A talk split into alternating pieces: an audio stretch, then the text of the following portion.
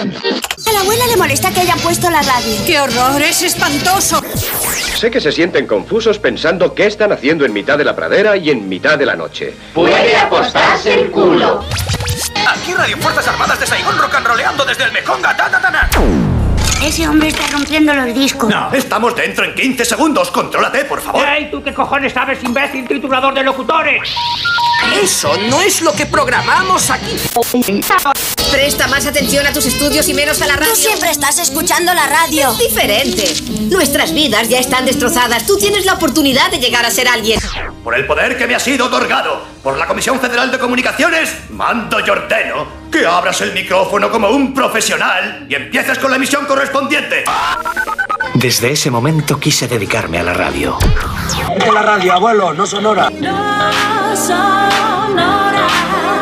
En Onda Cero, no sonoras. Gema Ruiz.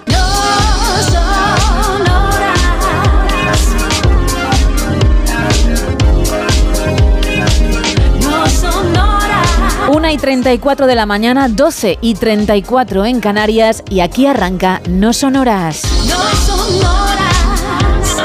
Ay, 20 de diciembre, pero qué poquito queda para disfrutar de estas fechas, tanto si eres Grinch como si no, porque al final te reúnes con la familia, hay regalitos y esa parte es positiva, aunque el resto pues no te guste tanto.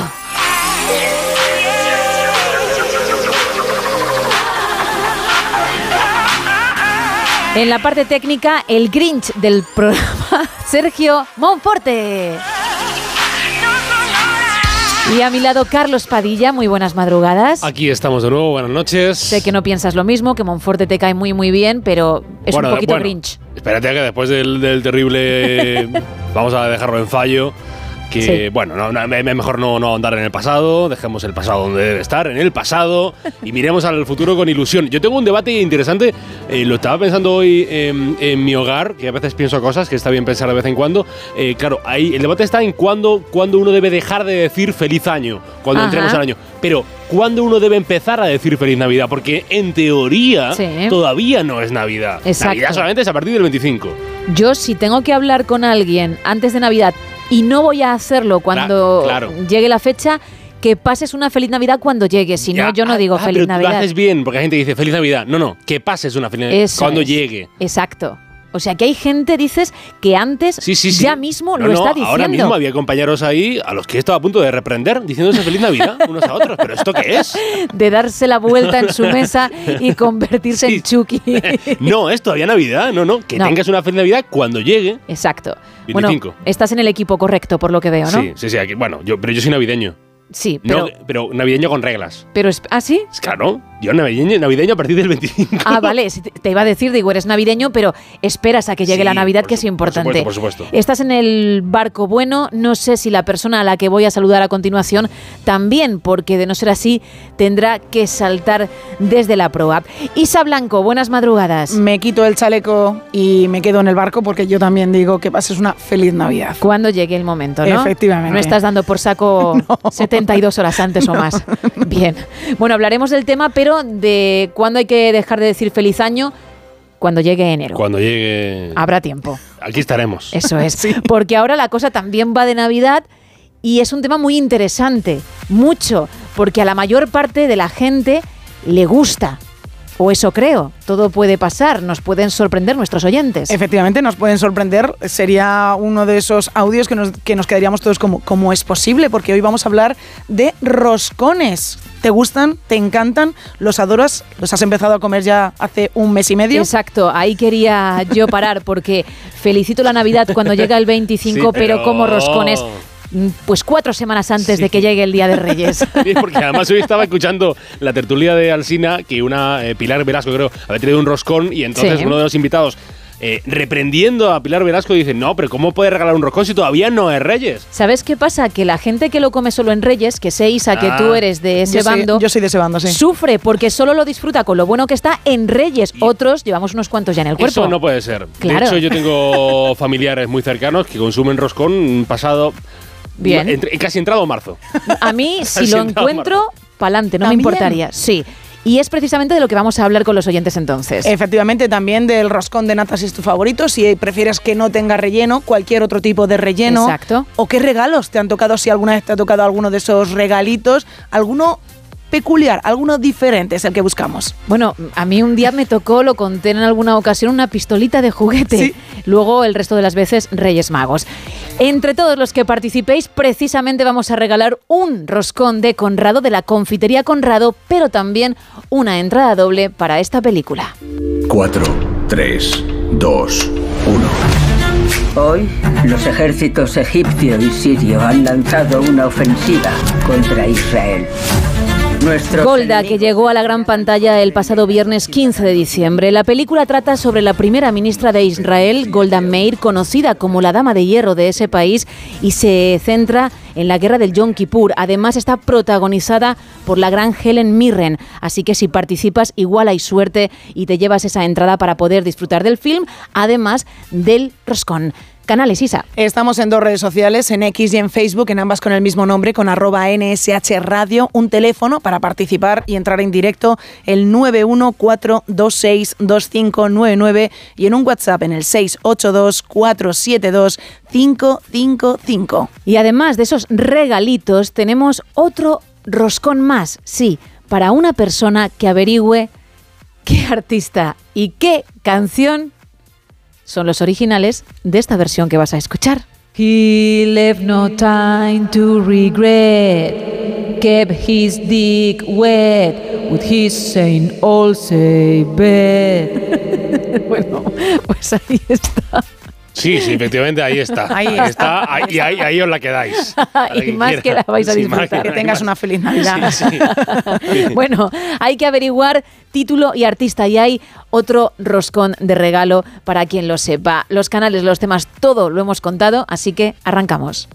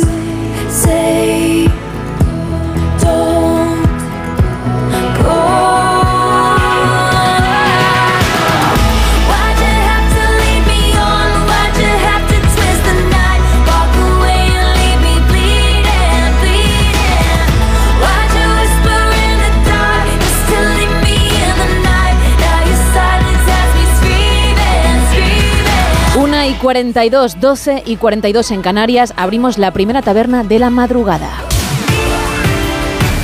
Aquí abrimos la taberna de redacción, primera edición.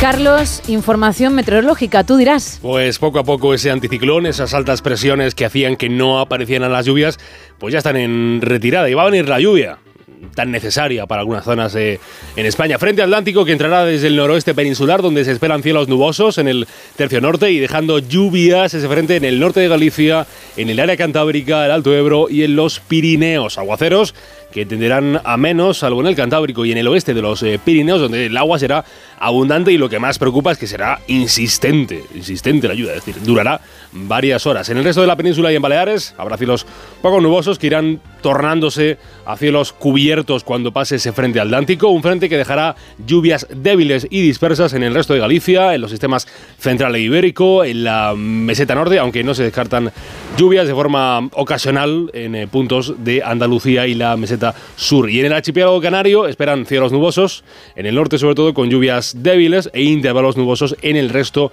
de las islas. En cuanto a los termómetros, le digo que las temperaturas máximas bajan y bajan mucho en zonas altas del interior peninsular. Por el contrario, tendremos aumentos en la meseta norte, depresiones del nordeste y Alborán. Las mínimas suben este miércoles de forma generalizada y la EMET informa, ojo, de avisos amarillos por temperaturas mínimas en eh, Guadix y en Baza, o sea, en la provincia de Granada. También en la cuenca del Genil, y en la campiña cordobesa. Las temperaturas rápidamente, las máximas, suben en los litorales del noroeste peninsular y en el tercio oriental bajarán esas máximas en zonas del interior del área cantábrica y en el este de la meseta norte. Termómetros para este miércoles 20 de diciembre del año 2023, a cuatro días de pelar las gambas con tu abuela en la cena de Navidad.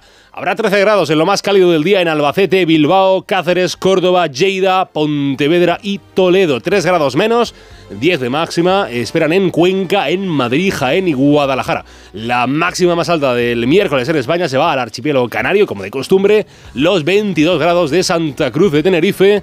En cuanto a los grados máximos en la península, el premio va para Murcia con sus 19 grados de cerca con 18 de máxima están Valencia y Tarragona. En cuanto a las temperaturas gélidas, lo más frío del día, pues van a ser los menos 4 grados de Granada, ya le digo el aviso amarillo de la EMET por fríos, menos 4 grados en Granada, menos 4 en la capital Nazarí, menos 2 grados en Teruel, Segovia y Ciudad Real, algo menos de frío, 6 grados en lo más fresco de esta jornada para Tarragona, Zaragoza, Murcia y Castellón. Esperan 8 de mínima en Barcelona, Pontevedra, Bilbao y Valencia. Y nace el sol, porque siempre sale el sol, en este miércoles a las 8 y 59 minutos en Lalín, donde el famoso cocido, el Lalín, y se pondrá el sol para dejar paso a la noche de, este miércoles a las 6 horas y 2 minutos de la tarde en la cordobesa localidad de Carcabuey.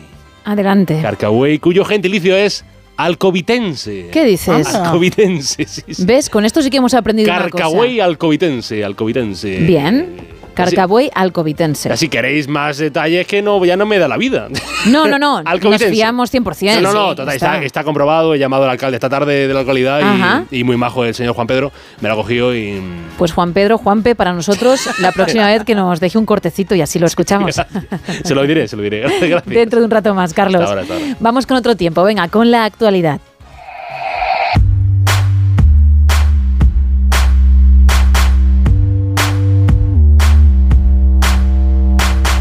Arrancamos con la portada de La Razón que hoy titula Feijó irá a Moncloa para hablar de amnistía y Puigdemont. Los jueces no tienen que acudir a las comisiones del Lawfare. Estados Unidos forja una coalición para proteger el tráfico en el Mar Rojo y Ucrania quiere movilizar hasta 500.000 hombres. Seguimos con la portada del país. La reforma del subsidio de paro lo eleva a 570 euros. Calviño y Díaz pactan una ayuda decreciente para 970.000 personas. El Estado entra en Telefónica para liderar su accionariado y Estados Unidos busca aliados contra los ataques a barcos en el Mar Rojo. En el mundo, Sánchez da un golpe de mano en Telefónica ante Arabia Saudí. El PSOE allana despenalizar las injurias al jefe del Estado. Son delito en 17 países de Europa. Y los alumnos catalanes muestran el mayor rechazo por la escuela. En la portada de ABC, la Generalitat coacciona a los centros en la visita de la misión europea. Envía representantes de la Administración a la reunión que los eurodiputados que evalúan la inversión versión lingüística en Cataluña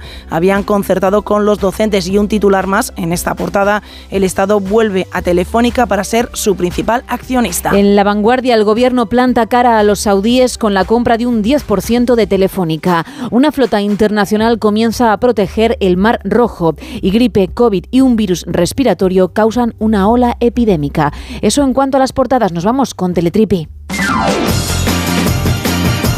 Y empezamos con un detalle navideño, un detalle que yo creo que hay en muchísimas casas, bueno, en esta época del año, un árbol de Navidad. Se encontraba en Gran Bretaña, ha sido, bueno, subastado por 4.000 dólares y os preguntaréis exactamente qué es lo que tiene este árbol para, bueno, pues para costar este dinero. Bueno, pues este árbol de Navidad artificial tiene 103 años y es uno de los primeros que, es, bueno, que fue producido en masa.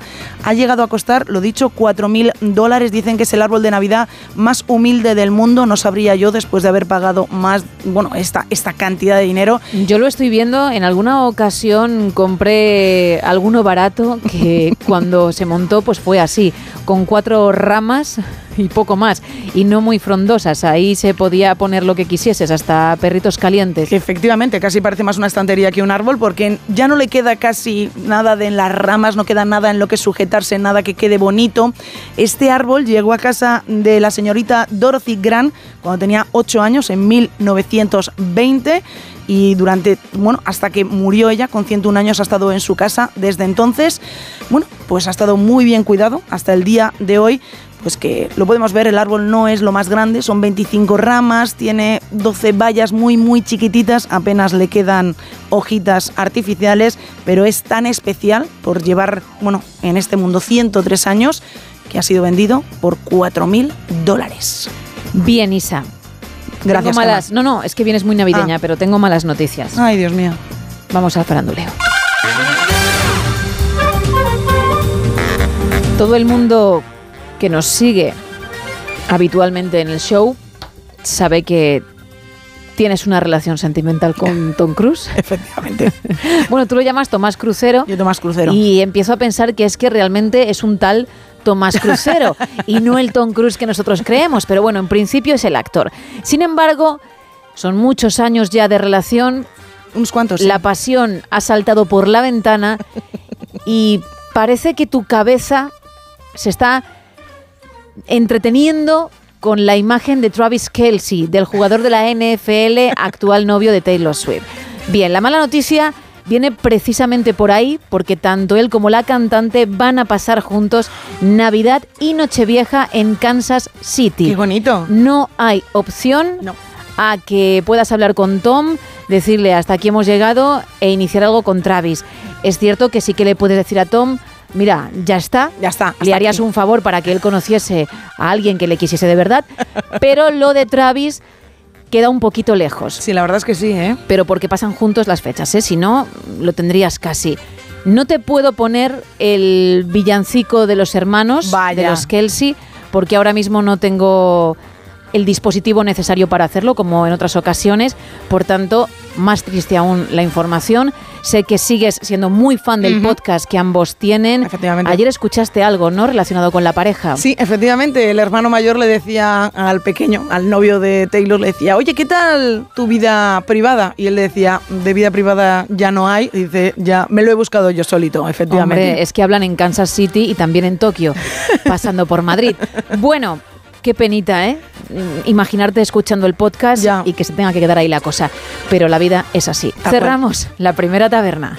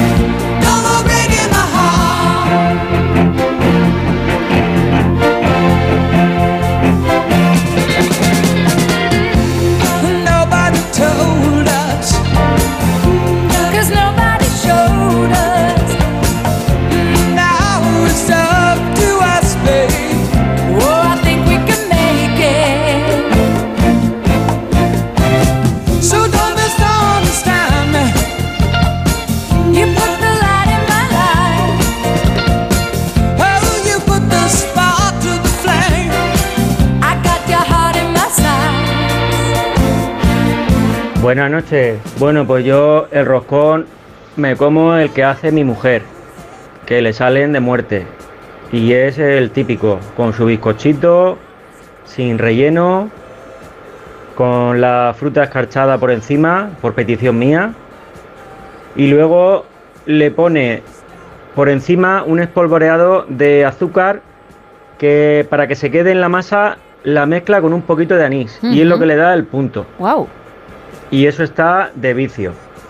Que ha empezado ya a principio de mes a hacerlo porque claro, hay peticiones aquí por todos los lados, salen amigos por todos los sitios. Y sirve lo mismo como roscón que luego en versión de, de mona de Semana Santa, Claro. porque es lo mismo, pero la mona con el, con el agujero relleno. Que vamos, que eso está buenísimo. La canción, lo siento, pero me ha dado más cabe que ver la peli del exorcista. no entiendo Así por que qué. me he quedado flaseado y aún me estoy aquí metiendo el muñeco para adentro. Lo siento, pero no lo sé. No te preocupes que sonará Venga, un más. saludito. Otro para ti y tendrás opción, ¿eh? Tendrás opción. Otra cosa es que des con ello. Yo creo que es facilita y precisamente está en juego un roscón, aunque el de tu mujer tiene una pinta espectacular y lo sé porque nos ha enviado la foto y la verdad es que, oye, nada que envidiar a otros muchos. Yo una vez intenté hacer uno. ¿Qué tal? Con un robot de cocina y no quedó mal. ¿Ah, sí? Mm, Sí, pero es que me da mucha pereza. Ya lo he contado en alguna ocasión, el ponerme a hacer cosas y no lo he repetido, pero no quedó mal. Aunque yo me quedo con el clásico, por cierto, con nata y fuera la fruta escarchada. A ver cuántos fans de la misma salen esta noche. Ya hemos tenido el primero, porque este oyente ha apuntado a OK. Scarch fruit. Scarch fruit. Scarch fruit. Bueno, ya, a mí no me, a mí no me importa. Inside. Lo hago, la cojo la fruta escarchada, la quito y la dejo en lateral, pero no. Ya, pero eso hago yo y es que al final desperdiciamos algo que es innecesario desperdiciar. No sé, quiero saber cómo está España en ¿Cómo está España, cómo no? de dividida está, cuál es el porcentaje de los que sí y de los que no. Así que cuando nos cuentes cuál es tu roscón favorito, indícanos también si tiene que ir esa fruta o no. Venga, un par de mensajitos, Isa. Nos dicen en arroba NSH Radio, a mí me gusta el roscón de reyes solo o con nata. Germán dice, los que me gustan son de crema pastelera y los tradicionales sin nada. Dice, por cierto, casi siempre me toca algo indistintivamente, pero claro, es que se come medio roscón, con lo cual las, las posibilidades son altas de que algo te toque. Cuando era pequeña, a mí me hacía ilusión que me tocase el regalito, ¿no? Que partiese el trozo mi madre, por ejemplo, y yo viese el plastiquito Ahí sí, ahí ¿no? en medio. Pero cuando ya tienes una edad, no. Y el otro día me compré para mí sola un roscón que, por cierto, no quedaba de nata y tuve que comprar de, frut de trufa por probar, ¿eh? Y, y bien, Y bien, prefiero ¿no? el de nata, pero no está mal. Y fue empezar y ya. meter cuchillo ahí y Y te tocó. eso es plástico. Sí. ¿Y qué te ha tocado? Me ha tocado un rey mago que llevo ya 40 exactamente iguales. Es que ni siquiera el color de la ropa cambia. Pero dije, vamos, hombre, aquí. Ahí estoy haciendo tope. Está el plástico, no baja el cuchillo. Nada más empezar, ¿eh? Muy bien, Sí. ¿eh? Bueno, pues ese, ese es mi drama y esa es la historia que os quería contar, quería compartir. Bueno, aquí estamos para ti, ¿eh? para lo que necesites. Uno más. Nos dicen también por aquí el de toda la vida sin relleno, solamente con el azúcar por arriba y las frutas, que no es lo que más me gusta. 914262599 682472555 nuestro WhatsApp y X y Facebook arroba NSH Radio. Entre todos los que participéis en el tema del roscón vamos a regalar precisamente uno de la confitería Conrado y una entrada doble para la película Golda. Pero hay otro roscón en juego si sabes quién canta la versión original de un tema que no te vamos a poner ahora. Espérate a después de la información cuando regresemos y arranquemos la segunda hora. Hasta dentro de unos minutos.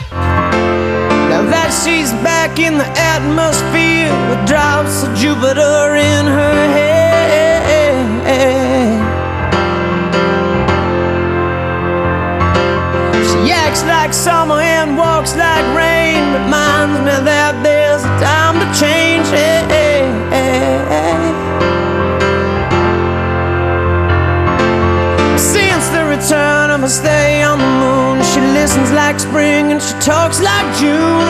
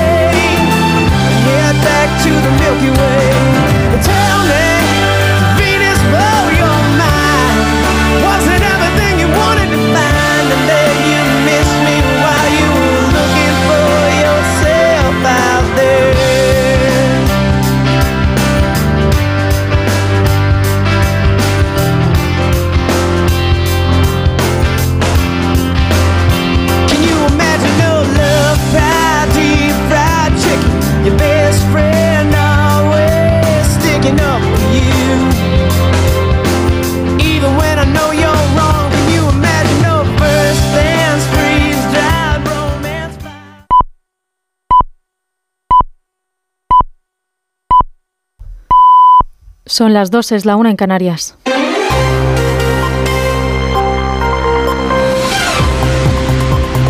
Noticias en Onda Cero.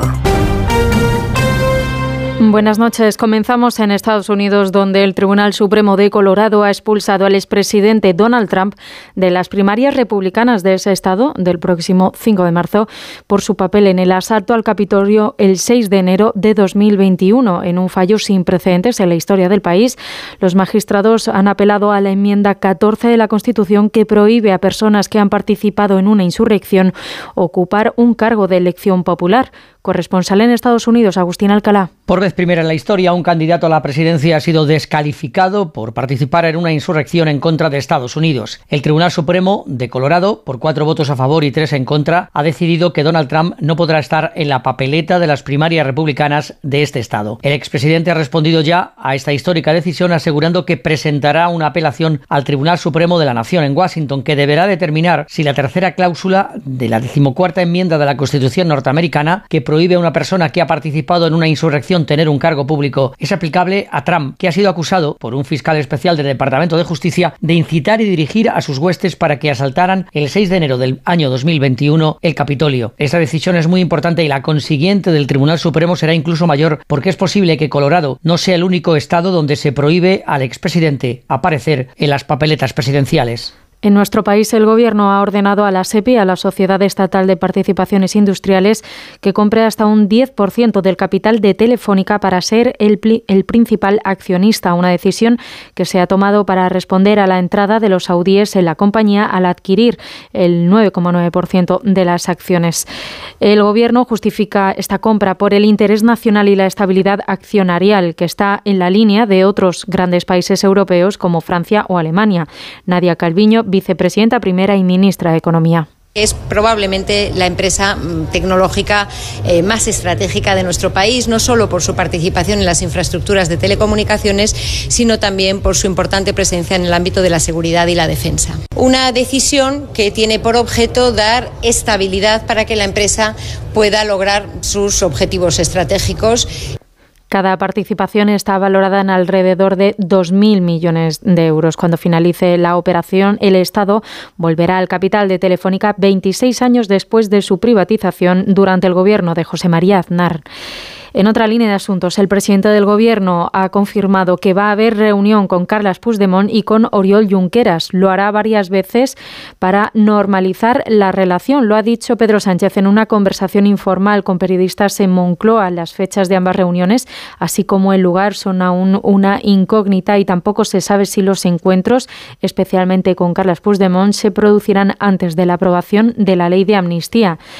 La diputada del PP, Cuca Gamarra, ha criticado que el presidente del Gobierno vaya a reunirse con un prófugo de la justicia. Ha enmarcado la reunión como el precio para permanecer como presidente del Gobierno y esto demuestra, dice Cuca Gamarra, secretaria general de los populares, el grado de deterioro de la democracia retrata aquel que acude, siendo presidente del Gobierno de España, a la llamada de un prófugo de la justicia y eh, con esa máxima ya de los tratados de democracia del nuevo socialismo, en virtud de cual, si un prófugo te llama, se va pero se va además raudo y veloz, sin rechistar. ¿no?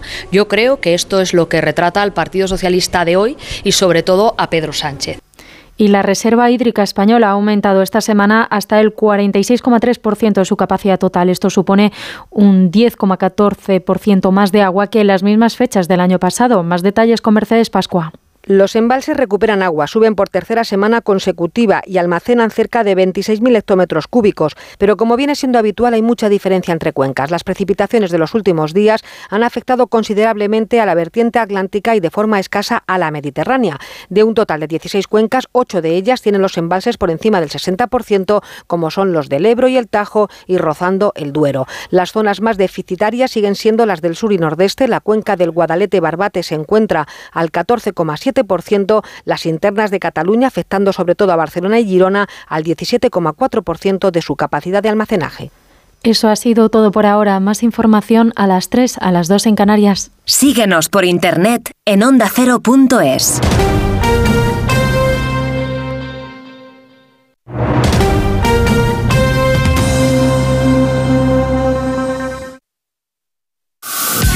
¿Buscas emoción? Únete a OneCasino.es, el casino de mayor crecimiento en España, con los mejores crupieres de casino en vivo. Juega uno de nuestros enormes botes. Solo hay One Casino. Este es un mensaje solo para mayores de 18 años. Juega con responsabilidad. Parece mentira. Que el hielo queme. Que el silencio hable. Que no hacer nada canse. O que ser plural sea algo singular. Porque gente dispuesta a respetar todas las opiniones no se ve todos los días. Pero sí se puede escuchar. Parece mentira. Que sea verdad. Onda Cero. Tu radio.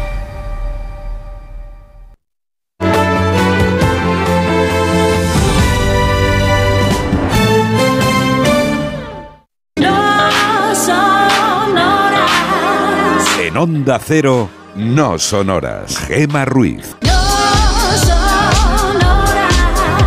2 y 6 de la madrugada, 1 y 6 en Canarias. Seguimos en directo, ya sabes, si eres fiel oyente, hasta las 6, las 5 en el archipiélago canario. Y si no estás acostumbrado a escuchar este show, pero lo estás haciendo ahora, y te gusta, pues primero te pido que te quedes, gracias por elegirnos, y segundo te informo de eso, ¿eh? de que queda mucha noche por delante, porque vamos a estar hasta esa hora de la mañana. Hoy hablando de roscones, ¿verdad, Isa? De tus favoritos, de los rellenos que hay, porque puedes encontrar prácticamente de todo, etcétera. Efectivamente, hay roscones que incluso puedes pedir la mitad y la mitad, la mitad de nata, la mitad de trufa o de chocolate, de crema pastelera, también hay de cabello de ángel. Mm.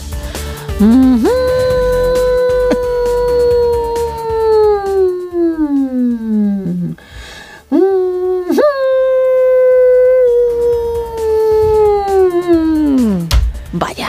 ¿Cómo te gusta? Faena. ¿Cómo te gusta? Que eso exista. bueno, a ver, que puede existir y a quien le guste, fantástico, pero a mí que no me lo pongan cerca. ¿Verdad? De crema pastelera sí, porque me encanta. La crema, no lo he probado en roscón, pero podría ser.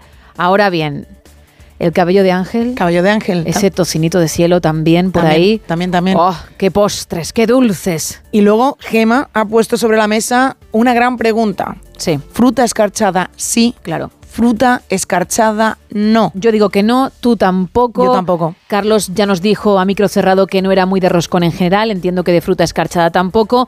Y Monforte, que ha hecho tiramisú, que ha hecho roscones porque ha sido pastelero, asegura que le encanta. Oh, madre mía. Bueno, entre todos los que... Uy, que eh, de repente ha venido el, el efecto, ¿ha podido ser? Uy, pues me he sentido yo como... ¿Qué efecto? Eh, el del eco. Ah, ¿ves? Me, digo, me he sentido yo de repente, no sé, como en el En cañón del Colorado, diciendo, no al cabello de ángel, cabello de ángel,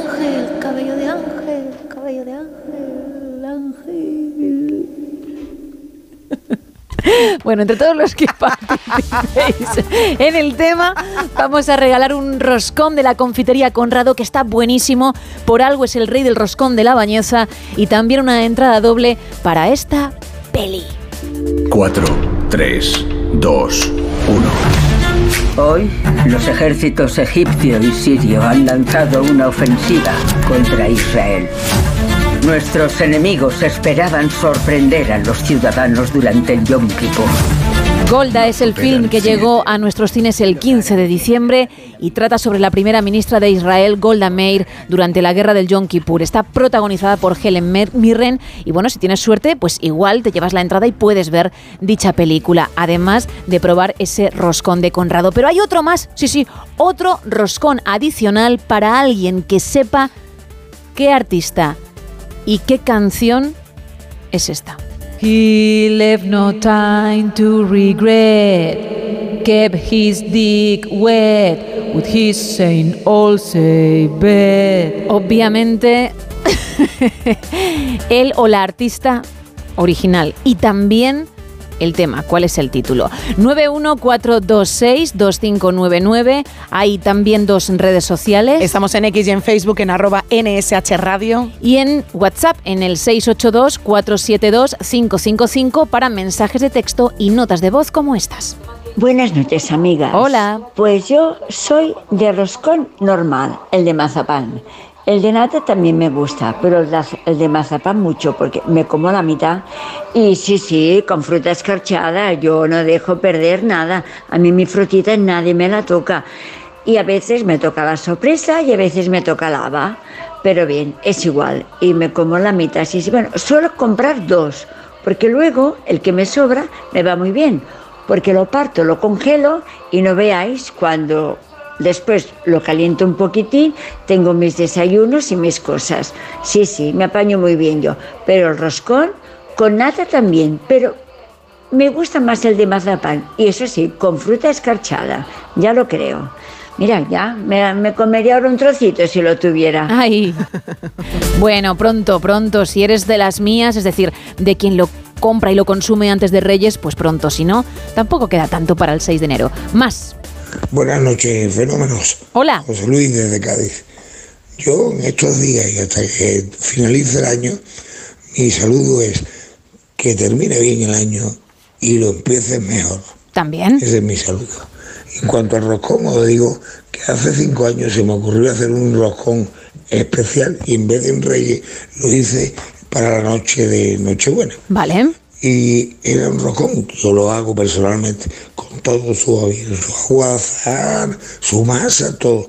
Y lo relleno de foie de pato, cebolla caramelizada y quesito payollo. Y está exquisito. Toma Desde ya. entonces no he podido dejar de hacerlo porque me lo pide mi familia. No me lo puedo creer.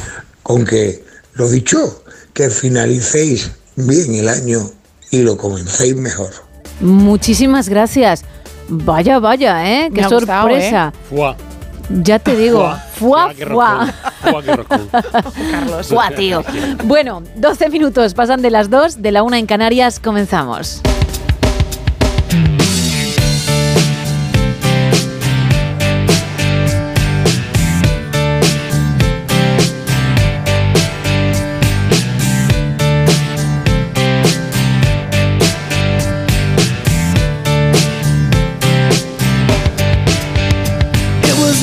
1989, my thoughts were short, my hair was long.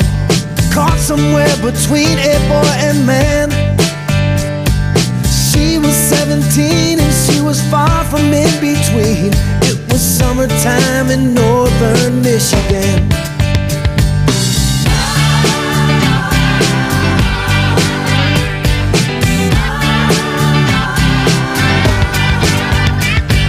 Splashing through the sandbar,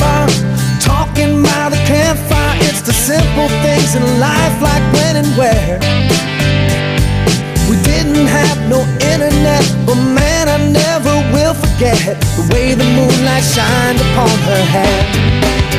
And we were trying different things, and we were smoking funny things, making love out by the lake to our favorite song.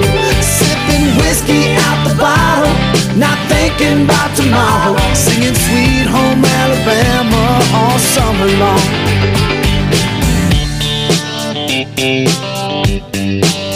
Singing Sweet Home Alabama all summer long. Catching walleye from the dock, watching the waves roll off the rocks. She'll forever hold a spot inside my soul. We'd blister in the sun, we couldn't wait for night to come to hit that sand and play some rock and roll. While we were trying different things, and we were smoking funny things, making love out by the lake to our favorite song. Sipping whiskey out the bottle, not thinking about tomorrow, singing Sweet Home Alabama all summer long.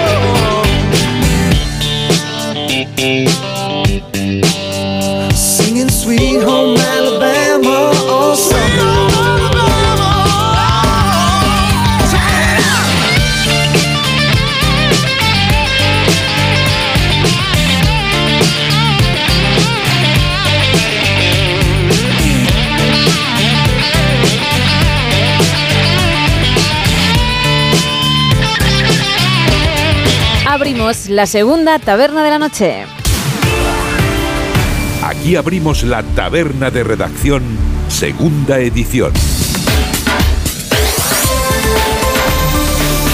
Y lo hacemos, Carlos, viajando al pasado. Habrá que empezar Como Sócrates, solo sé que no sé nada, desconozco si fue por cariño navideño, que, que son épocas pues muy de rejuntarse las personas, de, limar asperezas, pues por, ¿por qué no? Ta- también lo hacen los países. El 20 de diciembre de 1803, Francia le entregaba la región de Luisiana a los Estados Unidos, tomad, vuestra es, eh, mía no. Y un día como hoy también hubo un, hubo un vuelo...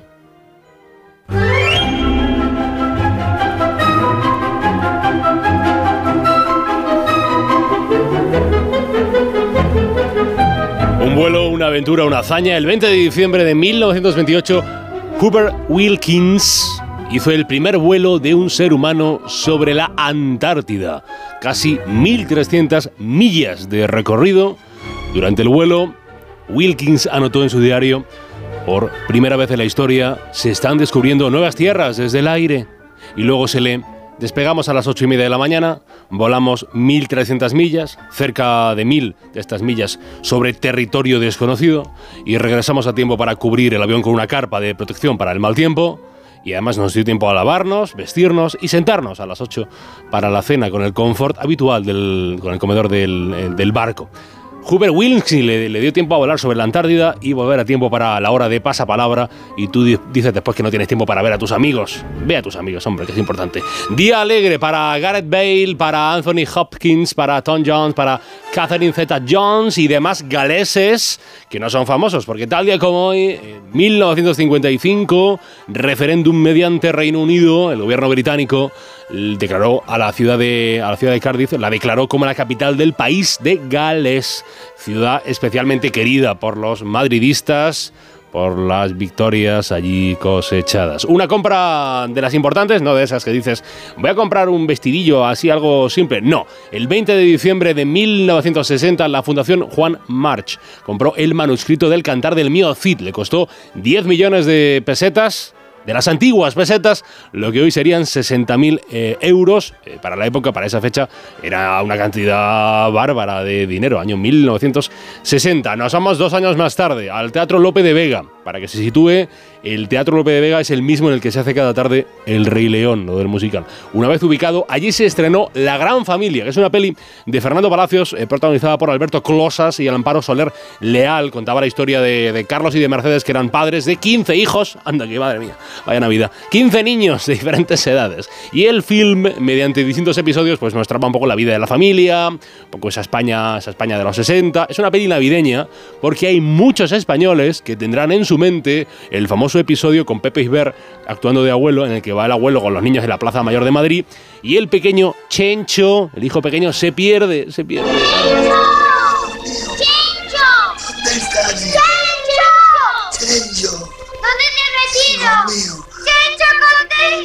Ay, Chencho, Chencho, Chencho, Chencho. Es un niño perdido en Madrid, Madrid en Navidad, qué auténtico drama. Pero lo recuperaron, lo recuperaron. Esto no, se- considera spoiler porque como han pasado ya 61 años de su estreno, tiempo has tenido para ver la, la gran familia. Y ese aniversario de magnicidio, el 50 aniversario, porque en 1973 ETA asesinaba con una bomba puesta bajo, bajo tierra al almirante Luis Carrero Blanco, que por entonces era presidente del gobierno de una dictadura que ya languidecía. La peli Operación Ogro relata bien lo sucedido.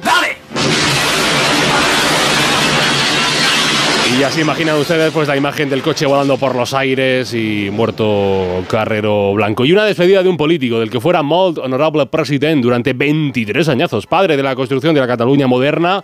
20 de diciembre de 2003, Jordi Pujol dejaba la presidencia de la Generalitat en manos del socialista Pascual Maragall. ¿Qué precio tiene ser presidente de Cataluña para un catalán como yo?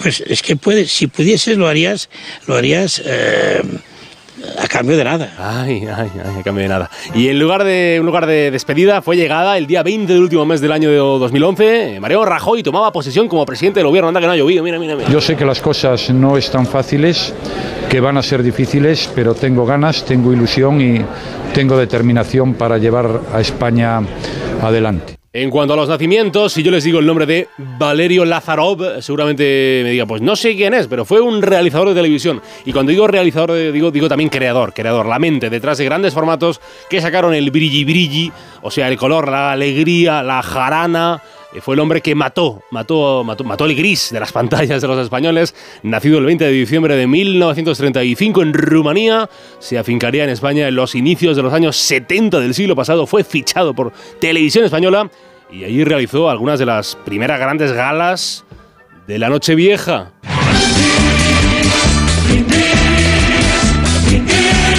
Las imágenes son para verlas, ¿eh? Qué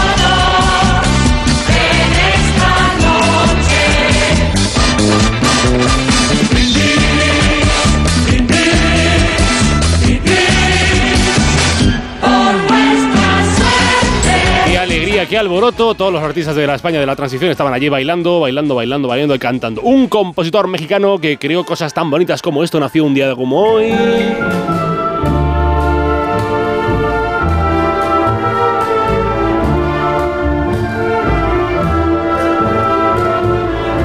Arturo Márquez, el compositor mexicano, cumple 72 años y tiene, si tiene un ratín, póngase este danzón número 2, que acabamos, está en YouTube en completo, y es una preciosidad y que te relaja mucho escucharlo. Otro creador, pero en lugar de música de cine, el director de Joker, de Resagón en Las Vegas, Todd Phillip, el cineasta estadounidense nacido en Brooklyn, alcanzó 53 tacos. Y un conocido de estos horarios nocturnos de la radio, Sergio Fernández eh, Meléndez, el monaguillo. Sí. 50 años. Ya cambia, cambia de número como 50 años. he cambiado yo, pero 10 años menos. Unos cuantos menos. Bueno, felicidades al monaguillo que conoce bien la- los, Claro sí. horarios infames. eh, Sí, muchísimos años. Muchísimos años. Además en este, concretamente. Ay, y tú de... Y con, y con tú- servidora, exacto. Y con de- Sergio Monforte. Sergio Monforte también. También, bueno, con Sergio incluso m- a- más, años más todavía. años, más años. Sí, señor, por lo menos cinco más que yo, creo. Bueno, pues Me dice que por ahí. Por ahí, pues mándale mensaje de WhatsApp, de mi parte, felicítalo. Y un futbolista que no hace comedia, pero algunos dicen que se ha reído del Real Madrid. Passement de jambes, crochet à gauche, à droite, Kylian Mbappé, accélération. 25 años tiene ya Kylian Mbappé, el futbolista del PSG, que tantos rumores de llegada del Real Madrid ha tenido. Pero no llega al Real Madrid, como diría nuestro compañero Pedrerol. Tic-tac, tic-tac, tic-tac, pues de tanto tic-tac llega, ha su cumple y dinero para celebrarlo le sobra. En el lado triste de estas efemérides, por ir cerrando los fallecimientos, pues un hombre, un hombre del espacio.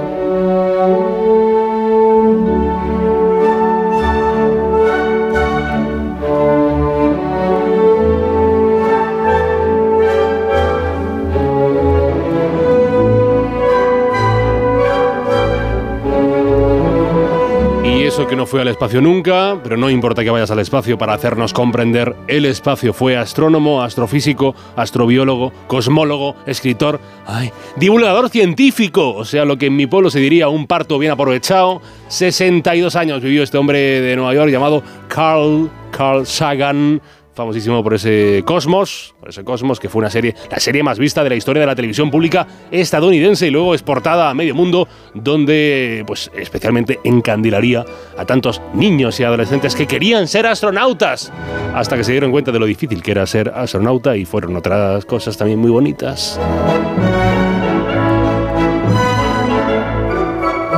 Y en los días internacionales, por ir cerrando, hoy nos ha salido, nos ha salido un día bonito hoy, ¿eh? porque hoy es Día Internacional de la Solidaridad Humana.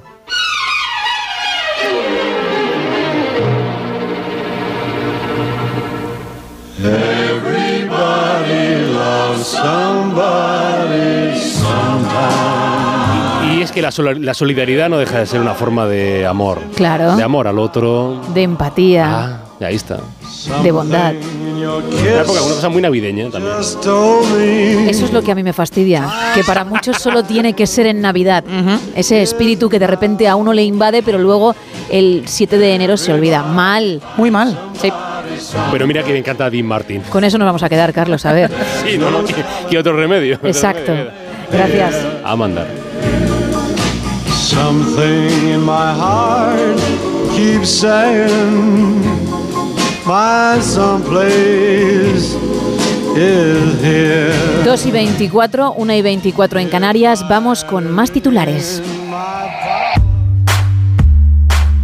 Arrancamos en esta segunda ronda con el Independiente. El gobierno comunica a Telefónica la intención de la SEPI de comprar el 10% para frenar a los saudíes. Pedro Sánchez confirma que se reunirá varias veces con Puigdemont y Junqueras y el PSOE apoya a Sumar para revisar los delitos de libertad de expresión, pero rechaza borrar el enaltecimiento. En el confidencial, la ayuda a los parados crece hasta los 570 euros y será compatible con un empleo durante seis meses. El gobierno requiere al Senado que tumbe la ley del Partido Popular para suprimir el impuesto de sucesiones y el gran fiasco feminista de la presidencia española de la Unión Europea. Europa dice no es no al sí es sí. En el diario.es leemos que el senador del PP, José Antonio Monago, pide que se retiren sus críticas al juez de la Gürtel del diario de sesiones del Senado. Isa Serra anuncia su candidatura para liderar Podemos en la Comunidad de Madrid y el Banco de España asegura que la inflación caería al 2,3% en 2024 si se mantuvieran todas las medidas de choque. Seguimos con expansión. El gobierno aprueba el nuevo tipo mínimo global del 15% en el impuesto de sociedades.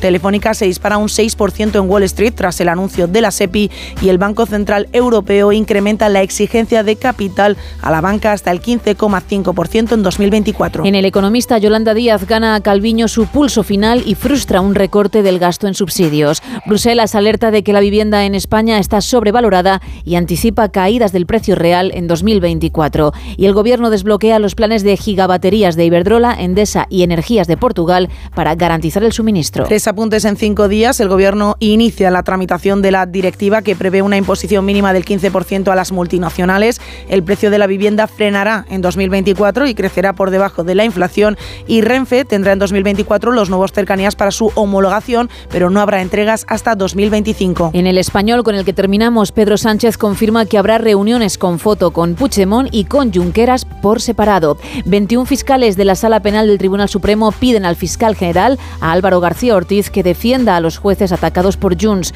y Volkswagen reducirá el 20% de su plantilla de oficinas en Europa para ser más rentable. Eso en cuanto a las portadas. Nos vamos con contraportada.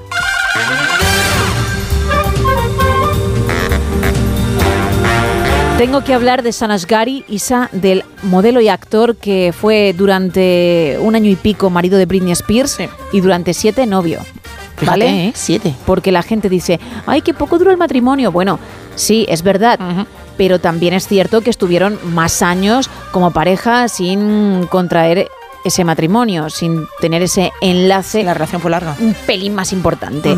Bien, pues ¿por qué tengo que hablar de él? Porque ha revelado que después de la ruptura, que fue creo en septiembre, agosto, septiembre, si no, no, no, no hace falta que lo busques, Isa. Gracias por tu rapidez, o mejor dicho, tu interés e implicación. Eso es. Pero bueno, no es necesario. Creo que fue hace muy poquito, ¿eh? Después de dicha ruptura, de dicho divorcio, ha perdido 18 kilazos. ¡Qué barbaridad! A ver, yo he visto vídeos y fotos recientes de él. Es cierto que está algo más delgado, pero yo no habría dicho nunca, ahí en ese cuerpo hay 18 kilos menos. Pero él dice que sí, y que además no se estaba dando cuenta de que estaba ocurriendo eso. Ha sido su entorno el que le ha dicho, oye, te vemos bastante más delgado. Y, y es cuando ha sido consciente de ello, se ha puesto las pilas y de nuevo a comer mejor y, y a practicar mucho deporte, que él es muy deportista. Y es que dice que cuando estás en una época muy mala de tu vida, con la cabeza en otra parte, pues no te das cuenta de, de, que está afectando también a tu salud física y que por tanto estás perdiendo ese peso. Así que su familia, sus amigos, preocupados por él, le han dado el toque, él se lo ha tomado muy en serio y nada, dispuesto a ganar esos 18 kilos, casi 18 que dice ha perdido después del divorcio. Hombre, sorprende bastante porque tú siempre has comentado que él ha hecho mucho ejercicio, con lo Sí, cual sí, sí, a la hora de hacer el ejercicio, evidentemente, además de tener una muy buena alimentación, normalmente consumes bastante más. Cambió algún que otro hábito por estar más triste de lo Claro. habitual, lógicamente, y por eso a lo mejor también comió peor, no hizo el ejercicio que hacía antes, y de ahí el resultado. Bueno. Pero que mm, va a girar la historia. Está bien, ¿eh? está bien. Ha dicho hasta aquí hemos llegado, otra vez, otra vez hacia arriba. Y oye, qué bien. Muy bien. Nos alegramos porque creemos que por ser famosos, por tener mucho dinero, lo tienen todo y no. Hay algo que se llama salud mental que también a ellos les pasa factura y si pueden dejar los problemas atrás, si pueden sentirse mejor, ya sea el caso de Shanasgari o cualquier otro, pues fantástico. Así que a partir de ahora, hacia adelante. Y además está rodeado de gente que le importa tantísimo a, en- a ese sentido decir, oye, vamos a sentarnos, vamos a hablar contigo, vamos a decirte las cosas claras y que escuche bien y al final pues. Sí, sí, ha escuchado y ha dicho, uff, ¿qué me está pasando? Cuidado, o qué estoy es. haciendo. Sí, sí, sí. Así que genial. Por lo menos ha sido consciente y, y ha dicho, tengo que frenar la situación. Vamos con el teletripping. Venga, vamos. Venga. Me va a costar dar esta noticia porque la verdad ha sido leerla y me ha entrado un repelús y he empezado a mirar a mi alrededor porque yo, bueno, tú bien lo sabes, tengo cierta fobia a las serpientes. Es una de las cosas que más Pero has asco. necesitado mirar hacia alrededor estando en el estudio de Onda Cero. Sí, sí, Por sí, si sí. había una serpiente. Sí, es que me da muchísimo asco. Mamma mía, Isabel. Efectivamente, efectivamente. Hace ya unos cuantos años, en- creo que fue por el norte de España, no sé exactamente dónde, se en las noticias salió que se había escapado de un terrario una, una serpiente de, bueno, de dimensiones bastante importantes. Pues yo hasta que no leí la noticia de que la serpiente la habían encontrado, yo lo sufrí, lo sufrí. Claro, y, y vivía unos cuantos kilómetros, ¿eh? Claro, dijiste, lo más probable es que haga autostop para llegar a Madrid y encontrarse conmigo, ¿no? Efectivamente. Uf, qué iba, a estar, tensión, ¿eh? iba a estar ahí por la zona de mi casa. Oh. Y ya por cerrar la historia, ¿se tardó mucho en encontrar al animal? Pues si yo recuerdo, los 10 días sí que se tardaron, ¿eh? Pues cómo me duele, ¿eh? Ojo, cómo ¿eh? me duele que esas casi dos semanas estuvieras tan, tan mal. Bien, bueno, vamos a la noticia, pues. Venga, vamos a la noticia. Esto es mucho peor porque ha, ha ocurrido en Florida, en Estados Unidos, y como bien has dicho tú, he mirado alrededor en el estudio para ver exactamente si estaba un bichito de estos asquerosos para mí. Y es una boa constrictor de más de dos metros y medio que fue encontrada en medio de una carretera en una urbanización. Y bueno, evidentemente la persona que lo encontró llamó rápidamente al departamento de bomberos y le dijeron, disculpe, pueden venir a ayudarnos porque hay un bicho mm, de tamaño considerable en mitad de la carretera y evidentemente nadie se va a acercar a coger a la boa constrictor. Al final fueron los bomberos los que con mucha maña, sí, he visto el vídeo y ha sido terrible para mí, eh, consiguieron coger a esta serpiente que como digo estaba en mitad de la carretera de la urbanización y hasta que no la cogieron avisaron a toda la gente de la urbanización que no saliera de las casas y ya han llevado, en este caso, al bichito a, bueno, a un veterinario para comprobar que estaba en perfecto estado y asegurarse que estaba bien. Ahora a buscar a su dueño, que entiendo que se habrá dado cuenta de que en casa ya no tiene a su serpiente, repito, de más de dos metros y medio. Ay, Dios mío.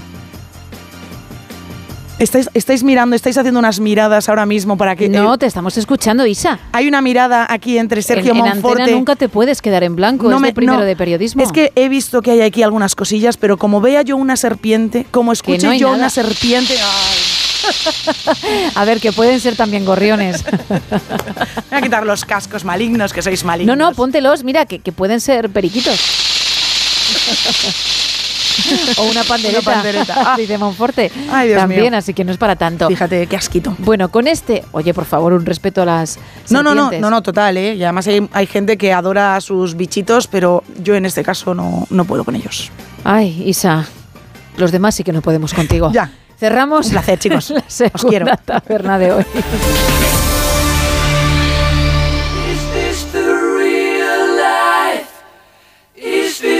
Fantasy? Caught in a landslide, no escape from reality. Open your eyes, look up to the skies and see. I'm just a poor boy. I need no sympathy. Because I'm easy come, easy go. Little high, little low. The wind blows doesn't really matter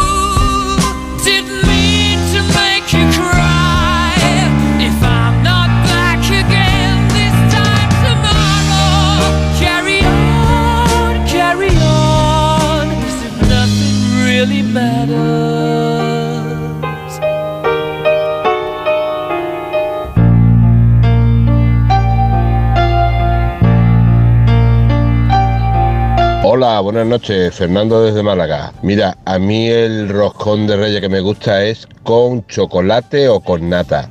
La fruta escarchada fuera y Ahí. el cabello de ángel, vamos, ni de lejos. Muy bien. Y si me traen el roscón, lo que es el roscón nada, sin relleno, al día siguiente, pues se le echo un poquito de salchichón o de choricito con un poquito de mantequita. Oh, bien. Y la canción creo que es el Back to Black de Amy Winehouse. Se dice así, ¿no? Back to Black o Black to Back. Esa misma. Venga, hasta luego. Hasta luego, pues lo resolveremos a las 5, las 4 en Canarias. Vamos a escucharla de nuevo para aquellos que no han tenido la oportunidad de hacerlo o sí, pero andan despistados, porque vamos a regalar un roscón a una persona que la sepa, título y artista. Y luego cuento también cuál es el premio en el tema del roscón si nos acabas de sintonizar y no sabes por dónde van los tiros. He left no time to regret. Kept his dick wet with his Saint Olsey bed. Bueno, pues ahí está. Ese roscón puede ser para ti, pero si participas en precisamente el tema de los roscones, también tenemos como regalo otro roscón de la, de la confitería Conrado, del rey del roscón de la bañeza, y una entrada doble para la película Golda, que se estrenó en nuestros cines el pasado viernes. 914262599 682-472-555 y X y Facebook arroba NSH Radio. Pues nos quedamos en esas dos redes sociales. Nos dicen por aquí, me gustan los que no tienen fruta, los de trufa, mejor que los de nata. Y pregunta por qué no hacen uno con sabor turrón. O si lo hay, nos pregunta esta Vamos oyente. a indagar, vamos por supuesto a averiguarlo. También nos dice, no me toca nada, ni bueno ni malo, eso sí, me toca cortarlo y repartir. También nos cuentan, buenas noches, qué bien os lo paséis en el programa. A mí el roscón con fruta, por supuesto, como siempre, súper entretenidos. Nos cuentan... Quiero parar. Gema, Gema levantó la mano. Quiero parar. Sí, sí, yo con toda la educación del mundo Por eso, siempre. Adelante. Porque es que si no, Isa tampoco. Señorita, señorita Ruiz, ¿qué nos quiere contar? Que ya existe el roscón de reyes relleno de turrón. No sé si se puede comprar, pero desde luego hay muchísimas recetas en internet para hacerlo. Y tiene buena pinta, ¿eh? Para quien le guste ese postre. Jo, si conociésemos un pastelero, un pastelero que hiciese roscones. Pero un buen pastelero acostumbrado a hacer roscones. Aquí estoy. ¡Hombre! El pastelero del No Sonoras. Soy Monforte. ya, ya, ya. con Oye, esa- llevo por lo menos dos meses sin entrar. Sí, ¿y qué te apetece? ¿Te apetece hoy hablar un ratito? No. No, nada. Pero hago roscones. Ah, bueno, haces roscones. ¿Cuál es tu favorito? El de tocino de cielo que le meto ahí y un poquito de mazapán. Hablaba un oyente de mazapán y se me estaba haciendo la boca agua. A ti te pega bastante el de tocino de cielo, ¿eh? Y que sí. Que sí, ¿Por que qué? sí. Bueno, porque, hombre, porque igualitos. Que me enfado. Bueno, estuvo. estuvo un momento. Es, bueno, tú siempre estás así, o sea, entre enfadado y feliz tampoco. Me gusta mucho el jersey navideño que llevas hoy, ¿eh? Sí. De color rojo. Sí. Un poco Papá Noel. Le voy a poner con. ¿Te acuerdas de las de los parches de Disney? Ah, sí, muy bonitos. Bueno, pues yo me he hecho unos con cartulina. Hombre. Y me los voy a poner aquí en el pecho. ¿En el pecho? Sí. ¿Y vas a cantar una canción? No. ¿Cuándo te vas a atrever a cantar una canción? Nunca. ¿Nunca? No. Nada. me- perdón, que se me ha ido un diente. No. Hombre, ya tienes edad, ¿eh? ya tienes edad. Mm. ¿Ves? y tampoco te... Bueno, un rosconcito para todo el grupo, para todo el equipo. ¿De qué? Pues de nata, yo creo que nuestro favorito es el de nata. No sé montar nata. ¿No sabes montar nata? No, cuando hacía los roscones tenía un compañero que me decía, ¿no sabes? Digo, no, No. con humildad. Hazlo tú. sí, humildad. Y lo hacen otros, lo hacían otros. Y por eso ahora soy técnico de sonido. A lo mejor te dijeron, hombre, si no sabes montar nata, vas a buscar otro. Bueno, será eso. Tampoco me lo planteé mucho. Tiré para allá y dije, bueno, Pues venga, hasta luego, ¿no? mal pasado, como se dice, ni para tomar impulso, ¿no? Pues eso hago. Oye, ¿y un roscón de tiramisú? Que tú Uy, eres qué conocido bueno. por el tiramisú. Qué bueno. Hombre, ya sé, por eso te digo. A Buen lo- giro, ¿eh? A lo mejor me lo preparo, pero para mí. Ya está. Mira que eres egoísta, ¿eh? Mm, Luego te vas a hacer daño en la garganta y vas a terminar un pero poco... si hablo así siempre. Bueno, pero te vas a hacer daño en la garganta. Me voy, que llevaba dos meses, ¿eh? Pero es que Dos lo has meses. nombrado. Has dicho, hay un pastelero. y ya, ya tenía que venir, ¿no? Y digo, ti, ti, ti, aquí estoy. Entonces, si digo pastelero, ¿vas a aparecer? Mm. Me voy. Venga, que lo pases bien. Sigue ahí subiendo cosillas. Mira, nos cuentan también en redes sociales. A ver, Sergio, mientras te colocas, los roscones me gustan siempre que no lleven fruta escarchada. También nos cuentan por aquí, buenas noches, los mejores que he probado son los que yo hago cada año por Navidad. Pero si tuviera que decidir por uno de fuera, me quedaría con uno que hacen en Villaviciosa de Asturias. También nos cuentan en WhatsApp. Ahora te falla a ti la voz. Bueno, a mí me falla Por la voz. decir lo mío. Pues sí, la verdad es que sí. No es cansino. es que mira que le gusta aparecer. No, pero por eso aparece muy poquito, ¿eh? por lo Porque cansino que es. por- Radiofónico, radiofónico no es. Y pastelero- Fíjate, yo tiraba por lo de radiofónico, tú has dicho por lo de cansino. Él sigue ahí, ¿eh? Él sigue ahí, él sigue Bueno, ahí. Y por pastelero tampoco. luego podéis hablar.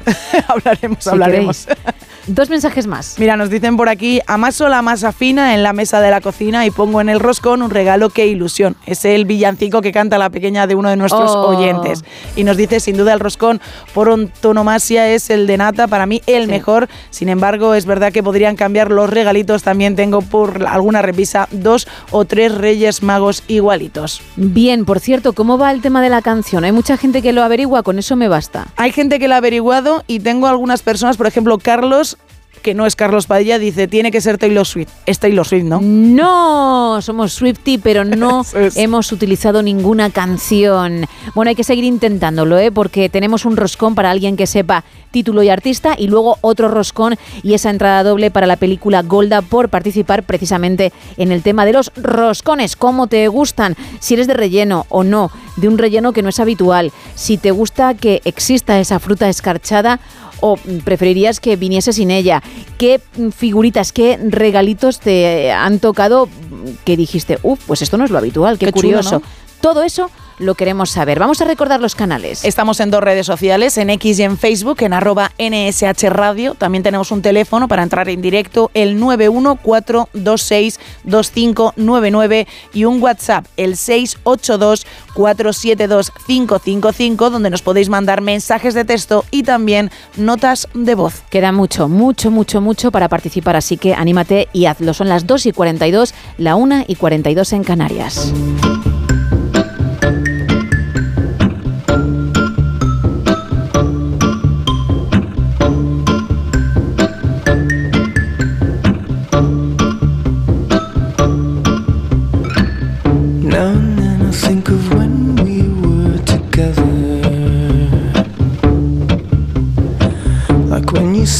Felt so happy you could die.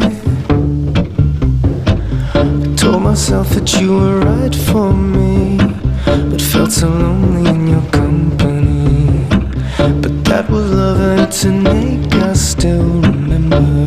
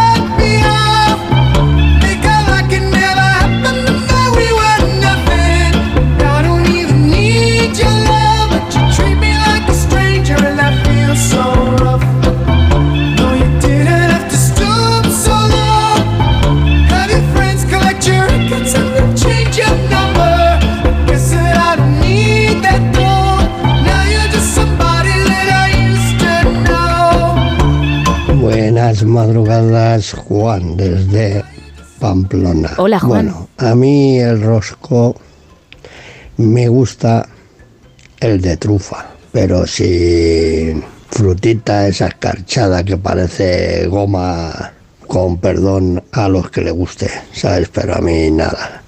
Y como ha dicho antes un oyente, pues si no va relleno de nada, yo suelo rellenarlo. Lo coges sin azúcar y sin nada, ¿eh? El rosco. Lo metes bien de atún, ¿sabes? ¿Eh?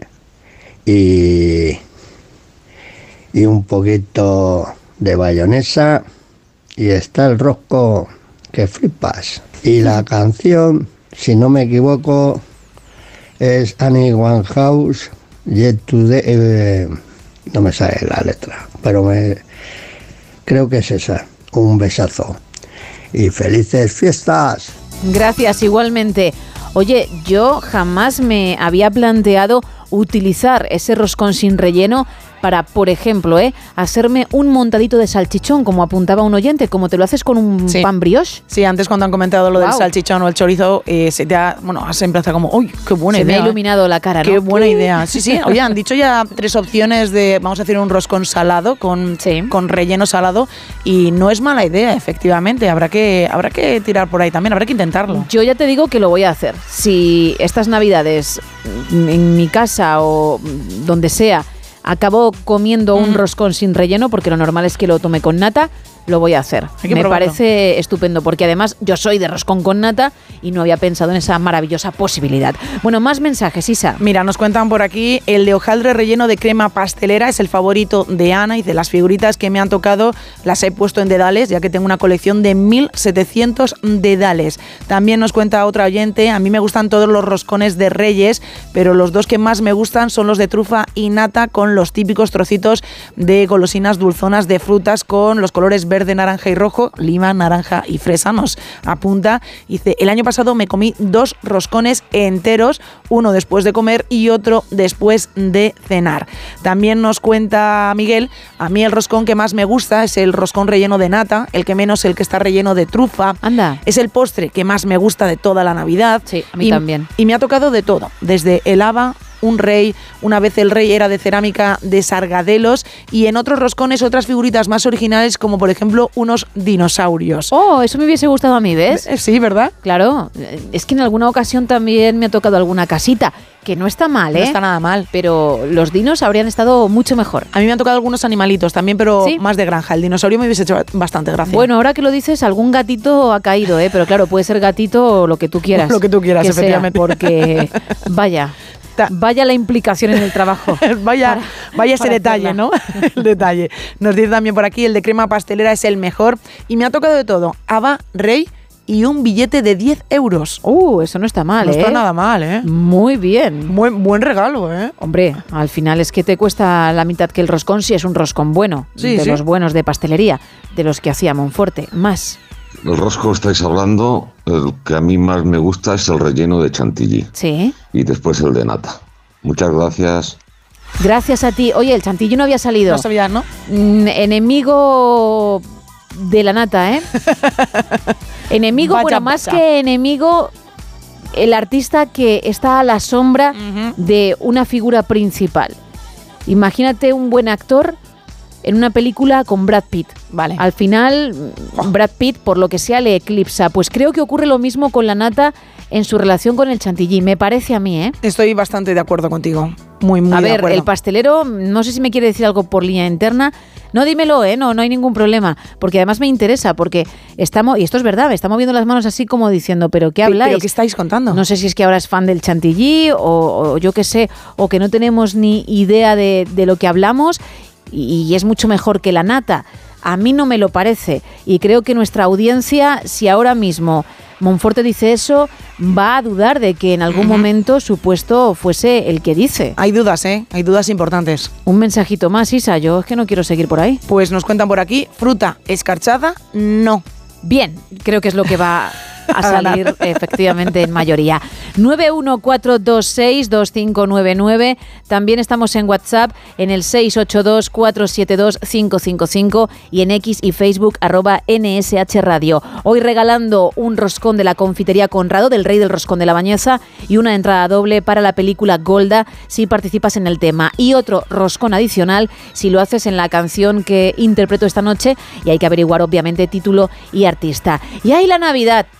Hay esos mensajitos por WhatsApp, esas felicitaciones, ¿verdad? Que se hacen virales. Qué bonitas.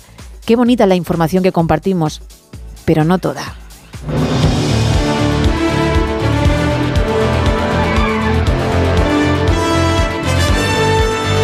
Hay información buena, hay mensajes virales muy simpáticos, muy divertidos, algunos muy bonitos, muy tiernos, pero también bulos. Bulos que Javier Semprún nos desmiente cada madrugada. Muy buenas, Javier. Buenas y prenavideñas noches, querida Gema.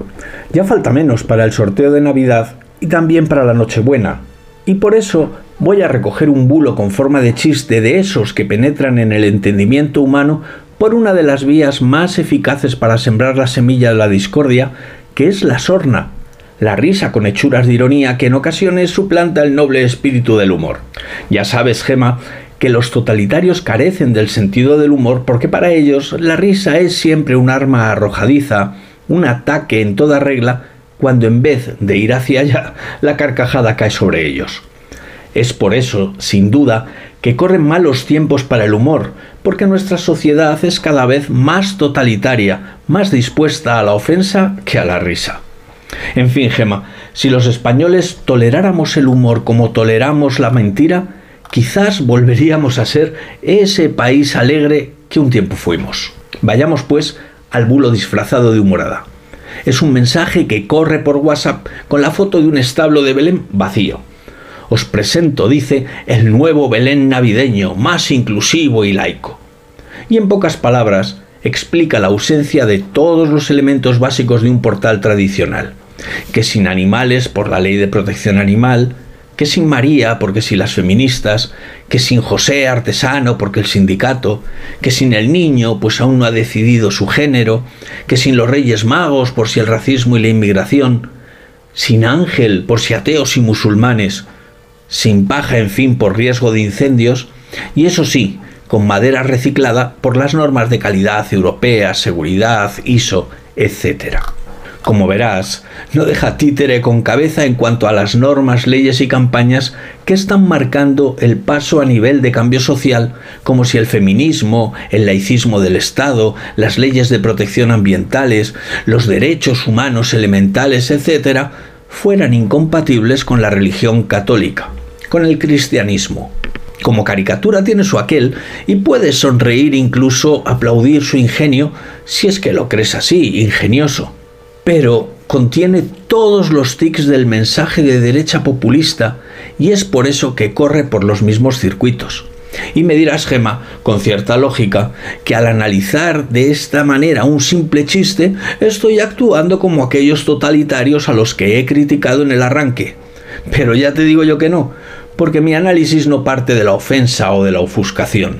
Es solo un análisis de la carga de bulo que lleva el mensaje. Los progresistas se quieren cargar la religión, prohibir la Navidad, islamizar España, matar nuestra tradición. Que no te digo yo que el otro populismo no sueñe con ello, pero conviene no confundir porque el progresismo no siempre coincide con el populismo, aunque usen su nombre en vano hay por otro lado un mensaje en X, antes Twitter, ya sabes, de un docente madrileño que critica el mensaje navideño del consejero del ramo en la Comunidad de Madrid, afirmando que como docente le parece ridículo recibir dicho mensaje en el que se afirma celebrar la Navidad es recordar el nacimiento de Jesús y su mensaje de amor para todos afirmando este docente que el nacimiento de Jesús no es un hecho histórico, no se puede recordar. En todo caso, se puede narrar, dice, como historia mitológica cristiana. De hecho, hay cientos de mensajes cruzados de debate acerca de la misma idea. Arde X con el tema, en serio. Los historiadores serios dicen no consideran suficientemente probada la existencia de Jesús de Nazaret porque no hay evidencias arqueológicas, no se ha hallado su tumba, los evangelios son copia de copia de copias de textos escritos mucho después. No sé, Rick. Es cierto que Flavio Josefo habla de él muy poquito, de manera casi anecdótica, y también habla de Juan el Bautista. Pero hay más referencias fuera de los textos bíblicos. Y también es cierto que los propios evangelios muestran incoherencias entre ellos. No podía ser de otro modo. El otro día leí un estudio sobre lo que ocurrió el 14 de abril de 1931 en España, Gema, y si nos atenemos a las incoherencias en el relato de los hechos que ofrecen apenas 70 años después, dentro de dos siglos podrían defender algunos que la República no existió, que no sucedió, que fue un constructo ideal con un fin determinado. Pero para no haber existido Jesús, el hombre, el predicador, el que se decía o del que decían hijo de Dios, en poco más de un siglo generó no solo cuatro evangelios y todo un Nuevo Testamento.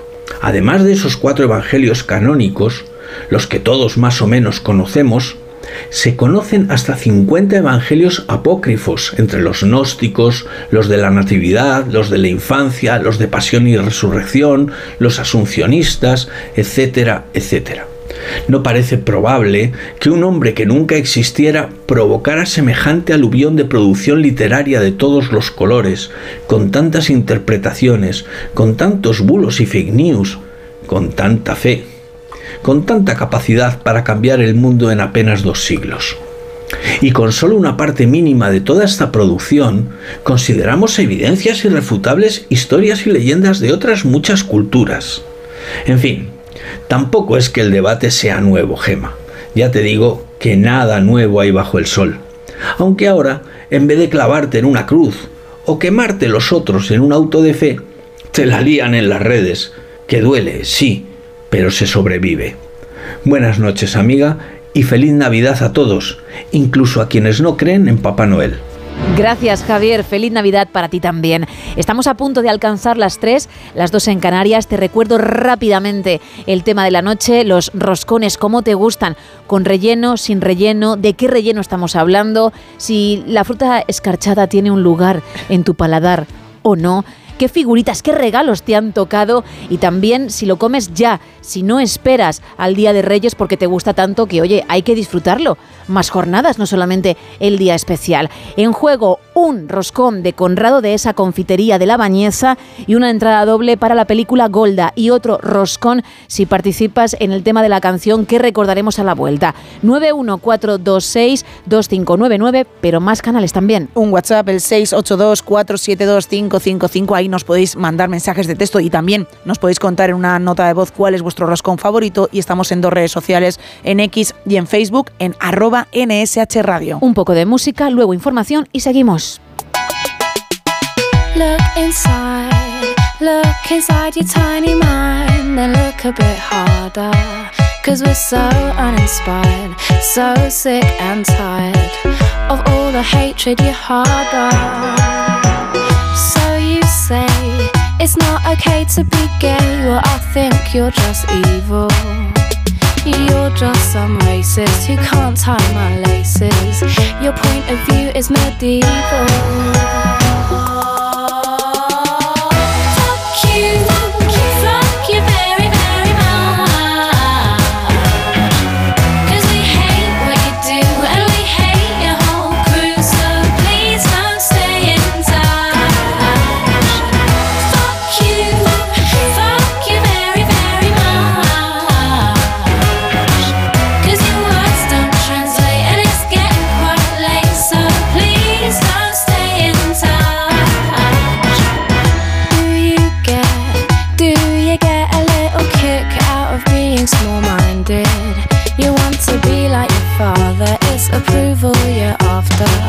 Well, that's not how you find it. Do you, do you really enjoy living a life that's so hateful? Cause there's a hole where your soul should be, you're losing control of it, and it's really distasteful.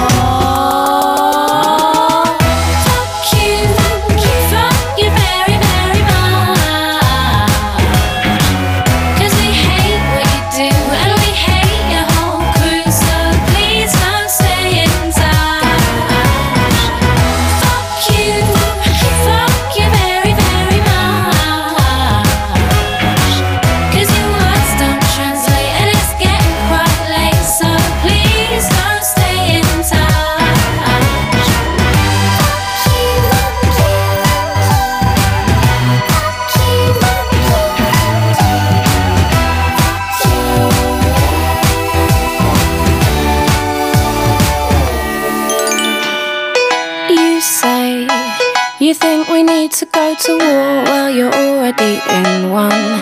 Cause it's people like you that need to get slew. No one wants your opinion.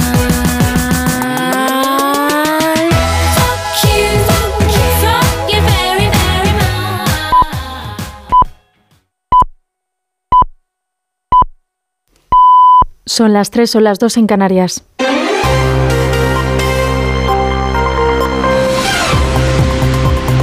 Noticias en Onda Cero.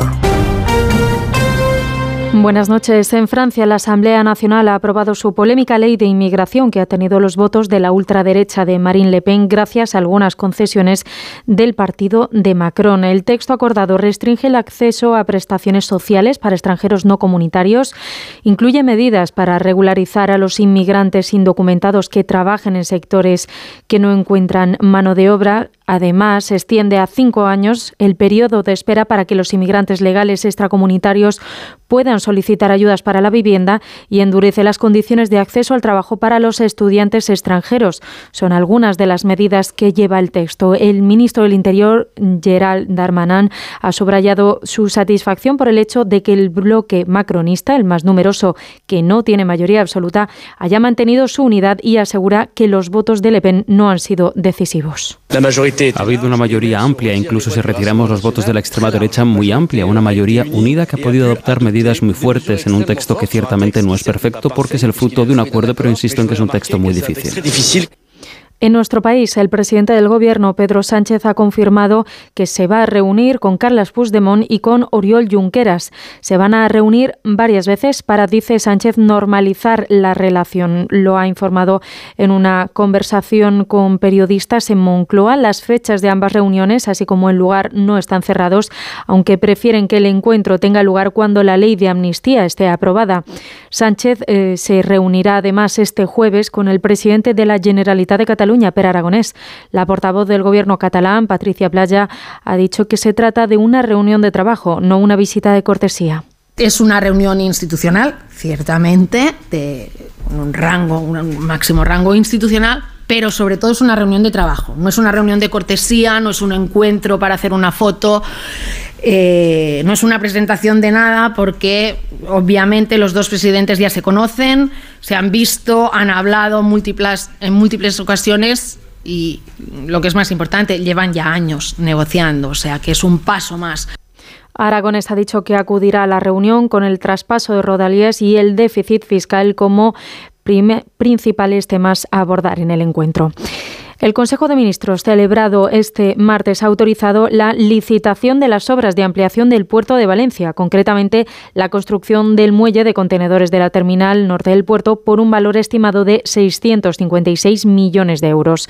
La portavoz adjunta de Sumar en el Congreso y dirigente de Compromís, Agueda Micó, ha anunciado que su formación va a denunciar ante los tribunales esta ampliación. Dice que es un macroproyecto que va totalmente en contra de los intereses medioambientales, económicos y sociales.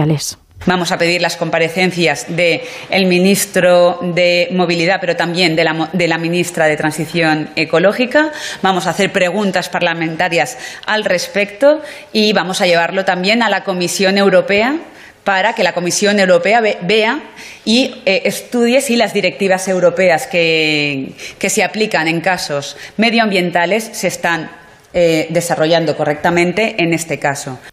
En nuestro país, los suicidios fueron la primera causa externa de muerte en el año 2022. Es la principal conclusión que refleja el informe de defunciones según la causa de muerte del Instituto Nacional de Estadística. Belén Gómez del Pino. Lleva este 2023 con 1.967 suicidios confirmados en el primer semestre, el mismo camino de récord que ya marcó 2022 con dato histórico de 4.227 suicidios y un incremento del 5,6% respecto del año anterior. Suponen más de 11 muertes al día y un foco de atención en los más jóvenes, 75 suicidios de chavales entre 15 y 19 años y 12 que tenían entre 10 y 14. Diana Díaz, directora de las líneas de ayuda de la Fundación ANAR. Conducta suicida se ha multiplicado en los últimos años. Los intentos de suicidio se han multiplicado por 25,9 y las ideas suicidas se han multiplicado por 23,7. El INE además vuelve a confirmar que las enfermedades cardiovasculares están detrás de uno de cada tres fallecimientos y otro 26% está relacionado con los tumores. Las muertes por COVID se desploman un 82%. Y en actualidad deportiva en fútbol de decimoctava jornada de la Liga de Primera División este martes, el Atlético de Madrid empató a 3 frente al Getafe, el Sevilla ganó al Granada 0-3 y ganó también el Valencia en su visita al Rayo Vallecano 0-1. Eso ha sido todo por ahora. Más información a las 4, a las 3 en Canarias. Síguenos por internet en ondacero.es.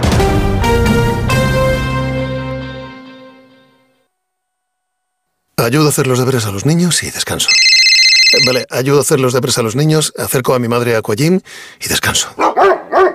Vale, ayudo a hacer los deberes a los niños, acerco a mi madre a Aquagym, paseo a Coco y... No se puede estar en todo. Bueno, Onda Cero sí, porque está en web, en app, en Twitter, en Instagram, en TikTok, en Facebook, para que puedas escuchar lo que te has perdido en directo, para que puedas comentar y disfrutar de contenidos exclusivos en la comunidad digital de Onda Cero. Onda Cero, tu radio.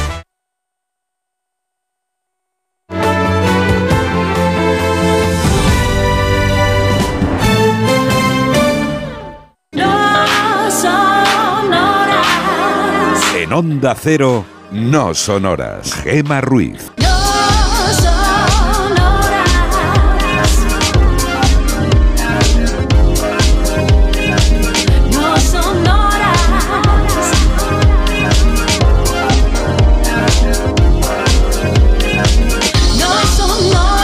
6 de la mañana, 2 y 6 en Canarias. Seguimos en directo en No Sonoras hablando de roscones. Enseguida vamos a escuchar vuestras voces. Pero además de ese roscón, si participas, el roscón de la confitería Conrado y la entrada doble para la película Golda, hay otro roscón extra para quien sepa título y artista de esta canción. He left no time to regret. Kept his dick wet with his Saint all bed.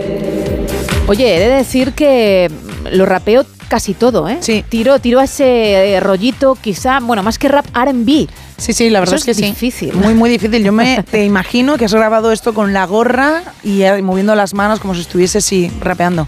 914262599, X y Facebook arroba NSH Radio y el WhatsApp 682472555 para mensajes de texto y notas de voz como estas. Hola, buenas noches, chicas. Hola. Yo soy Patricia de Madrid, aquí trabajando un ratito. Vamos. A ver, yo soy mucho de roscón, de hecho ya me he comido dos. Bien. Y bueno, mm, yo me acuerdo que estuve trabajando en la pastelería y me llevé un roscón de dos kilos y era, se dividió en cuatro partes, nata, crema, chocolate y trufa. Anda. Para morirse, la verdad. Venga, un besito. Otro para ti. Buena pinta, ¿eh? Muy buena pinta. Y además es que pruebas todos. Mm, Eso es cierto. No, si no te gusta uno, ya no te preocupes que, Que hay otro vie- trozo por ahí. viene el otro. Sí, sí. Más. Hola, muy buenas chicas. Bueno, temas de hoy. Eh, roscón de Reyes, el de nata, por supuesto. Los demás ni los miro a los ojos, vamos. Eh, Habéis hablado de chantilly, no sé lo que es. Si es chantilly, bueno, descartado totalmente. La fruta escarchada, eh, no la soporto, pero, pero en el roscón de Reyes que existe en Portugal, en un roscón de reyes que existe en Portugal, que le ponen, que la cortan a trocitos muy pequeñitos, y la, pero dentro y en la masa, vamos, la juntan en la masa, la soporto, la verdad. Bueno, y la canción eh, Amy Winehouse, Back to Black. Venga, buenas noches. Buenas noches, gracias por participar. Bueno, pues es lo que buscamos, ¿eh? Así que ya sabes, tienes que poner tu granito de arena porque tenemos esos roscones para regalar y también la entrada para ir al cine. Ocho minutos pasan de las tres, de las dos en Canarias, arrancamos esta hora.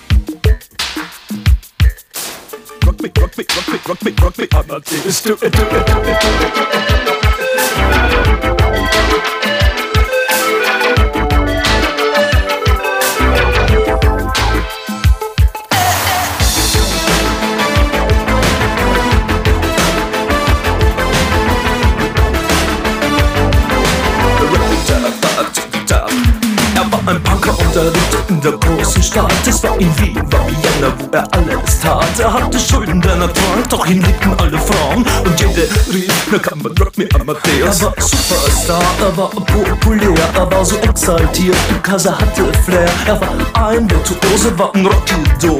Und alles rief, na kann man rock me Amadeus. Du mit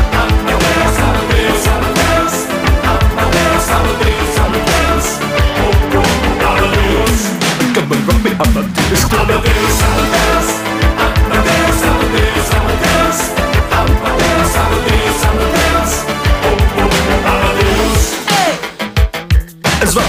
1980 und es war irgendwie nur Plastic Money anymore. Die Banken gegen ihn. Woher die Schulden kamen, war wohl jedermann bekannt. Er war ein Mann der Frauen, Frauen liebten seinen Punk. Er war ein Superstar, er war so populär, er war zu exaltiert. Genau das war sein Flair. Er war ein Virtuose, war ein Rocky Doll.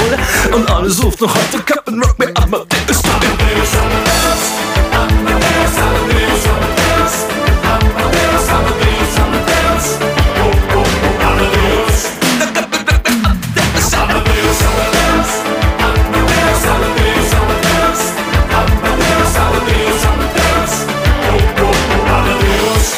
Rock me.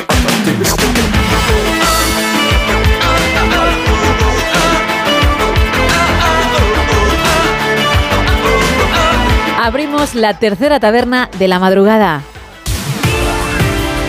Aquí abrimos la taberna de redacción, tercera edición.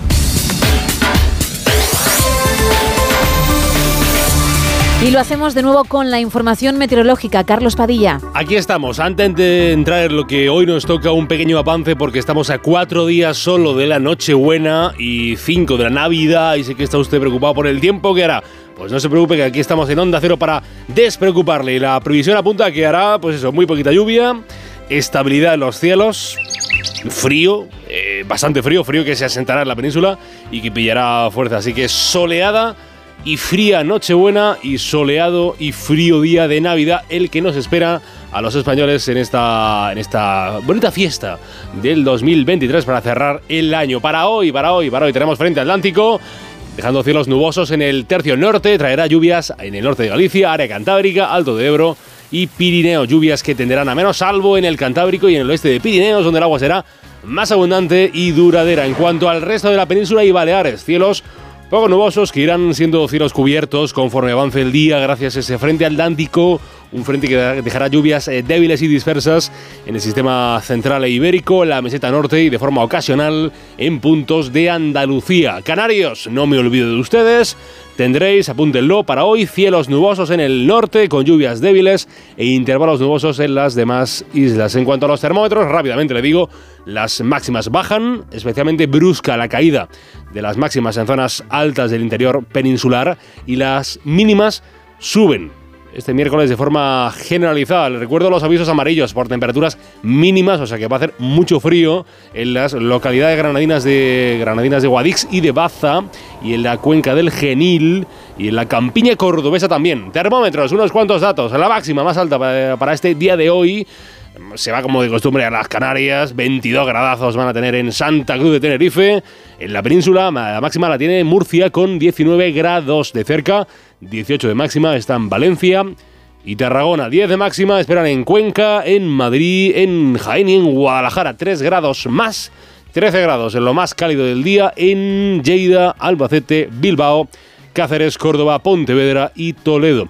Y en cuanto a las temperaturas gélidas, el frío, lo más frío del día, de nuevo Granada, ay Granada, ¿eh? Menos 4 grados en Granada. ¿Cómo quieres a tu tierra, pero qué bien estás ahora en Madrid? Que son cero, pero Sí, qué ya, bien estás. ya ¿eh? me decía mi madre hoy, ay, qué frío tengo, hijo. Pues, no- pues no me extraña. Menos 4 Ya grados en ves. Granada, menos 4 grados en la capital nazarí, menos 2 grados van a tener en Teruel, en Segovia y en Ciudad Real. Algo menos de frío, 6 grados. Oye, no está mal, no está mal, 6 grados. Es lo más fresco para esta jornada.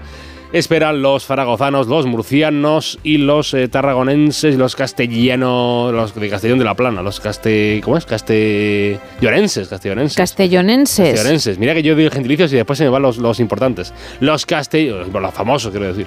Los de Castellón de la Plana, castellonenses. Esperan 8 de mínima en Barcelona, en Bilbao, en Valencia y en Pontevedra. Van a hacer el sol, el sol de este 20 de diciembre a las 8 y 42 en Palencia. Y atardecerá, empezará a, caer la noche, a nacer la noche, a caer el día, a las 5 horas y 48 minutos de la tarde en la Sierra Madrileña, un municipio que se llama Pradena del Rincón. Adelante. Prailesano, prailesano, Prailesano. o pradeniense. Pradeniense es como tres tigres. Sí. que están en un Trigal, ¿eh? 147 pradenienses estaban en Pradena del Rincón una Exacto. tarde, una tarde pra... Pero, pero es menos chocante, quiero decir, se esperaba ambos, ¿eh? Sí. Que fuese así. Sí, en sí, sí. la primera hora nos has dejado Mm. con un pueblo que nada tenía que ver con su gentilicio, pues de aquella Sí. forma. Ahí está. Bueno, apuntado que es de lo que se trata, aprendiendo. Gracias, Carlos. Se me acabarán algún día hasta ahora.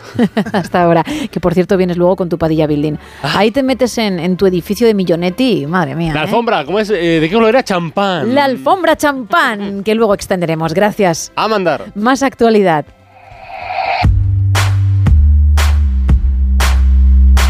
Diario de Cádiz, operación antidroga a gran escala en Barbate. Cadáveres pudriéndose, infecciones de gusanos y falta de personal. Caos en el servicio de patología forense. Y el gigantesco Icon of the Seas adelanta su salida de la factoría de Navantia de Cádiz. En el correo Urcuyu busca exprimir su mayoría absoluta y las elecciones vascas apuntan ahora a abril. El PSOE apoya por sorpresa la propuesta de Esquerra Republicana para no obligar a los deportistas a ir con la selección y apenas 350 vascos se han acogido este año al Código de Ayudas para aliviar sus hipotecas. En las provincias de Valencia, las empresas valencianas alertan del colapso en suministros y alza de costes del transporte por los ataques en el Mar Rojo. El Ayuntamiento de Valencia supera el récord de inversiones antes de acabar el año y la audiencia amplía la investigación de los correos electrónicos del caso Oltra. En la provincia Diario de Las Palmas, la reforma del subsidio de desempleo beneficiará a 47.000 canarios. Sube de 480 a 570 euros. Rocía con gasolina a su Uf. pareja en Canarias y tiene un accidente de tráfico mientras huía. Y Endesa afianza su compromiso con la transición energética de Canarias. En el Faro de Vigo, el incremento del subsidio de paro hasta 570 euros beneficiará a 40.000 gallegos. Baltar rechaza que el Supremo pida permiso al Senado para juzgarle porque nunca superó los 200 kilómetros por hora. Y la linterna del móvil salva a un marinero de Cangas tras volcar su lancha y subir por las cuerdas a una batea. En la opinión de Murcia, la Confederación Hidro- Hidro- Hidrográfica del Segura, madre Es mía, con las la palabra, Rs. ¿eh? Vamos a intentarlo otra vez. La Confederación Hidrográfica del Segura quiere construir una nueva desaladora en la cuenca del Segura. El Ayuntamiento de Cartagena oferta 73 plazas para reponer efectivos de la plantilla municipal y el joven que mató a puñaladas a otro en Lopagán, culpable de homicidio por unanimidad. En el comercio diario de Asturias, el caos ferroviario continúa y ya ha afectado a más de 900 viajeros. Alsa abre en Gijón su centro de I+D por su arraigo con Asturias y buscan a un pirómano que actúa en Gijón los fines de semana. En el diario Montañés podemos leer los 55 millones que el Estado adeudaba a Cantabria autorizados al fin. Detenido un experimentado delincuente afincado en Laredo por varias estafas online y Buruaga anuncia una inversión en carreteras autonómicas de casi 47 millones en 2024. En el Heraldo de Aragón, Jordi Ereu traslada a Estalantis que la fábrica de baterías de Zaragoza es estratégica. El Gobierno central lleva al Constitucional el decreto de las renovables de Aragón y el Inter de Miami de Messi jugará en la Romareda ante el Real Zaragoza. Fíjate. Para quien le guste, que tome nota. Pues que vaya para allá. En Huelva Información podemos leer casi 60 papás noeles cruzan el Piedras en tablas de Pa del Sur para dejar un mensaje de concienciación ambiental. Anda. Pues mira, oye, también es una imagen bonita y curiosa de ver. Más Y titular- difícil, y ¿eh? difícil. El paddle surf es muy complicado. Eso me han comentado, tengo que probarlo alguna vez. Seguimos con Huelva Información. El Banco de Alimentos repartirá 90.000 kilos en Huelva gracias a la gran recogida y la Virgen del Rocío regresará a su altar este viernes. En la nueva crónica de León leemos que Diez advierte que pedirá el cese de Óscar Puente si siguen sus ataques injustificados a León. La Guardia Civil mantiene la búsqueda de la menor desaparecida en Villaquilambre y un detenido por vender droga en León que fabricaba en su propio laboratorio. En Hoy Extremadura, el Servicio Extremeño de Salud afronta seis divisiones entre sus cargos directivos de Plasencia y Naval Moral.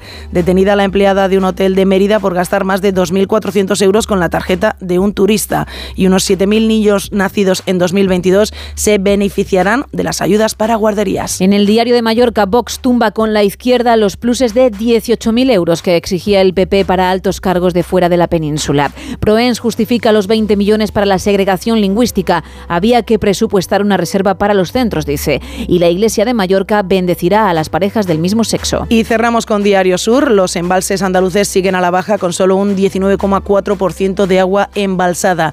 Andalucía avanza en convergencia con España, según la Junta, pese a ser última en el Producto Interior Bruto por habitante. Y las incidencias ferroviarias abren un nuevo frente político entre la Junta y el Gobierno. Vamos con el teletripi. Tú dirás. Pues traigo una noticia que Sí. últimamente, bueno, La temática la hemos contado ya en esta sección. Es un anillo perdido, un anillo de compromiso perdido. Wow, vienes con otro anillo que, que un día se fue a vivir otra vida. sí, y que luego encontró de nuevo, en este caso también hay final feliz, encontró a su dueño. En este caso, eh, una mujer dejó su anillo de compromiso en el baño de una parada de descanso. eh, y bueno, en Ohio, en Estados Unidos, ella pues se fue a lavar las manos, se quitó el anillo y por bueno, por curiosidades, bueno, por cosas de la de vida, la vida. casualidades de las vidas, gracias que no me salía la palabra, pues a lo mejor le dijeron rápido que nos tenemos que ir, o se dio cuenta de que llevaba más tiempo del que debía y tenía que salir rápidamente, o se puso a hablar, o cualquier cosa, dejó el anillo ahí en ese lavabo y se fue. Y se fue. Y kilómetros más tarde, cuando ya de repente se ve la mano, dice, ay Dios mío, ¿dónde está mi anillo de compromiso? ¿Cuándo fue la última vez que lo vi? Y evidentemente se acordaba que se lo había quitado en ese área de descanso en Ohio. Dieron la vuelta con el coche, regresaron a ese área de descanso y allí ya no estaba el anillo. ¿Qué había pasado con ese anillo? Pues que otra persona, minutos más tarde, había entrado en ese mismo lavabo, había visto el anillo, pensaba simplemente que no era un anillo, pues, bueno, de, pues era un anillo normal, dijo, bueno, pues me lo llevo y a lo mejor se lo regalo a mi hija o se lo regalo a mi sobrina y así, bueno, pues una baratija más para la persona. Se lo llevó en el camión, era un camionero, y al día siguiente, cuando se levanta, ve redes sociales y se encuentra con una noticia que mucha gente de la zona había bueno, compartido en redes sociales y era esta mujer con una foto del anillo diciendo lo he perdido en un área de descanso en Ohio, por favor, es mi anillo de compromiso. Y aquí el caballero que se llama Warren dijo, oye, pues yo tengo el anillo en el, eh, en el camión. Esa es la parte positiva Esta de las la- redes sociales. Eso es la parte muy positiva. Y entonces se puso en contacto con ellos, quedaron y se lo dio. ¿Qué pasa? Que la mujer le ofreció hasta mil dólares por el anillo. Le dijo, oye, pues una gratificación de verdad. Este era un anillo muy importante para mí. Y él dijo, pero ¿cómo me vas a dar dinero? O sea, ¿cómo me vas a dar Claro. dinero si esto yo lo hago encantado? Que es un anillo de compromiso que, bueno, que para ella era muy importante y a él no le costó absolutamente nada quedar con ella y dárselo. Así que una buena noticia de un anillo perdido que ya hemos contado varias veces que lo mejor es no quitárselos porque ya estamos viendo que la gente los pierde, bueno, pues por despistes de la vida. Exacto. Bueno, vamos con el faranduleo. Venga. Vamos. Que la cosa también va de amor. Voy a hablar de la actriz Sydney Sweeney, que está promocionando su última peli, Cualquiera menos tú, que llega a los cines de Estados Unidos en diciembre. En España hay que esperar un poquito más, hasta enero. Y en la que, bueno, tiene una historia de amor con Glenn Powell. Fíjate. Porque es el otro protagonista del film. Claro, una historia que la prensa ha sacado de la película. Y a pesar de que los dos tenían pareja, se les relacionó durante el rodaje. Hay quien dice que esto no es una invención de la prensa, ni tampoco una historia real, sino una estrategia publicitaria por parte de sus agentes. Pero bueno, el caso es que Glenn rompió con su chica durante el rodaje, lo cual avivó un poco más esos rumores. Pero Sidney Sweeney continuó con Jonathan Davino, con el que está comprometida y con el que lleva ya bastante tiempo. Al final han tenido que salir a desmentir todo esto. Oye, que no estamos juntos. Aún así, los medios siguen diciendo que ¿no? existe una química especial, una química que no se ve en otros compañeros de reparto y que ahí está. Pero bueno, ellos dicen que no. Ella ha concedido una entrevista en la que ha dicho estoy hasta el moño de estas cosas y ha aprovechado para decir que cuando alguien busque información, por ejemplo, de su pareja en Google, que sepa que puede leer algo que es erróneo, pues un bulo o una información mal redactada porque no se tienen los datos correctos. Vamos, de la sección de Semprum. Total. Bien, pues en este caso, si tú buscas a su pareja, según ella, encontrarás, por ejemplo, que es el heredero de una importante empresa de pizzas. No es así. Tampoco es restaurador. No. Simplemente es un tipo de negocios que nació en Chicago y que desde siempre quiso dedicarse a ello y le va muy bien. Punto. También alguna web dice la actriz les empareja incluso bajo el mismo techo desde hace seis años. Y no, todavía Nada, no, ¿no? ha habido momento para convivir porque además ambos tienen agendas muy muy, Muy llena, muy llenas, sí. efectivamente, una vida muy ajetreada y es imposible convivir como nos imaginamos nosotros la convivencia. Sí, sí. Ojo, pero lo que sí que ha dicho y es cierto es que lleva mucho tiempo en una relación estable no es algo normal, dice, y es verdad, en la industria en la que se mueve, ni tampoco para su edad, porque es muy joven, tiene veintipocos años. Así que es un zasca para aquellos que no hacen más que publicar tonterías cuando ella está demostrando que puede tener una vida normal dentro de la normalidad que le permite Hollywood. Zasca importante, ¿eh? Zasca importante para toda la gente que se inventa todo alrededor de su relación. Y, Uy, y sí, sí. bueno, Que, eh, que, él, que él, el coprotagonista de la película, rompiera con su pareja no tiene nada que ver con que ellos dos tuviesen una relación en la película. que bien les vino, no sé si a la prensa o a sus agentes en cuanto a marketing, el que dijeran se acabó, pero efectivamente no tenía nada que ver. Bueno, pues bien por Sidney Sweeney y esa entrevista que ha concedido. Con ella cerramos la tercera taberna de hoy. Did you write the book of love? And do you have faith in God above? If the Bible tells so. Do you believe in rock and roll? Can music save your mortal soul? And can you teach me how to dance real slow? Well, I know that you're in love with him Cause I saw you dancing in the gym You both kicked off your shoes Man, I dig those teenage bronc and buck With a pink carnation and a pickup truck But I knew I was out of luck the day The music died I started singing bye bye Miss American Pie. Drove my Chevy to the levee, but the levee was dry. Them good old boys were drinking whiskey and rye and singing, This'll be the day that I die. This'll be the day that I die. Now for ten years we've been on our own, and moss grows fat on a rolling stone. But that's not how it used to be. When the jester sang for the king and queen in a coat he borrowed from James Dean and a voice that came from you and me. King was looking down, the jester stole his thorny crown. The courtroom was adjourned. Was returned. And while Lenin read a book on Marx, quartet practiced in the park, and we sang dirges in the dark. The el roscón me gusta así, tal cual, sin nada, sin nata, sin chocolate, sin nada. Mojarlo en el café, un buen café, que se beba el roscón, el café, y me encanta. Y como anécdota, contaros que yo durante un año, vamos, en un año, durante siete días seguidos entraba en una cafetería a desayunar y me pedía un café y un trocito de roscón de reyes. Y durante siete días seguidas me tocó el premio. Un año. El del bar alucinaba en colores. Dice, no me lo puedo creer la suerte que tienes. Y siete días seguidos me tocó el premio.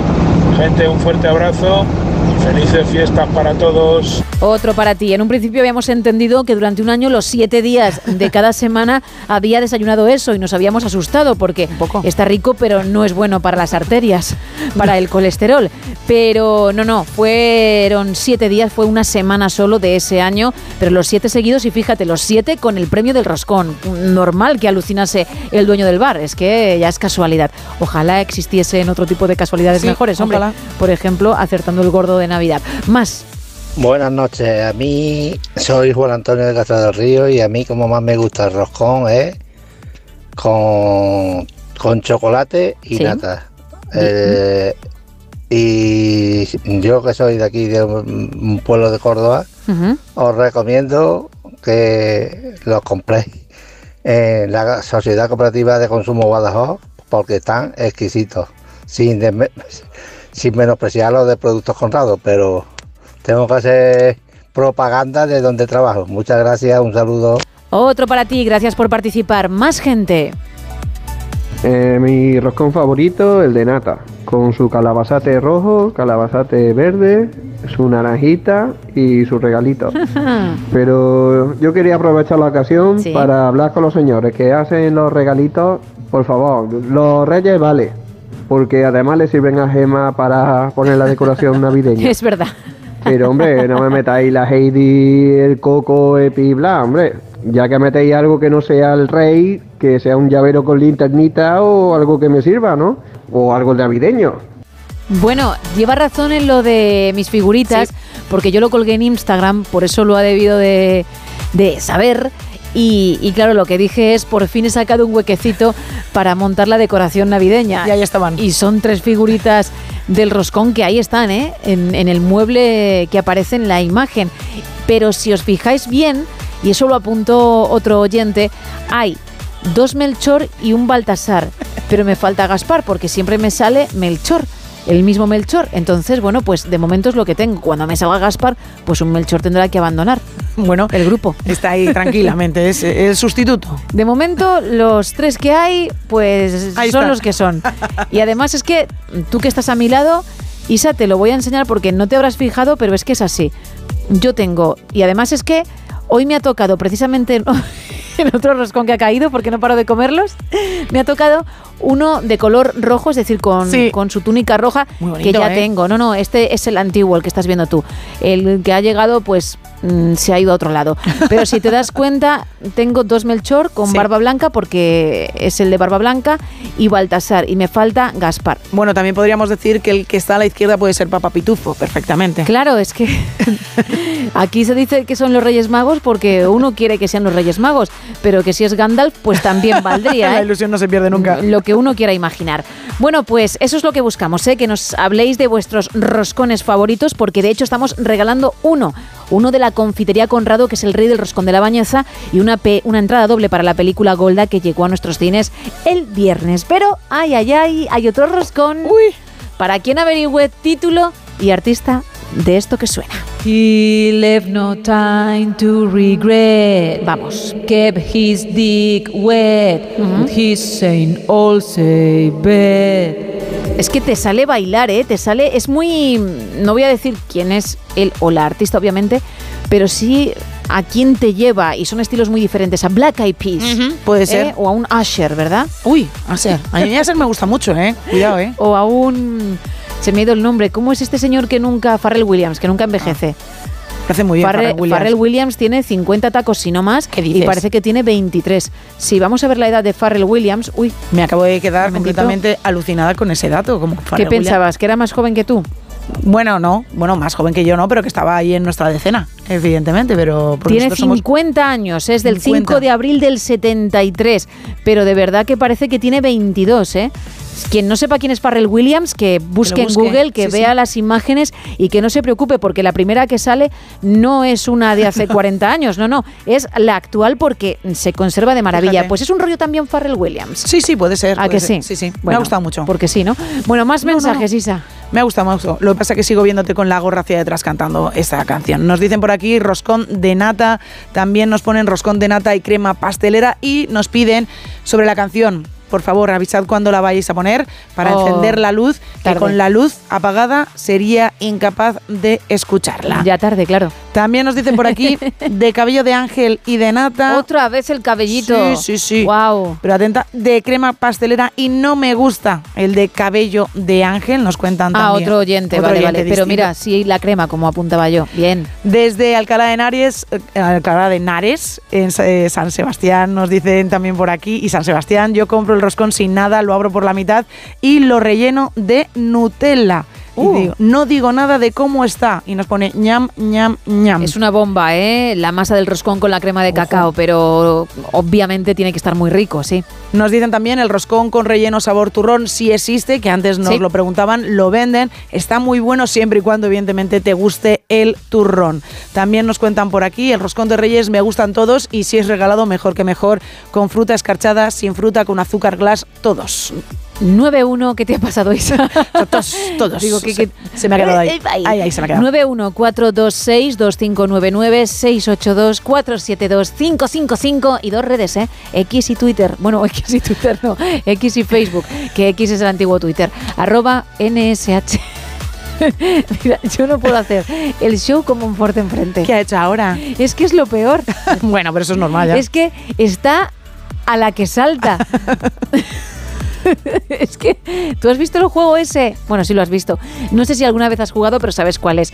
De los topos que Sí. salen de, de su madriguera o Y que hay que darle con el martillo. Efectivamente, Sí. y hay que darles para que se metan otra vez porque de repente salen cuando menos lo esperas. Pues así es Monforte. Con el a ver qué decimos, a ver cómo lo decimos para rápidamente estirar el cuello, ser un diplodocus, dirigirse a Carlos y, y criticar. Es, es alucinante, ¿no? Yo le llamo a ser suricato en ese sentido, que hacen así que, Carlos que estiran el cuello. Está riéndose al igual que él porque sabe que es cierto. Uy, Carlos. Carlos a veces también le acompaña. Ay, Carlos. Mirando al frente, porque Carlos es más civilino. Entonces él mira hacia el frente y critica. Disimula. Pero disimula. Pero Monforte. Ay, Monforte. Monforte es que es de verdad para, para utilizar el martillo ese de goma y, y hacer ¡pop!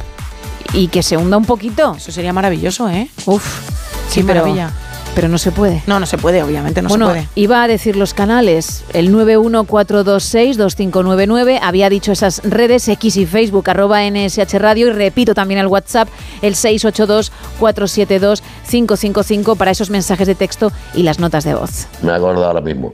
A mí me gustan los roscos de todas formas, lo que pasa es que no me los como. Eh, hoy me han contado un chiste que no es demasiado, que España es, es la hostia. Un tío que le dice a una muchacha, oye, ¿cuánto, dice la muchacha, cuántos años me dice? Dice, la vamos a ver por tu cara, unos 20, por tu sonrisa, eh, unos 25, y por tus ojos, unos 30. Y le dice ella, vaya, qué forma más elegante tienes de conquistar a las mujeres. Dice, espérate, espérate un momentito, que estoy contando.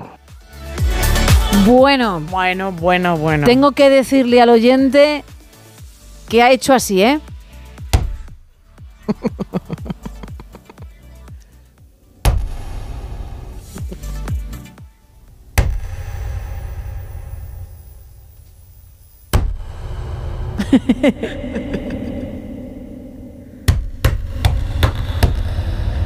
Así es como ha caído. Pero gracias, eh, gracias por contarlo y también por participar. Bueno, pues dichos los canales, los regalos y los temas, seguimos en directo en No Sonoras.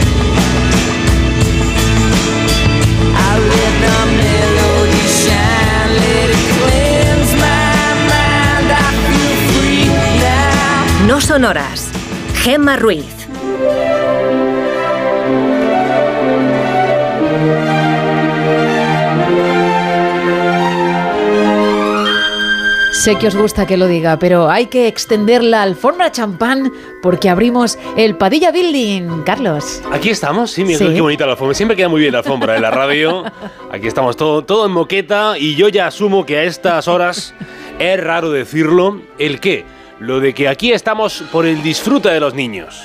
Pues porque, a no ser que los niños eh, consuman el no sonoras en podcast, que ojo, todo se puede andar, en principio los niños no, no no están ahora o no deberían estar despiertos.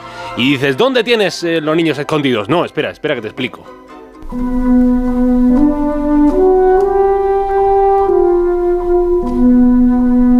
No me refería a que tengamos a unos niños aquí en el sótano de Onda Cero escuchando la radio todo el día como una tortura, sino, sino, sino que es, que es importante que cuando, sobre todo a estas horas, cuando el sol duerme, pues dejar escapar eh, la imaginación. ¿no? Es eh, fundamental no perder el niño que llevamos dentro, la, la alegría interna, ese crío que una vez fuimos y al que no podemos defraudar. O tú le defraudarías. Mira, mira, mira, mira cómo te está viendo tú yo de hace 15, 20, 30, 50, 70 años. Y no hace falta, no hace falta que, mm, que me cuenten. Eh, Porque yo ya lo empiezo a comprender, que la vida adulta tiene sus sinsabores. Ya, pero, pero la actitud es, es clave. La actitud de que siempre hay un futuro mejor, ¿no? Siempre se puede hacer mejor, siempre uno puede llegar eh, a lo bueno, ¿no? Ju- Justo ahora quizá llegue lo bueno. Dentro de nada, quizá ya llega lo bueno. Bueno, parece ¿eh? que nos ha quedado claro que el Padilla Building de hoy va de una construcción hecha para niños. Sí, para niños, para niños. Y para todo aquel que no siendo niño, pues también quiera eh, pasarlo al menos la mitad de bien que lo pasa un crío, porque los críos, cuando son felices, son muy felices. Cuando ríen, ríen muchísimo. Y cuando lloran, también no paran de llorar. La verdad que son unas personitas pequeñas que viven la vida mm, a pleno pulmón. Y adultos, adultos que durante un rato también eh, lo hacen. O podemos hacerlo durante un rato en nuestra vida. Como está el mundo tan complicado, a veces tan gris, tan sucio, tan feo, los humanos, algunos humanos que tienen esos destellos de, in- de ingenio, de imaginación, decidieron inventarse los parques temáticos, que es un recinto con una temática concreta donde lo único que pueden asegurarte es que intentarán por todos los medios eh, que te lo pases bien con ese personaje, con ese tema, con esos temas a los que está dedicado el parque. Ya hay parques temáticos de casi todo. Hay parques de los Simpson y de Drácula y de los, los Picapiedra y de Batman, aunque el primer parque temático ideado y ejecutado bajo ese concepto de parque temático se abrió hace ya más de 70 años en los Estados Unidos, en Indiana. Y todo comenzó con un padre, un padre jubilado. Un, jubilado, Lois Koch, eh, era un padre jubilado que vivía en Evansville, en Indiana, y se fue de viaje. Ya saben que los americanos, otra cosa, ¿no? Pero el coche lo cogen un montón y se fue de ruta hacia el pequeño pueblo de Santa Claus, en el condado de Spencer.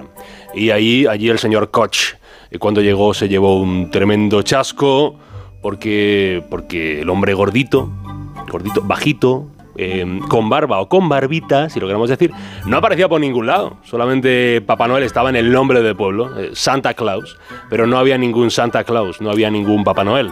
Y Lois Koch, que estando jubilado tenía muchísimo tiempo libre, pensó... Eso es bueno. Claro que es bueno. Y el hombre se preguntó en voz alta, ponme así como algo de, de eco que suene como a profecía bíblica. Señor, pero ¿qué pensarán los niños cuya desdichada vida les hiciera llegar a este anodino pueblo en mitad de Indiana llamado Santa Claus y que descubran, oh, pobres impúberes, que no hay ningún Santa Claus de carne y hueso en cuyo regazo sentarse para pedir la play, para tirarle de la barba? Ha sido un tanto dramatizado, pero seguro que Lois Koch eh, dijo lo parecido, pensó en los chiquillos, dijo, Papá Noel tiene que estar todos los días del año disponible para los críos. Y así nació, tras unos años de trabajo, Santa Claus Land, el 3 de agosto de 1946. En agosto y con Santa Claus. Somos más tontos. 3 de agosto y papá, llévame a ver a Santa Claus y de excusas nada. Que se vayan a hacer puñetas. Vamos a disfrutar del verano. Había casas de muñecas, había trenecitos, más que montañas rusas había trenecitos, había restaurante, en singular uno solo, era uno solo, y había Papá Noel, unos cuantos. Era un primario parque temático, aunque el que daría la fama mundial de los parques temáticos no se ubicó en Indiana, sino, sino en eh, California. Fue el sueño de un, de un hombre que no estaba jubilado, ni se llama Lois.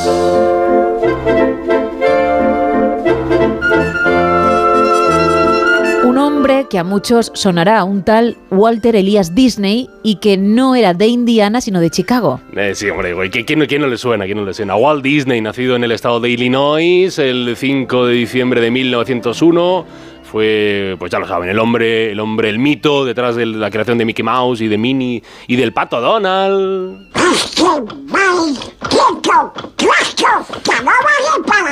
Que para locutor de radio, pues no sé si se gana la vida porque se le entiende siempre regular, pero en definitiva fue un gran creador de tantos y tantísimos personajes que han hecho felices a los niños y a los no tan niños y además fue un empresario, que es una cosa más prosaica, el ser empresario menos artística, aunque también hay que tener arte para ganar dinero.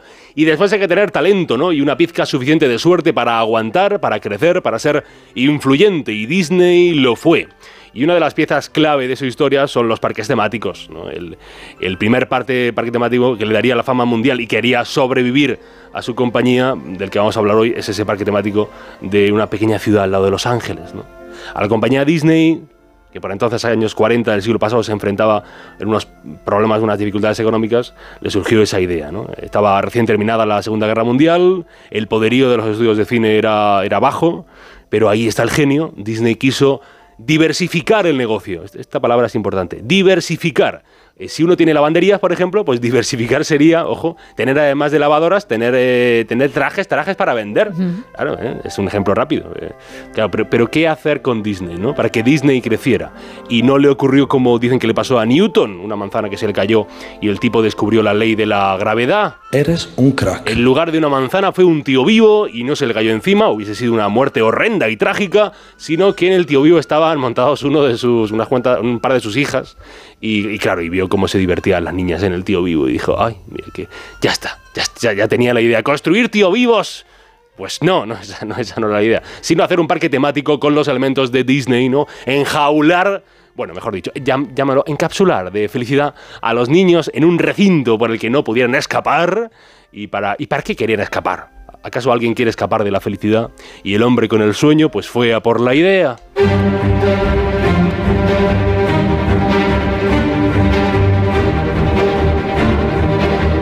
Una idea que en un primer momento era bien distinta porque lo que se pretendía era dedicar el parque a Mickey Mouse. Sí, además que estuviera muy vinculado al cine, eh, que tuviera unos pequeños set, eh, set cinematográficos y luego, pues sí, pues espacios de juegos para los niños, una- unas tiendas, un pequeño teatro de, de ópera y una salita de cine y unas granjitas. Bueno, pues como eso, como otras tantas ideas, se acabó tirando a la basura.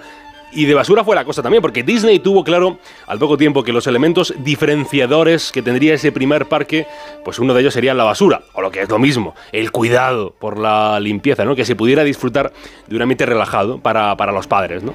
Para los padres relajado, para los niños excitante y entretenido para, para todos. Miraron unos terrenos ubicados en el terreno de Anaheim, una ciudad a las afueras de, de Los Ángeles, tenían el concepto, pero le faltaba la pasta, el cash, el money, la paroja, como usted quiere llamarlo, Walt Disney lo intentó todo. ¿eh? El, pobre vendió, vendió una casa, una casa de campo que tenía en California, liquidó las pólizas de los seguros de vida, pobre, pobre Walt Disney. Eh, a lo mejor pensaba en congelarse, quién lo sabe. Pidió préstamos a bancos, a amigos, compañeros de profesión, eh, dame un eurillo amigo, movió cielo y tierra buscando dinero y la financiación le acabaría viniendo de una cadena de televisión americana que es la ABC o la ABC, eh, que podemos decir aquí, que sería, sería clave, porque el ABC le prestó dinero a cambio de que hiciera programas para la cadena.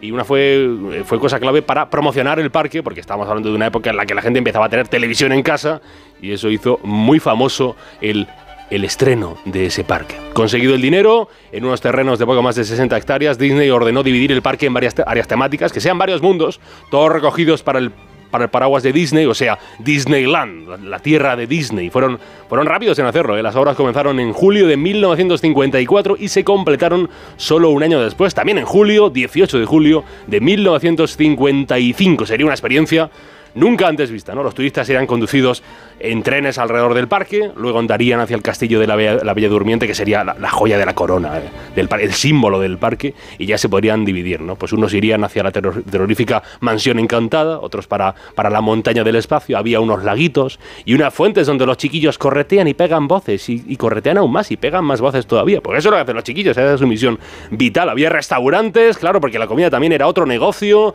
y había incluso un merchandising incipiente. Estaba, estaba todo pensado. Aunque se acabaría quedando pequeño porque la gente sabía que aquello, aquello no era solo visitar un parque de atracciones, aquello era vivir una experiencia, ¿no? La historia la vivías tú.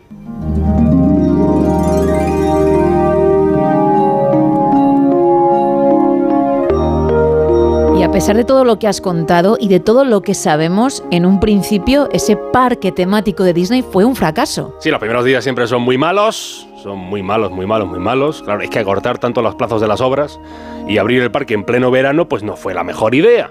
Estaban invitados como 11.000 eh, personas, se acudieron 30.000 a la inauguración de Disneyland en Anaheim. Eh, tuvieron un, un atascazo de estos muy habituales en Madrid, 11 kilómetros de atasco, había muchas atracciones que no funcionaban. El, el cemento, esto que cuentan es muy curioso, el cemento aún estaba fres- fresco, húmedo en la calle principal y las eh, mujeres que llevaban tacones se quedaban ahí en el cemento.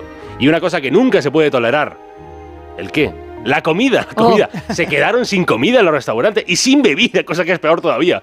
Muchos padres no podían aguantar a sus hijos sin una cerveza en la mano. Y encima había famosos allí, famosos, famosos, eh, claro, ¿qué, qué imagen le das a ellos también, ¿no? Pero se acabaría solucionando, ¿eh? Fue un, fue un éxito, Disney echó lo que le quedaba ahí pa- para, para que eso arrancara. En siete semanas el parque recibió a un millón de visitantes y al acabar ya ese año sumaba 3,8 millones de visitantes. Y había que diversificar aún más el negocio, ¿no? Recuerda lo de, las lavanderías y el traje. Pues aquí igual, ¿no? Copiar la idea, extenderla. Sería en Orlando el, Magic Kingdom, abierto ya en 1971, sin el creador en vida, el que se ha convertido en el número uno de los parques temáticos, aunque no, fuera, no fuera el número uno, el primero. El origen está en una zona más humilde, más humilde, en la ciudad de Anaheim, a 40 kilómetros de Los Ángeles. Es la historia de un sueño, ¿no? La, la realidad que todavía está viva porque se puede seguir visitando, ¿no? El único de todos los parques temáticos de Disney diseñado, construido bajo la supervisión del líder omnipresente, omnipotente, ¿no? El que todo lo veía, todo lo comprobaba, Walt Disney. El hombre que tenía algo de niño, ¿no? El creador también de esos parques temáticos para que cuando allí entres, previo pago de una entrada considerable, claro, esto es el negocio, pues puedas cantar y bailar y reír y disfrutar y tener un amigo en ti.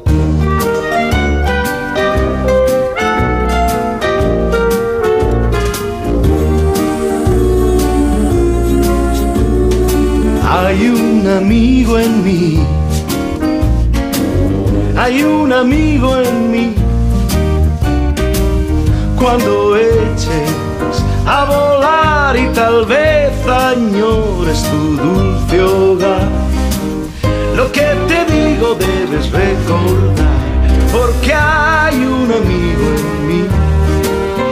Sí, hay un amigo en mí. ¡Ay, Toy Story! ¡Qué saga tan maravillosa! Y qué franquicia, con un montón de merchandising y también con videojuegos.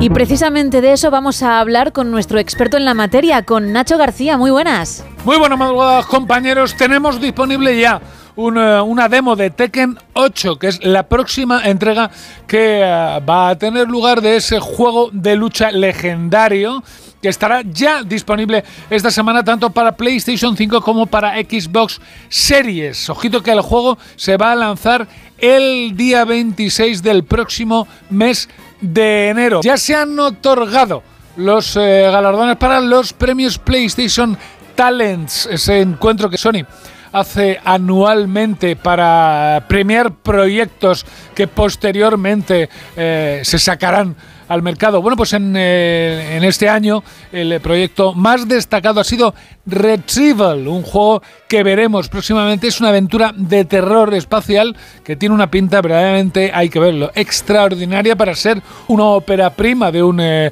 joven estudio.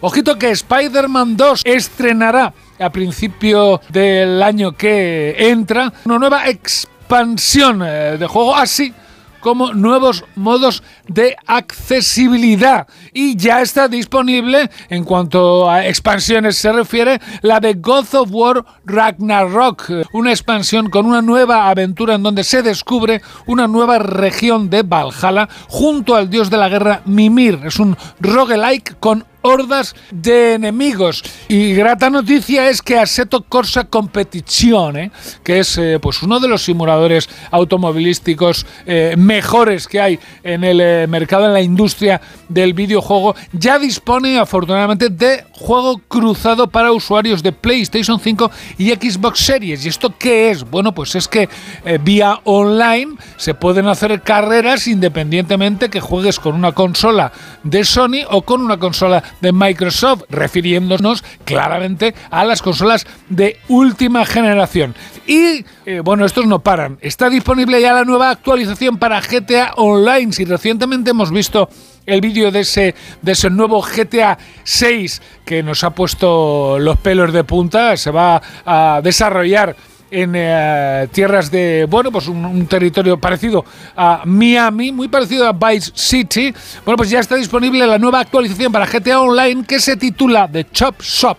En ella vamos a disfrutar de un nuevo negocio para ganar pasta.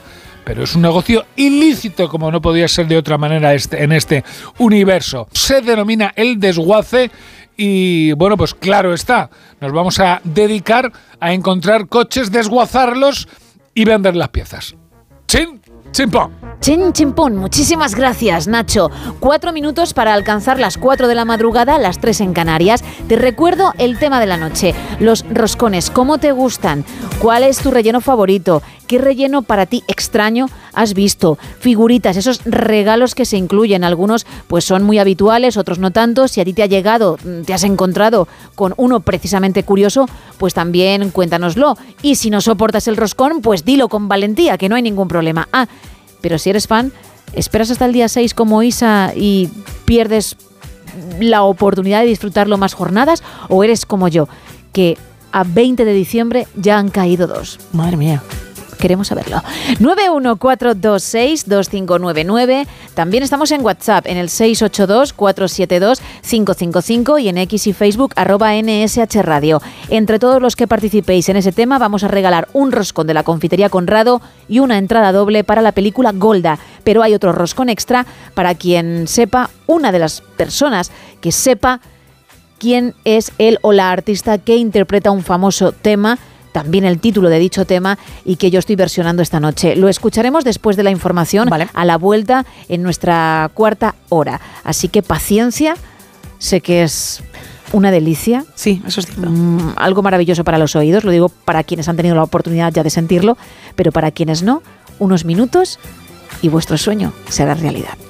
Nos faltó una noche de franela, de pijama feo y calcetín por fuera, de sofá con ducha fría y traicionera, con masaje crema, una copita y velas.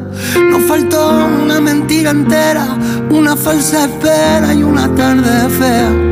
Nos faltó desdibujar tu nombre y nuestro corazón de toda la escalera. Nos faltó una sábana de Ikea, un viaje de cartón, un despertar de seda, un día remolón y una caricia vieja, un vámonos para allá y un sea donde sea. Nos faltó una noche sin dormir y un baile de salón en una calle estrecha.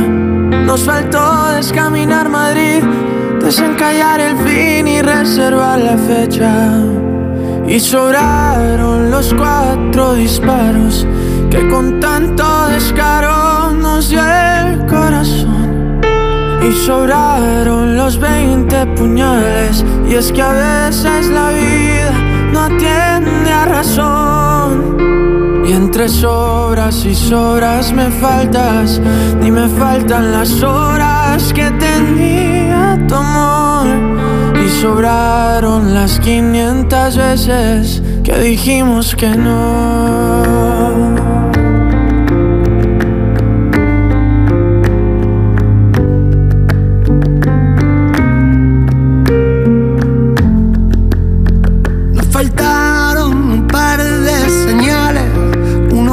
Rivales y un trocito de adiós. Nos faltó despertar con abrazos. Nos faltó una deriva por dos. Y sobraron los cuatro finales que con tanto detalle nos dio el corazón. Y sobró lo de ser incapaces. Y es que a veces no afina ni rima el valor. Entre sobras y sobras me faltas y me faltan las obras que tenía tu amor. Y sobraron las 500 veces que dijimos que no.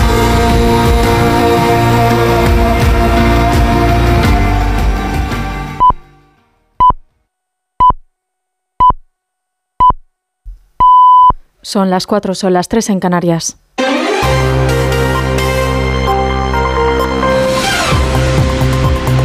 Noticias en Onda Cero. Buenas noches. El Gobierno ha aprobado este martes la reforma del subsidio por desempleo tras semanas de desencuentros entre los ministerios de Trabajo y de Economía.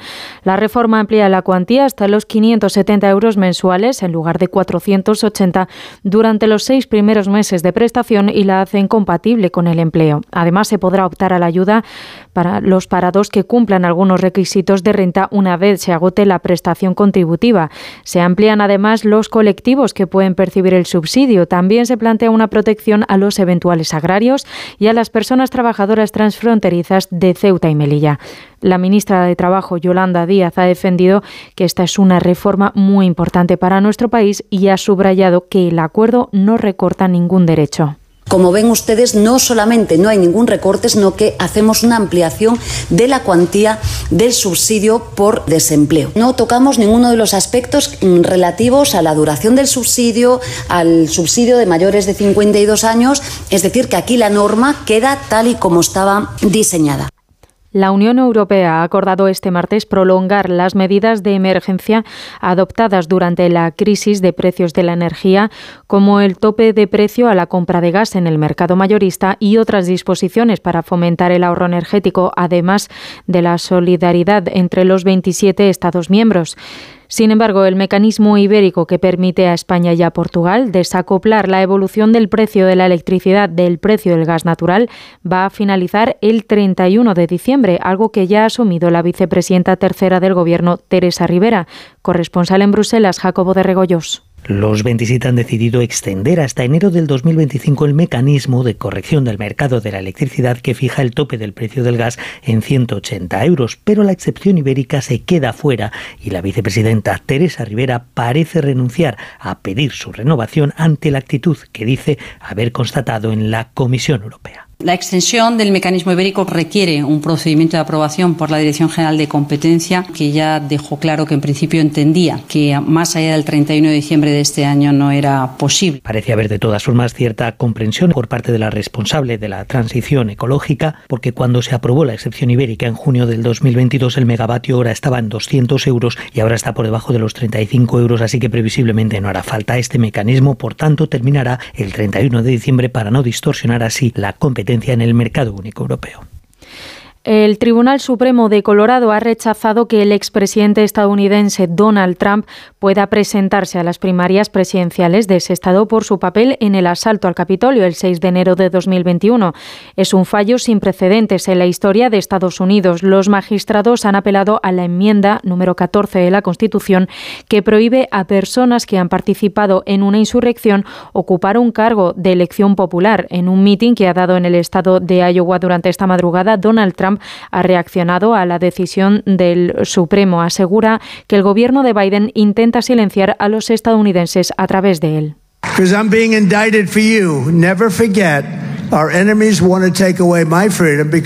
Dice, me acusan por vosotros, no lo olvidéis nunca. Nuestros enemigos quieren quitarme mi libertad porque nunca dejaré que os la quiten a vosotros. Quieren silenciarme a mí porque no les dejaré silenciaros. Estoy en su camino y siempre lo estaré.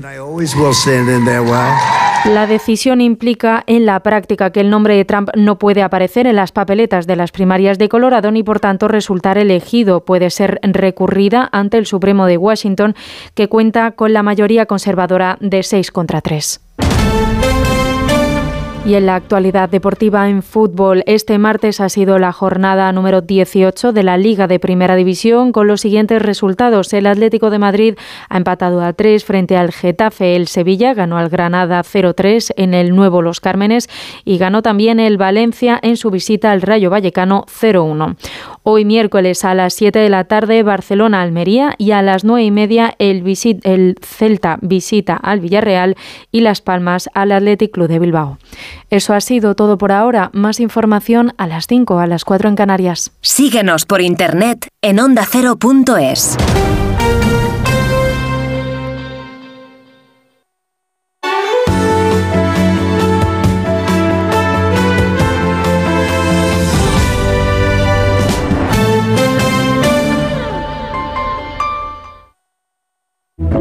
Hay personas de ideas fijas, de porque lo digo yo y punto, de perder la razón por querer tenerla.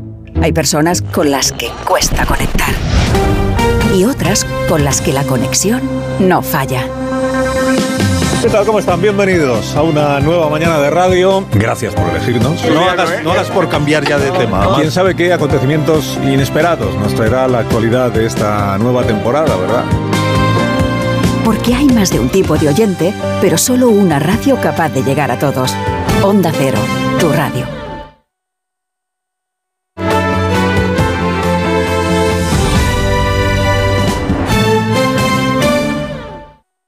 No son horas. En Onda Cero, no son horas. Gema Ruiz.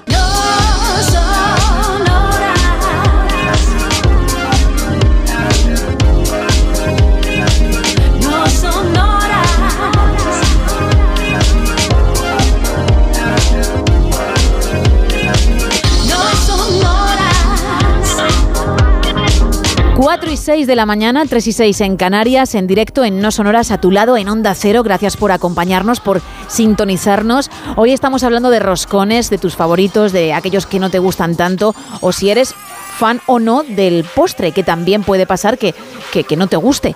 Que digas, mira, pues prefiero el polvorón mm, o, o directamente nada, ni, ni turrón ni leches, y ya me centraré en otro plato en Navidad. Oye, cuéntalo. En cualquier caso, entre todos los que participéis, sí que vamos a regalar un roscón de la confitería Conrado, así que si no te gusta, pues siempre le puedes hacer un buen regalo porque lo es en mayúsculas a tus amigos o familia, ¿eh? Y también una entrada doble para la película Golda. Y hay otro roscón extra para quien sepa, una de las muchas, espero, personas que sepan quién es la artista o el artista que interpreta este tema que yo he versionado esta noche. He left no time to regret. Kept his dick wet with his Saint Olsey bed. Es de mis mejores actuaciones, ¿no? Puede ser. ¿Sabes cuándo, cuándo te queda mejor la canción? Dime. Cuando bajas muchísimo el tono. Mm, ¿Quieres decir que me pegaría mucho ser Barry White? Te pegaría bastante, es cierto. Cuando bajas mucho el tono, la verdad es que. Bueno, es increíble, increíble. I'm here for your love, baby. Bueno, Monforte dice que tendría que sacar un disco con todos los temas que llevo interpretados en el show. No es mala idea, ¿eh? Amigos. No es nada mala. Que ya no soy artista en directo, ya es que empiezo a tener álbumes. ¡Qué maravilla! Bueno, eso por un lado. Por otro, los canales. Adelante. Pues estamos en dos redes sociales, estamos en X, en Facebook, en ambas nos puedes encontrar de una forma muy sencilla, porque nos llamamos igual, arroba NSH Radio. También tenemos un teléfono, el 914262599 para entrar en directo en el programa y estamos en un WhatsApp en el 682 4725. Uy, Dios mío, creo que he dicho mal el número. 682-472-555 para mensajes de texto y también notas de voz. Como estas. Romántico Elis desde La Rioja. A ver, hombre, a ver. Y digo yo, a mí el roscón que me gusta eh, es el de nata de toda la vida. Dejémonos de tonterías ya. Genma, ¿qué te iba a decir? Por favor. ¿Qué pasa? Llámese el tema. El tema, el tema es de Amy Black to Black. Pero por favor, ¿cómo se puede cantar así? ¡Hombre! Eso es impresentable. Oh, me has hecho Vaya, daño. Pensé que iba a decir súper bien. Claro, pensé que ibas a ser fan Claro. y ha resultado todo lo contrario. Muy raro, ¿eh? Pero ha resultado así. Hay pocos. Más. Buenas noches, equipo. Hola. Desde la ruta. Pues mi roscón favorito es el de nata con un buen tazón de chocolate. Bien, te acompaño. Eso es una delicia. Un saludo, muchas gracias por hacer las noches mucho más amenas.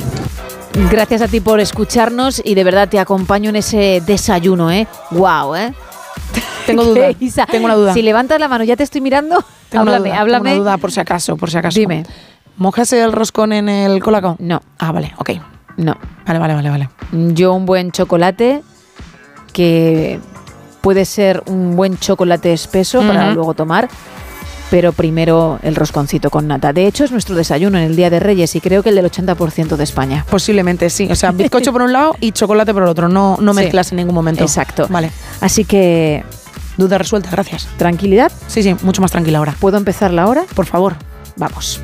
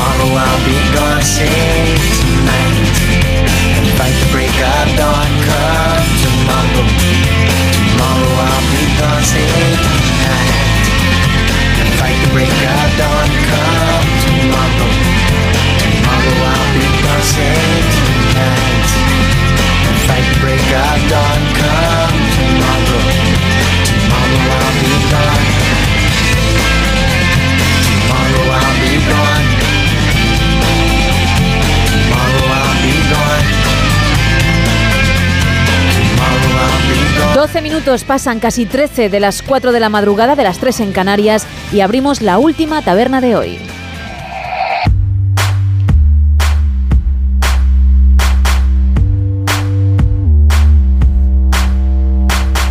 Arrancamos con la portada de La Razón que hoy titula Feijó irá a Moncloa para hablar de amnistía y Puigdemont. Los jueces no tienen que acudir a las comisiones del Lofer. Estados Unidos forja una coalición para proteger el tráfico en el Mar Rojo y Ucrania quiere movilizar hasta 500.000 hombres. En la portada de El País podemos ver una frase que destaca eh, este periódico de Mónica García, la ministra de Sanidad, que dice tener a un doctor viendo a 40 o 60 pacientes no es medicina, es un call center. También podemos leer la reforma del subsidio de paro lo eleva a 570 euros y el Estado entra en Telefónica para liderar su accionariado. En el mundo, Sánchez da un golpe de mano en Telefónica ante Arabia Saudí. El PSOE allana despenalizar las injurias al jefe del Estado. Son delito en 17 países de Europa. Sánchez admite que ya se verá con Puigdemont y negocian la fecha y el lugar. Y los alumnos catalanes muestran el mayor rechazo por la escuela. En la portada de ABC, el Estado vuelve a Telefónica para ser su principal accionista. El Consejo de Ministros ordena a la SEPI comprar con vocación de permanencia hasta un 10% de la Teleco, una operación que costaría más de 2.000 millones. Y también nos quedamos con otro titular. La Generalitat coacciona a los centros en la visita de la misión europea. En la vanguardia, el gobierno planta cara a los saudíes con la compra de un 10% de Telefónica. Gripe, COVID y un virus respiratorio causan una ola epidémica. También Sánchez rechaza que los jueces declaren en comisiones de investigación y una flota internacional comienza a proteger el Mar Rojo. Eso en cuanto a las portadas, un poquito más de Teletripi. Pues nos vamos hasta Austria para conocer la divertida experiencia de un joven español que está allí haciendo un Erasmus. Llega el momento de los exámenes y el profesor les dice que les permite llevar un papel con anotaciones al examen. Que ellos, bueno, pues la idea es que los jóvenes allí se centren en saber desarrollar las respuestas más que simplemente pues memorizarlas y simplemente soltarlo delante del papel y luego una vez que termines de hacer el examen pues olvidarte. Entonces, pues este joven dice, oye, ¿qué ha dicho el profesor? Que podemos llevar un papel con ciertas cosas apuntadas y que no pasa absolutamente nada. Un folio pueden llevar.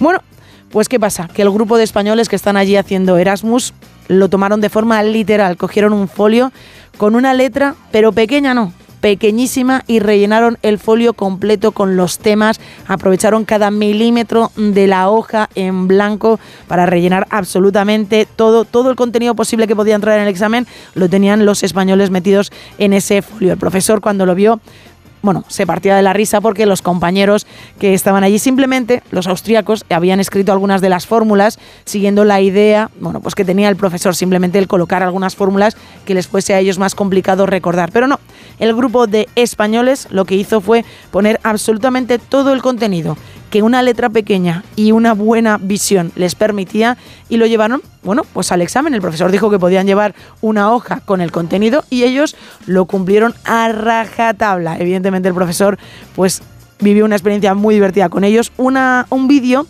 que ya tiene más de 12 millones de reproducciones que se puede encontrar en las redes sociales y que se ha llenado evidentemente de comentarios como por ejemplo solo esto se nos ocurre a los españoles. Así que una, bueno, una experiencia muy divertida para este grupo de Erasmus que han visto una forma diferente de hacer los exámenes y que la han aprovechado la verdad al 100%. Bueno, eso en cuanto al teletripi. Nos vamos con el faranduleo, venga. Bien, nos vamos a meter de lleno en la fiesta que, sí, sí, ya de Navidad Anda. dio Jennifer López y Ben Affleck. ¿Qué dices? Sí. Oye, que esto en, en Estados Unidos se da mucho, ¿eh? Sí. Porque algún Backstreet Boy, ya lo he visto yo en, en redes, también lo ha hecho. Y no se han invitado. Mm, No, no. Bueno, pero yo creo que a ti te daría igual, ¿no? Bueno, la ¿Por qué te ríes? La Jennifer López iría, ¿eh? Uf, madre mía. Sí, sí. Bueno, pues debe ser que antes de que llegue la Navidad, justo la semana anterior, esta es cuando celebran Vale. esas parties, ¿vale? Esos eventos. Y nos vamos, como decía, a la de Jennifer López y Ben Affleck. Ella iba espectacular, pero claro, al final estás en tu casa con un equipo glam, es decir, Sí. un equipo de maquilladores y peluqueros que la dejaron estupenda. Pero para su propia casa. Es que ni recogiendo un Oscar la he visto yo tan arreglada. Bueno, pues se presentó ante sus invitados con un vestido rojo muy ceñido, muy, muy maquillada, con un pelazo muy guapa, y luego se fue cambiando de vestimenta durante la noche, que esto es algo que a todo el mundo le apetecería, ¿no? Muy es lo más cómodo, lo más práctico y, y lo que te apetece en un evento en tu casa. Ella lo hizo y terminó cantando temas navideños para sus invitados. Bueno, esto también me lo esperaba, evidentemente, Jennifer López, el que se pusiese a cantar. Claro, porque ella es todo. Todo. Todo, Todo. todo tiene que girar alrededor de J-Lo. Bueno, pues cantó con un vestido de lentejuelas verde, muy, muy bonito, también muy ajustado cómodo. e iba muy guapa. Pero es lo que digo, mm, comodidad cero y, y teniéndote que cambiar cada dos por tres durante la noche, que te pasas más tiempo mm, retocando el peinado y poniéndote ese vestido que disfrutando con tu gente, leche. ¿Vas a copiar el outfit de Gilo para tus celebraciones? Como mucho puedo copiar uno que utilizó para su posado navideño frente a su árbol porque era una blusa y una falda ancha muy mona y parecía cómoda. Además iba muy sencilla y también iba muy guapa, ¿eh? con su coleta y, y poco maquillaje, muy natural. Mm, Lentejuelas no, ¿no? Eso sí, las lentejuelas pues para otro día, porque no me veo pelando las gambas con guantes, como he dicho ya en alguna Cierto es, con las lentejuelas. Y, y las lentejuelas. Mm, Recientemente estuve en un cumpleaños de alguien que me conoce. ¿Y te dio guantes? Y me dio guantes. Qué majo. Me dio guantes porque, bueno, había marisco y ya se sabe cómo soy. Muy yo. bien, ¿eh? Muy bien. Cualquier cosa, pues hamburguesas, marisco, estas cosas que tienes que, que tocar con las manos, si pueden ser con unos guantes. Oye, es todo un detalle. Mucho mejor, claro. Entre risas se me da, pero yo entre risas lo cojo. Porque al final la que no se pringa y luego no tiene ese olor, por El mucho olor. que se lave las manos en ellas, soy yo. ¿Seguimos? Seguimos. Cerramos taberna. I don't wanna talk about things we've gone through, though it's hurting me. Now it's history. I played all my cards, and that's what you've done too. Nothing more to say. No more race to play. The winner takes it all. The loser standing small beside the victory.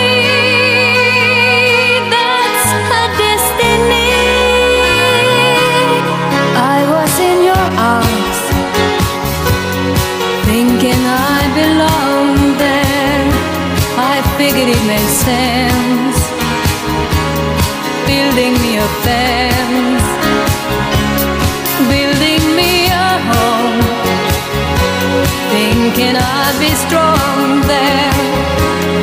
But I was a fool, laying by the rules. The gods make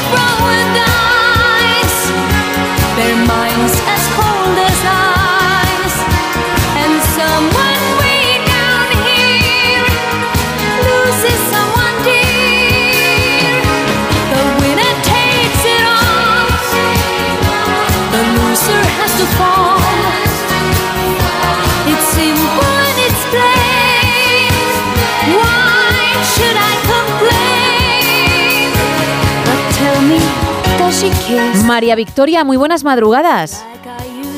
Hola, muy buenas. ¿Qué tal? ¿Desde dónde nos llamas? Desde León. Muy bien, qué buena tierra. Pues cuéntame, María Victoria, ¿te gustan los roscones? ¿Cuál es tu favorito? Es que no me gustan. Anda, toma. Te prometo, María Victoria, que cuando te he hecho la primera pregunta, ¿te gustan los roscones? He pensado, tendría que haber hecho una pausa, como es lógico, porque me da que María Victoria me va a decir que no. Y sin embargo, te he preguntado tu Mm. favorito. Y mira que, que- que la bañeza está aquí al lado y, y me encanta, es un sitio precioso y, y conozco Casa Conrado y bueno, yo ya tengo una edad y, y conozco cosas de la bañeza que a lo mejor gente joven de ahora no las conoce, pero no puedo con los roscones. ¿Y nunca has podido o...? Con ninguno. Jamás. Nunca. Vaya. Ese, es, ese agua de azahar que le ponen, que es el sabor clásico de del roscón, no puedo. A mi marido le encantan. Se come uno entero, él, él solo. Wow, ¿eh? Además de los, de los grandes. sí, sí, sí, sí. Se trae el roscón, busca para acá, busca para allá, pincha el lava, el otro. Le encanta. Yo no, no he podido nunca con los roscones. ¿Y tienes algún postre o algún plato navideño que sí, ya que él come roscón, que tú puedas disfrutar de otro o nada de nada? No, mira, mm, precisamente ahora que estoy sola, mañana viene mi hijo, que están todos fuera, y, y vienen mañana, y, y lo que les hago para Reyes simplemente es flan María Victoria. un flan. Un- ah, un flan, perdona, que no te habíamos escuchado. Se, se había ido la comunicación. Ah, un flan sí, vale. El roscón no, pero el flan sí, Sí, ¿no? sí. No, no. Ellos, ellos el día de Reyes les hago un flan. Vale. Hermoso, para un flan tremendo, de grande, claro, porque para todos, menos para mi marido, que ese se trae su roscón de casa Conrado, ¿eh? Siempre de casa Conrado, a ver Oh. si le toca el premio. Qué bien. Pues sí, cierto, ¿eh? Porque vendría muy, pero que muy bien. Porque cada año Bueno. Conrado en uno de sus roscones introduce un importe interesante que claro Considerable, exacto considerable. si te toca pues obviamente para tapar agujeros sirve ¿eh? pues a ver si hay suerte la verdad María Victoria Pues ya para que él, el, el, el, el premio para él. sí no hombre ya que es el que lo come y además entero porque son grandecitos pues por lo menos que luego lo disfrute No, en- en- entre, entre la noche de Reyes, y, o sea, entre el día 5 y el día 6, se lo come entero. Qué tío, ¿eh? Menos mal que respeta ese día y no hace como yo, que llevo ya dos. Porque si no, hasta que llega el 6 de enero, fíjate si caerían roscones, ¿eh? Ay, no, no, no.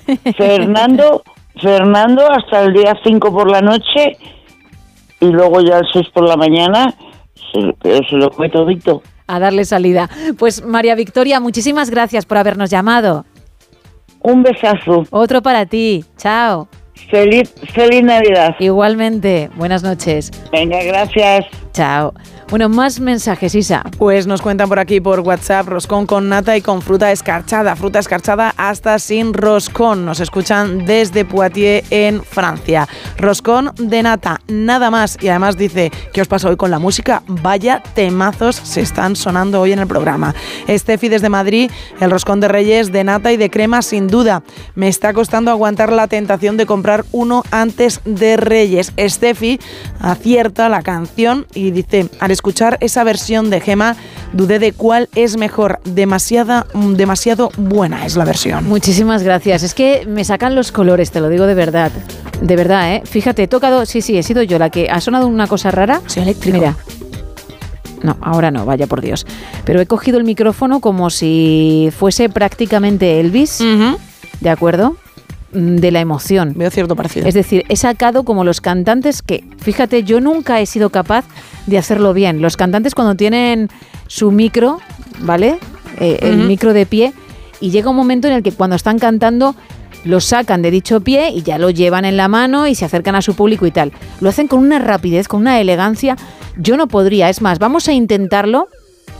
Vamos a bajar la música. Imagínate, ¿no? Yo estoy hablando y, y estoy hablando pues con el micrófono en su mm, pie, Pie. y todo normal. Vale. Vamos a con naturalidad, ¿eh? Con tan naturalidad. A sacarlo. Casi. Uy. Y bueno, pues aquí estoy.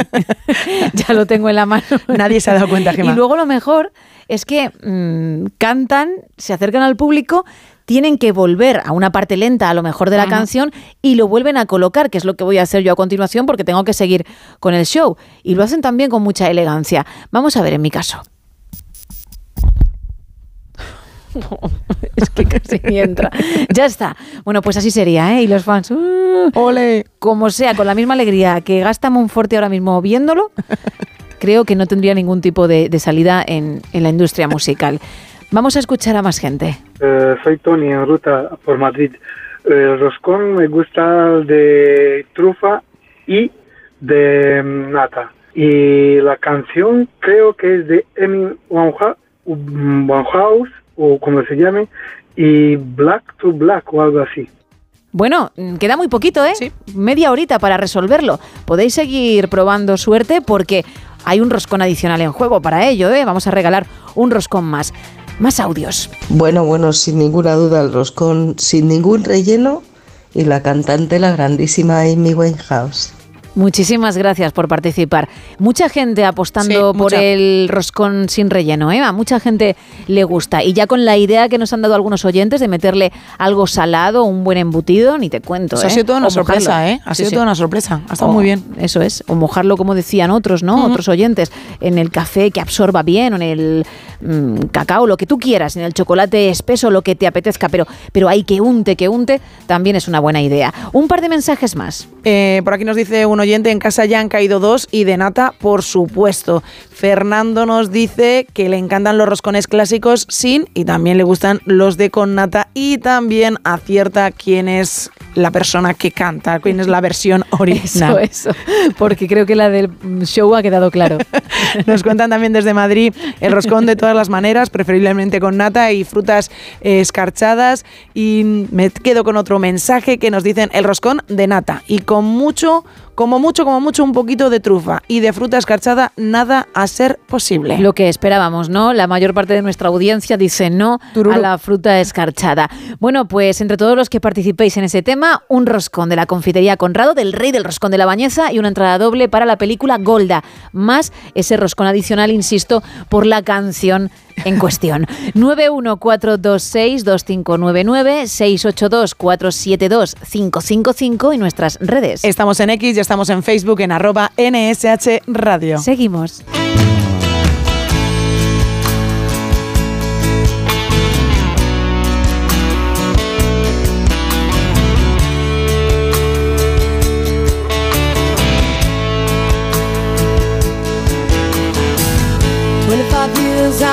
Is still trying to get up that great big hill of hope for a destination.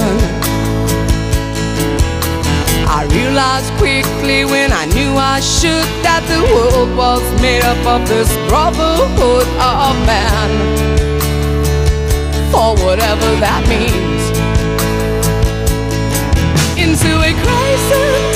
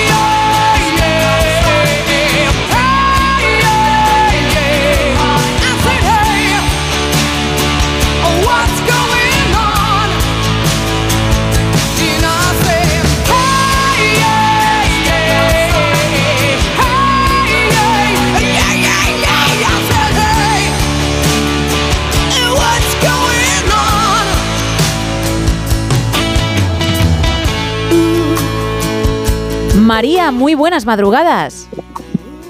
Muy buenas. ¿Qué tal, María? Ahí, que te pillamos escuchando la radio, ¿no? Y te has puesto ahora el teléfono. Pues claro, aquí estoy en compañía vuestra. Hoy, muchas, muchas gracias. Cuéntame, ¿tú sí eres de roscón? Yo sí soy de roscón. ¿Quién no es con lo riquísimo que está? Es que, Madre claro, mía, vaya duro. María Victoria nos decía que no, yo soy de las tuyas, ¿eh? Yo incluso lo disfruto ya a día de hoy. No sé si tú esperas a la- al Día de Reyes. Depende. Hay años que no. Y hay años que repito. Y tripito. ¿Y este año qué? ¿Cómo, cómo se ha presentado, se presenta la cosa? Este año se presenta con mucho dulce, porque aquí de donde soy yo mm, hay un tiempo horrible, frío, entonces con un buen café, un buen chocolate, si tomas un rosconín, ¡buah! Me ha chivado Carlos, que eres de Ponferrada, fíjate, provincia de León también, maravillosa tierra. Y efectivamente, ahí sí que entra bien el chocolate y el roscón, sí. Bueno, el Bierzo, precioso. Si Ya no lo digo. conoces, te invito. Sí lo conozco porque mi madre es de ahí y he pasado todos mis veranos en la infancia ahí, sí, sí, sí. Bueno. ¿Y qué te pues iba a decir? bien. ¿Cuál es, ¿Cuál es tu favorito? Si tienes alguno, ¿eh? que a lo mejor te gustan todos. Todos, todos, pero me inclino un poquito por el de nata, pero el, todos. el de nata, bueno, pero sí, al final es yo creo que el más mencionado, favorito, ¿eh? Sí, sí. Mm. Y lo Y haces... y Conrado a- que los hace divinos. sí, efectivamente. Los ¿Y, al- Conrado, sí. ¿Y alguna vez, Dime, María, dime. los has hecho tú? No, ahora sí me voy a, a pasar ahí porque da muchísimo trabajo. Sí. Si fuera otro tipo de dulce, pero es que el roscón de reyes da mucho trabajo. Entonces hay que ir un poco a la práctica. Que nos lo hacen tan rico, para eso nos vamos a molestar. Y efectivamente, como, como tú dices, Conrado los hace espectaculares y, y además te pilla cerquita, así Muy que más... Sí, sí. Sí, porque muchas veces nos vamos a, a tomar algo a la bañeza y, y siempre tenemos que probar los, los dulces de Conrado, que son buenísimos. Claro que sí. Pues María, oye, te agradezco muchísimo, no solo que hayas llamado, eso por supuesto, sino también que, que estés al otro lado y que te lo pases bien, que eso me alegra mucho. Bueno, pues mira, de verdad, cuando, cuando paso una noche que no me viene el sueño, Os pongo y, y- y vamos, me, me, pone- me hacéis una noche súper agradable. Así Oh. que gracias a vosotros. Y Pues- que sigáis con ese entusiasmo, esa alegría que nos transmitís. Pues lo vamos a intentar, además con, con oyentes como tú, con esas palabras, pues más si cabe. Mil gracias, te mando un abrazo muy grande y feliz Navidad para cuando llegue la fecha, ¿eh? Pues gracias, igualmente. Un abrazo, María, gracias. Un abrazo. Chao. Chao. 4 y 36, 3 y 36 en Canarias. Vamos a hablar de series.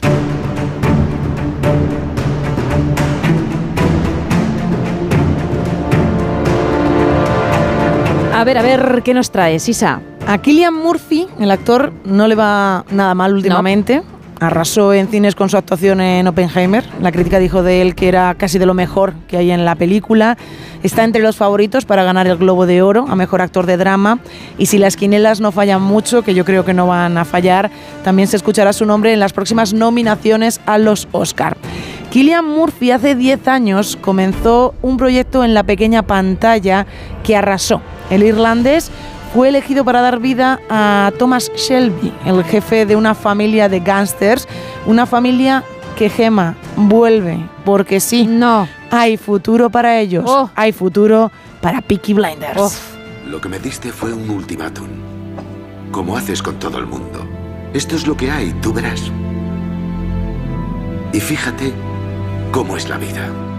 Los vecinos del barrio quieren que hoy salgas victorioso. Será porque, aunque sois malos, pues sois nuestros malos. Bueno, yo no, no pude. Dije, qué necesidad. Creo que me vi cuatro temporadas, la quinta ya es cuando dije, ¿pa' qué? Si he sufrido cuatro mm, cometiendo ese error que tanto criticamos de seguir y seguir y seguir por si al final es tan interesante como otros cuentan. Y mm, en mi caso no, no fue así, así que la quinta ni la mm, puse, o sea, no- ni la intenté y por supuesto tampoco voy a hacerlo con la sexta. ya lo Pues- siento, ¿eh? pero no. Pues sufriste mucho, ¿eh? Porque esta serie es de sufrir, porque son malos, muy malos. No, muy, pero yo sufrí malos. más de aburrimiento, ¿eh?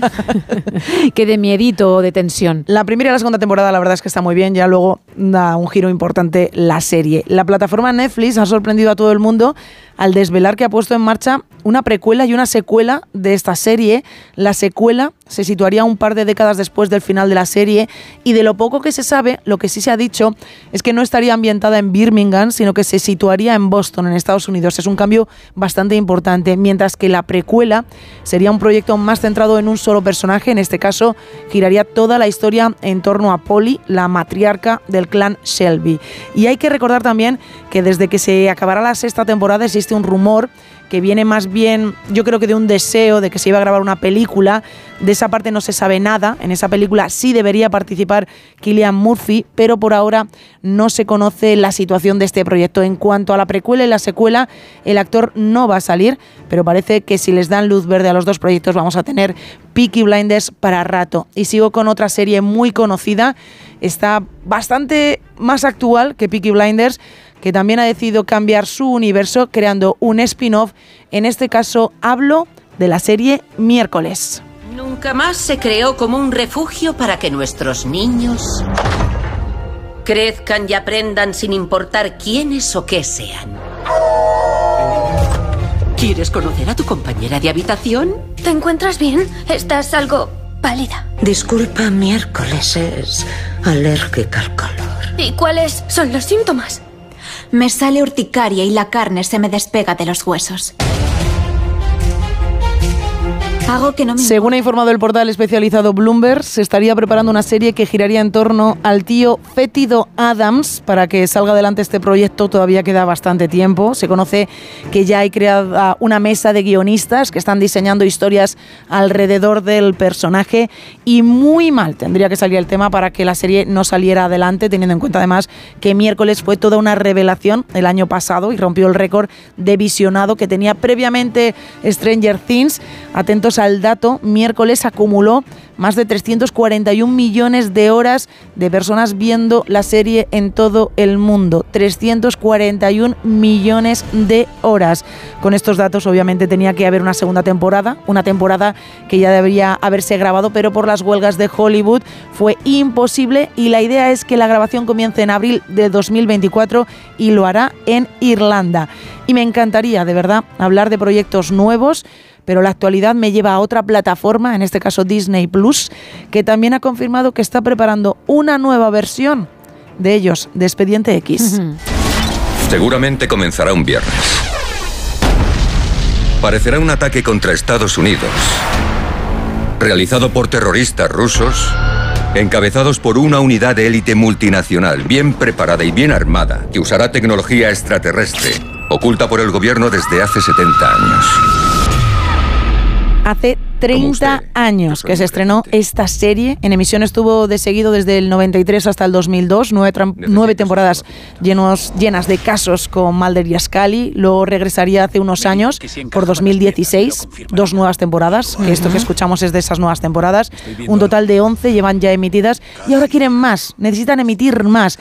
Chris Carter, creador de la serie original, ya se ha reunido con un director que está detrás de proyectos a lo mejor pequeños, no sé si os sonarán, Black Panther y Creed, es el No. director, para darle un pequeño giro al proyecto. Aún no se ha anunciado una fecha de estreno específica para el proyecto, ni se ha revelado los detalles sobre el nuevo elenco o el formato exacto que tomará esta reinvención de Expediente X. Lo que parece claro es que ni Gillian Anderson ni David Duchovny retomarían sus papeles. Y sí, vamos a cerrar con un estreno, porque hay estrenos, gracias a Dios, un estreno además español que llegará a nuestras pantallas el próximo 19 de enero a través de también pues Disney Plus. Se llama Cristóbal Valenciaga. El cuerpo de una mujer, un trozo de tela y las puntadas justas para sujetarlo todo. Así Cristóbal Balanchega. Mi vida ha sido el trabajo, el estilo, la discreción, la exclusividad, la supervivencia, el miedo, la traición, la resistencia. París, Madrid.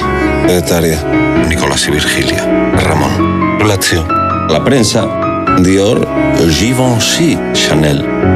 Todos crearon el misterio Valenciaga. Una cosa es lo que te dicen en la cara y otra lo que luego escriban.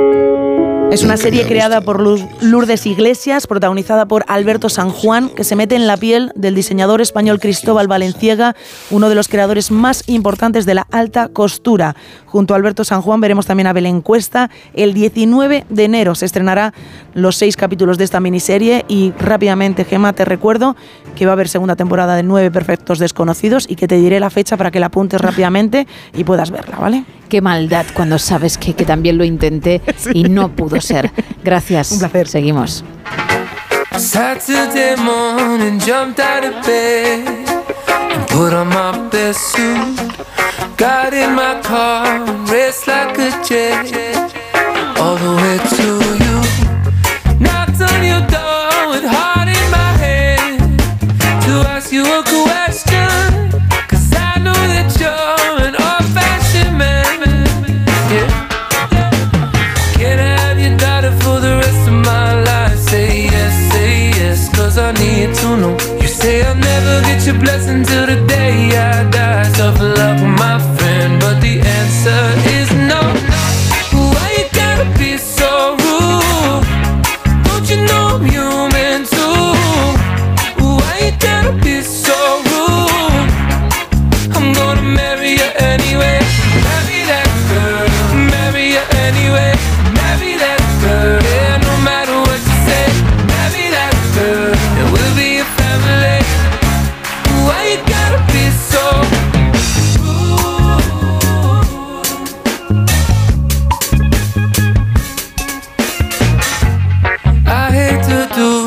you leave no choice. Can't live without her.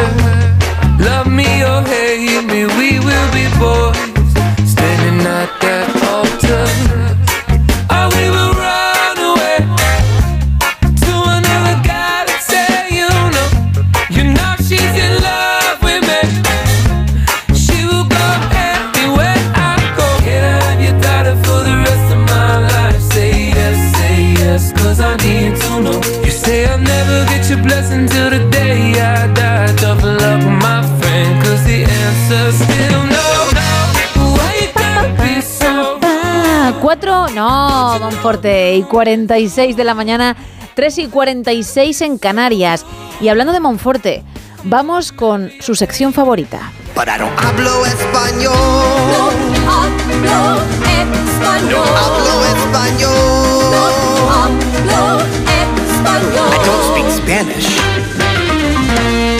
La sección en la que aprende a ligar como lo haces tú Isa, que eres una gurú en la materia, de ahí que te dediques a, a trabajar este espacio y a hacerlo también como lo haces cada noche, cada mañana o cada madrugada, lo que cada uno desee. Muchas gracias. Además, Sergio, nada. siempre que acabó el programa, dice, jo, hoy ha estado muy bien, ¿eh? Sí, Sergio, fíjate, es un tipo extraño. un poco, un poco excéntrico. Es muy grinch, ¿eh? lo hemos dicho al comienzo, y muy, muy centrado en, en- en su pasado, ¿no? en, en esa pastelería. Y sin embargo, cuando llega a esta sección, tiene siempre un pañuelo. Un pañuelo, por cierto, con, con sus iniciales, SM, que utiliza para limpiarse los ojos. Yo me quedaba con esa imagen. Ya. Suerte la mía, ¿eh? ya, verdad. ya te Y, y un día me fijé un poquito más. Y es que se emociona, Isa. Normal que se emocione. Se emociona, por eso luego te felicita. Sí, y además me felicita y, y la voz le tiembla un poco. Sí. La emoción. Sí, que no es de rabia, ¿eh? No, no. de enfado, que no es habitual en él. Es jamás. de emoción. Bien, pues para él, dedicado este espacio, en esta ocasión, ¿cómo vienes?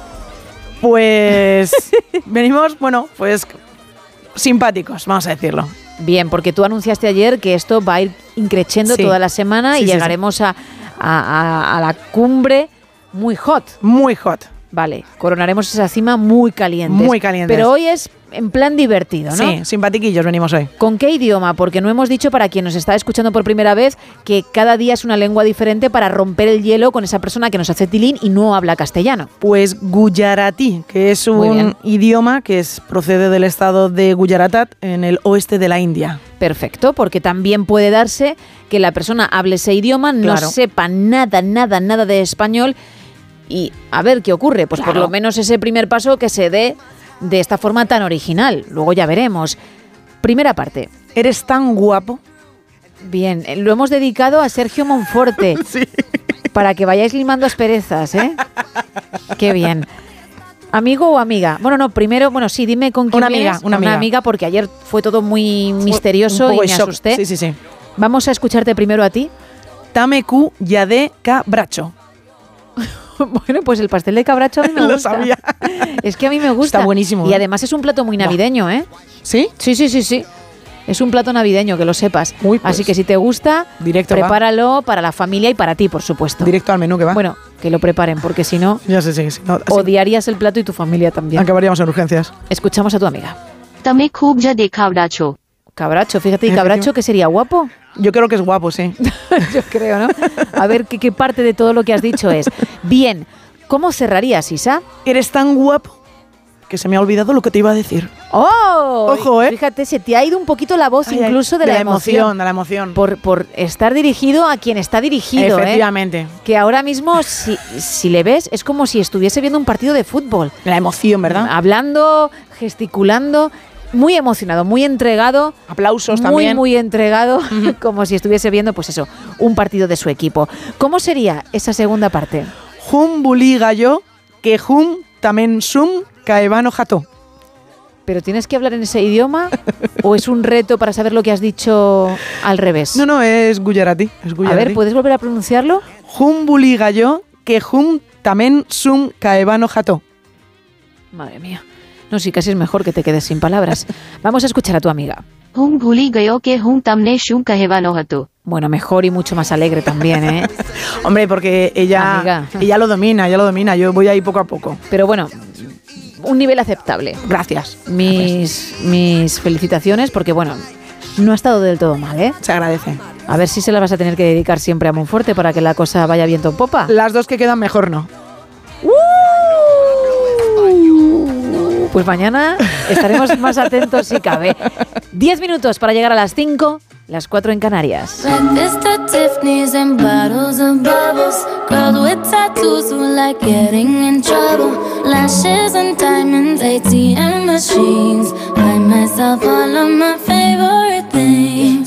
Through some bad shit, I should be a savage. Who would've thought it turned me to a savage? Rather be tied up with calls and not strings. Write my own checks like I write what I sing. My wrist, stop watching. My neck is flossy. Make big deposits. My gloss is chopping. You like my hair? Gee, thanks. Just bought it. I see it. I like it. I want it.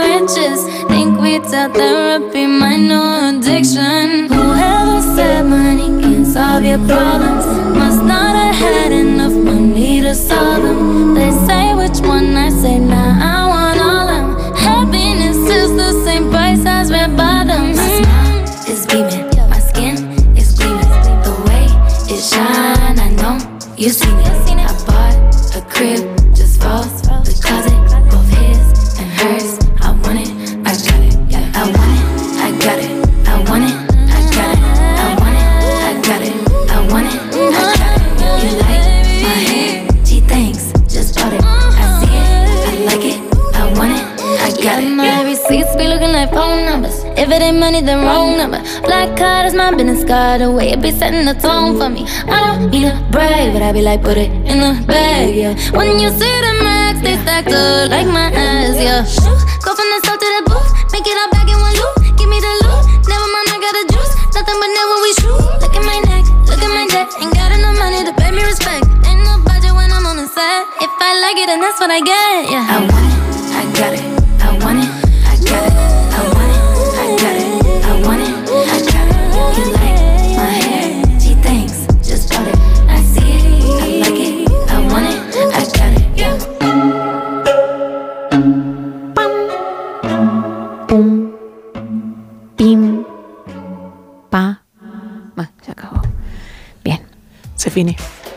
Queda poquito para terminar. Pero todavía hay tiempo para más mensajes y en nada los afortunados, los que se llevan los regalitos de hoy. Nos cuentan por aquí, en cuanto al roscón, pues depende si hay chocolate para untar sin relleno. Si no lo hay, relleno de trufa o crema acompañado de un vinito dulce. Bien traído. El regalo del roscón, pues me pasa una cosa bastante rara. Desde que nació mi sobrina hace 19 años, por alguna razón, siempre me toca el ABBA. Y la canción nos pone Kenny Flowers, pero parece una psicofonía. En nada vas a escuchar mi versión y la original, ¿eh? Lo vamos a desvelar. Pablo desde Marbella dice, cantas muy bien, Gema. La he pillado al instante Gracias. con tu super voz. Y efectivamente, Pablo ha adivinado cuál es la canción Es que has que cantado. mucha gente la sabía porque creo de verdad que es la más fácil de todas las que llevamos en temporada y en la que mejor me he desenvuelto. ¿No? Bueno, te has desenvuelto muy bien. Yo la más fácil no lo sé, ¿eh? ¿Tú crees que no? Uf. Para Por mí lo menos yo he visto que la mayor parte de nuestra audiencia lo, lo averiguaba, ¿eh? cosa que no ha pasado otras veces. Eso sí que es cierto, sí que es cierto. Pero oye, mm, a mí difícil me parecía. Yo he, tenido, eh, yo he dudado. ¿Pero qué te parecía? ¿Difícil averiguarla o difícil llegar a, a la nota que he llegado yo? No, difícil averiguarla. Es que claro, el... With his say no say bet es muy complicado, Bueno, ¿eh? Y bajando, mira cómo sale. Muy bien, ¿eh? Y sin bien. calentar la voz. Bueno, eso no es magia, es don. Más. Dice también Pablo, me encantan los roscones con todo tipo de relleno, pero mi favorito solo para mojar, evidentemente para mojarlo en un buen chocolate. También nos dicen por aquí, creo que la canción es de Nancy Sinatra. ¡No! No es, no es. Algún día tiraré por ahí, ¿eh? Algún día me atreveré, incluso con su padre. Ana de Zaragoza dice el roscón mejor el de nata de casa de mi tía que para que todos los niños de la familia tuviésemos sorpresa le ponía monedas envueltas en papel de aluminio y nos, nos servía el trozo que llevaba la moneda si al final tenían todos eh, premio.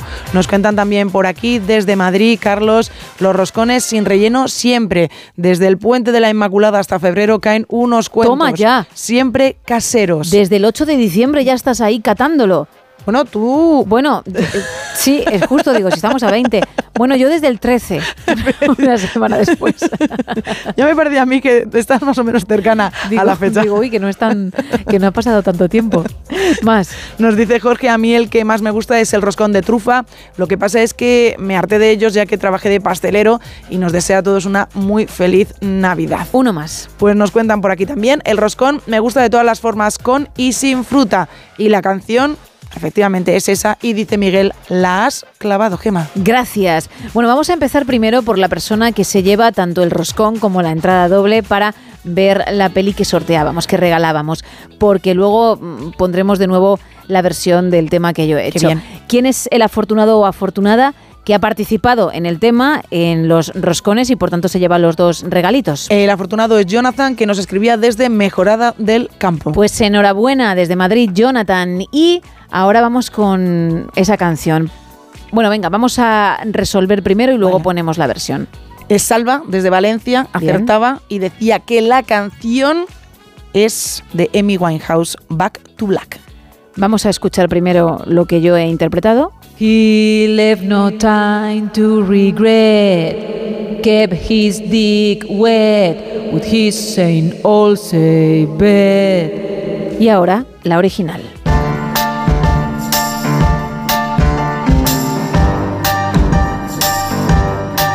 Ahí va.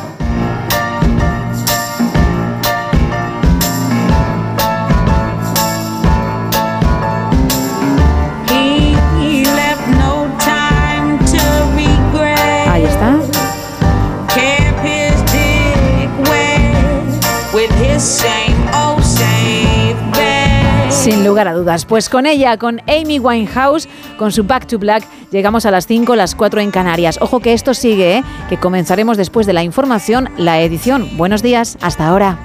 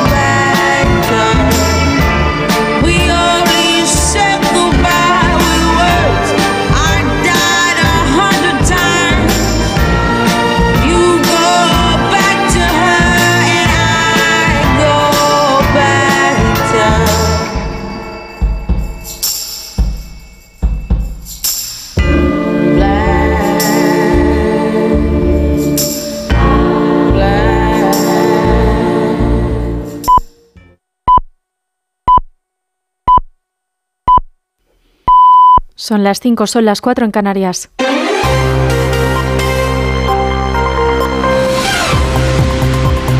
Noticias en Onda Cero. Buenos días. El presidente del Gobierno, Pedro Sánchez, comparece hoy ante el Pleno del Congreso para informar sobre los últimos consejos europeos y para dar cuenta de la presidencia española de la Unión Europea, pero también va a comparecer para responder en la sesión de control en la que por primera vez en esta legislatura se enfrentará al líder de la oposición, Alberto Núñez Feijo, en un momento en el que no hay avances para fijar la reunión que tienen pendiente. Las reuniones que sí se han confirmado han sido las que tendrán el presidente del Gobierno con Carles Puigdemont y con Oriol Junqueras. Pedro Sánchez informaba de ello en una conversación informal con periodistas en Moncloa. Habrá varios encuentros por separado y aunque el primer encuentro aún no tiene fecha, quieren en Moncloa que se reúnan cuando la ley de amnistía esté aprobada.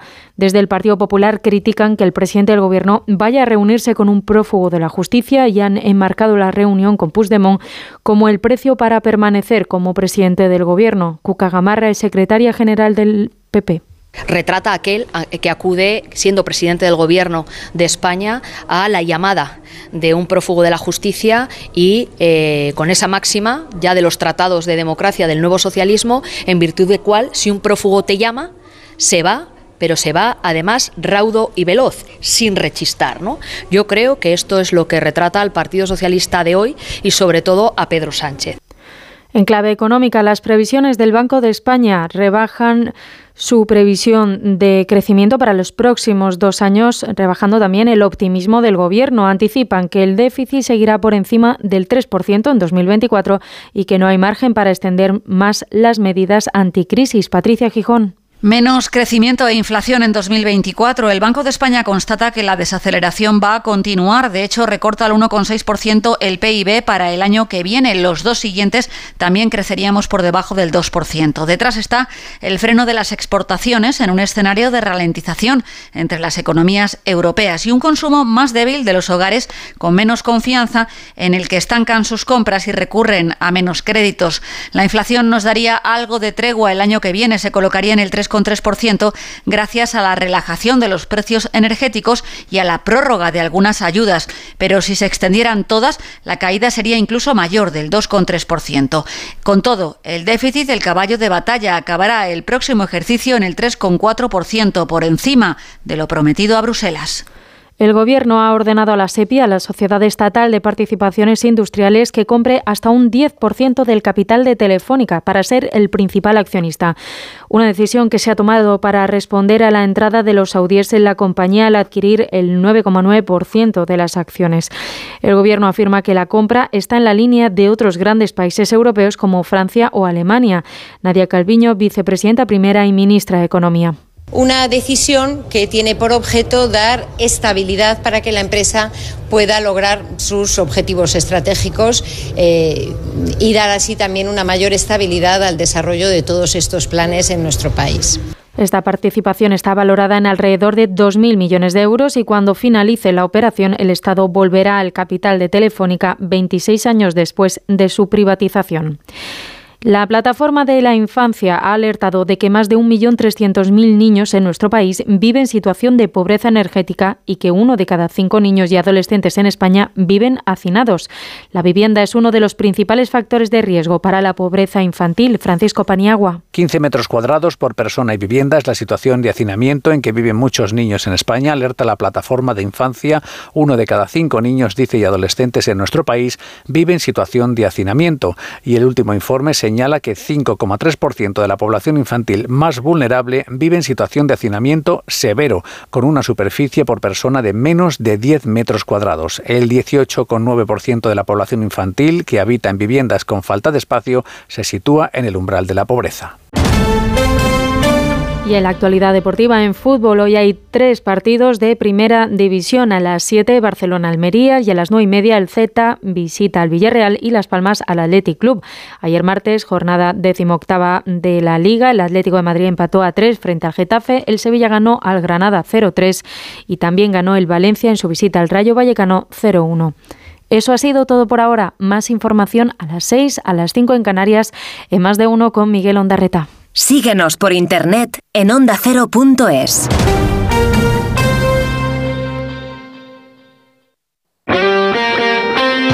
Este miércoles la liga se juega en Radio Estadio. Segundo capítulo de la última jornada del año. Con un duelo desigual en la clasificación, pero con necesidad de puntos para ambos equipos. Barcelona-Almería. En San Mamés, un partido para disfrutar del buen momento de Athletic y Las Palmas. Y en la zona de peligro, Villarreal-Celta. Con las paradas habituales en los estadios de Segunda División. Este miércoles desde las 6 de la tarde, toda la liga te espera en Radio Estadio. Con Edu García. Te mereces esta radio. Onda Cero, tu radio.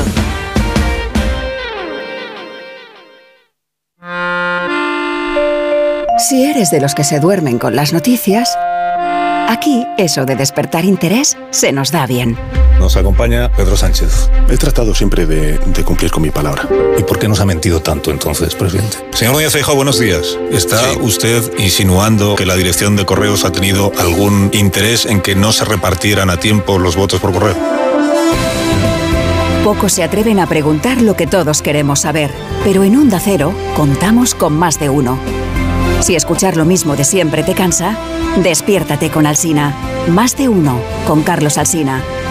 De lunes a viernes desde las 6 y siempre que quieras en la web y en la app. Onda Cero, tu radio. Parece mentira. Que el hielo queme. Que el silencio hable. Que no hacer nada canse. O que ser plural sea algo singular. Porque gente dispuesta a respetar todas las opiniones no se ve todos los días. Pero sí se puede escuchar. Parece mentira. Que sea verdad. Onda Cero. Tu radio.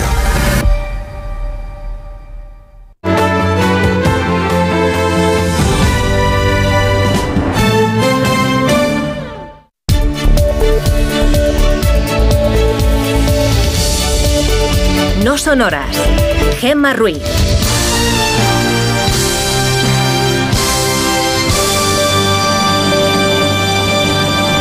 Son las 5 y 7 de la mañana, las 4 y 7 en Canarias. Buenos días.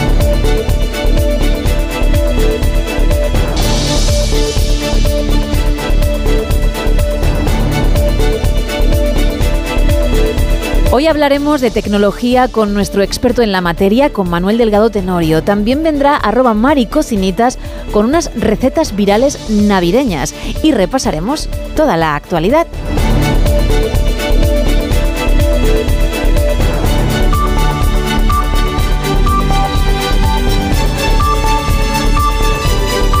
Arrancamos Isa y lo hacemos con la meteorología. Cuéntame la previsión del tiempo para esta jornada. Pues tenemos por delante un miércoles gema de cielos muy cubiertos. La razón, un frente atlántico va a atravesar la península y llegará a Baleares en las primeras horas de la tarde.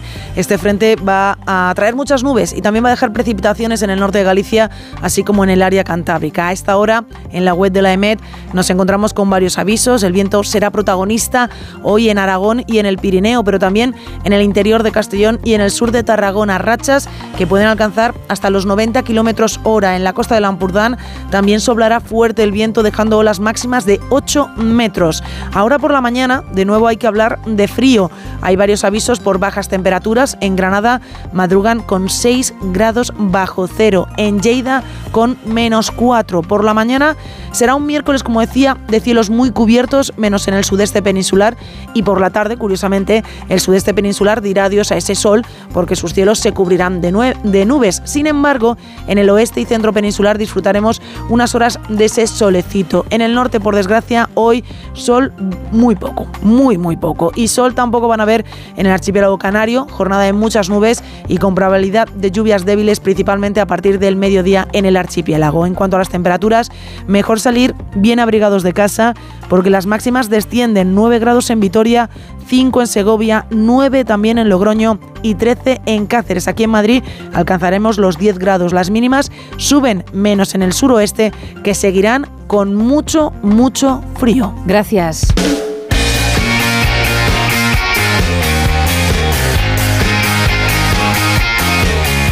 ¿Y cómo viene hoy la información deportiva? Paco Reyes, buenos días. ¿Qué tal, Gema? Muy buenos días. Ha empezado una nueva jornada del Campeonato Nacional de Liga, la última de esta temporada, si bien es cierto que el sábado queda un partido que estaba pendiente entre el Atlético de Madrid y el Sevilla. Y precisamente fueron dos de los protagonistas de ayer. Por un lado, el Atlético de Madrid, que se dejó dos puntos en el Metropolitano, se acabó la racha de victorias, empató a tres con el Getafe, con doblete de Antoine Grisman que se convierte en el jugador con más goles en la historia del Atlético de Madrid, igualando a Luis Aragonés, 173 golitos. Y por otro lado, doblete también de Borja Mayoral para el Getafe, que suma 12 y es el máximo artillero nacional en lo que va de temporada. El partido tuvo absolutamente de todo, dos penaltis, una expulsión de Savic, el jugador del Atlético de Madrid, en el 38 de la primera mitad. El Atlético llegó a ponerse 3-1, pero más que justo el empate del Getafe. También justa la victoria del Sevilla en el estreno de Quique Sánchez Flores como técnico sevillista. Ganó 0-3 al Granada, que continúa en descenso y que juega con este entrenador, el cacique Medina, peor que con el que tenía. En cualquier caso, marcó también Sergio Ramos y el Sevilla de momento respira. El que no respira es el Rayo Vallecano. Ocho jornadas sin ganar. Ayer en Vallecas 0-1 ganó el Valencia que termina el año cómodamente en la mitad alta de la tabla. ¿Y para hoy qué? Pues para hoy juega el Barcelona, sumido en una crisis de juego y de resultados, pero recibe al colista, al Almería, que es el único equipo de Europa de las grandes competiciones que no ha conseguido todavía la victoria, tan solo cinco puntitos. Hoy juega también el Athletic Club Las Palmas, dos equipos en alza, y el Villarreal y el Celta, que están separados solamente por tres puntitos. El Villarreal 16 y 13 tiene el Celta de Vigo, es decir, el Villarreal está a 3 del descenso. Baloncesto te cuento que jugaron los cuatro españoles y solamente ganó el líder, el Real Madrid, 14 victorias y solo una derrota. Gracias Paco, 5 y 12 de la mañana, 4 y 12 en Canarias.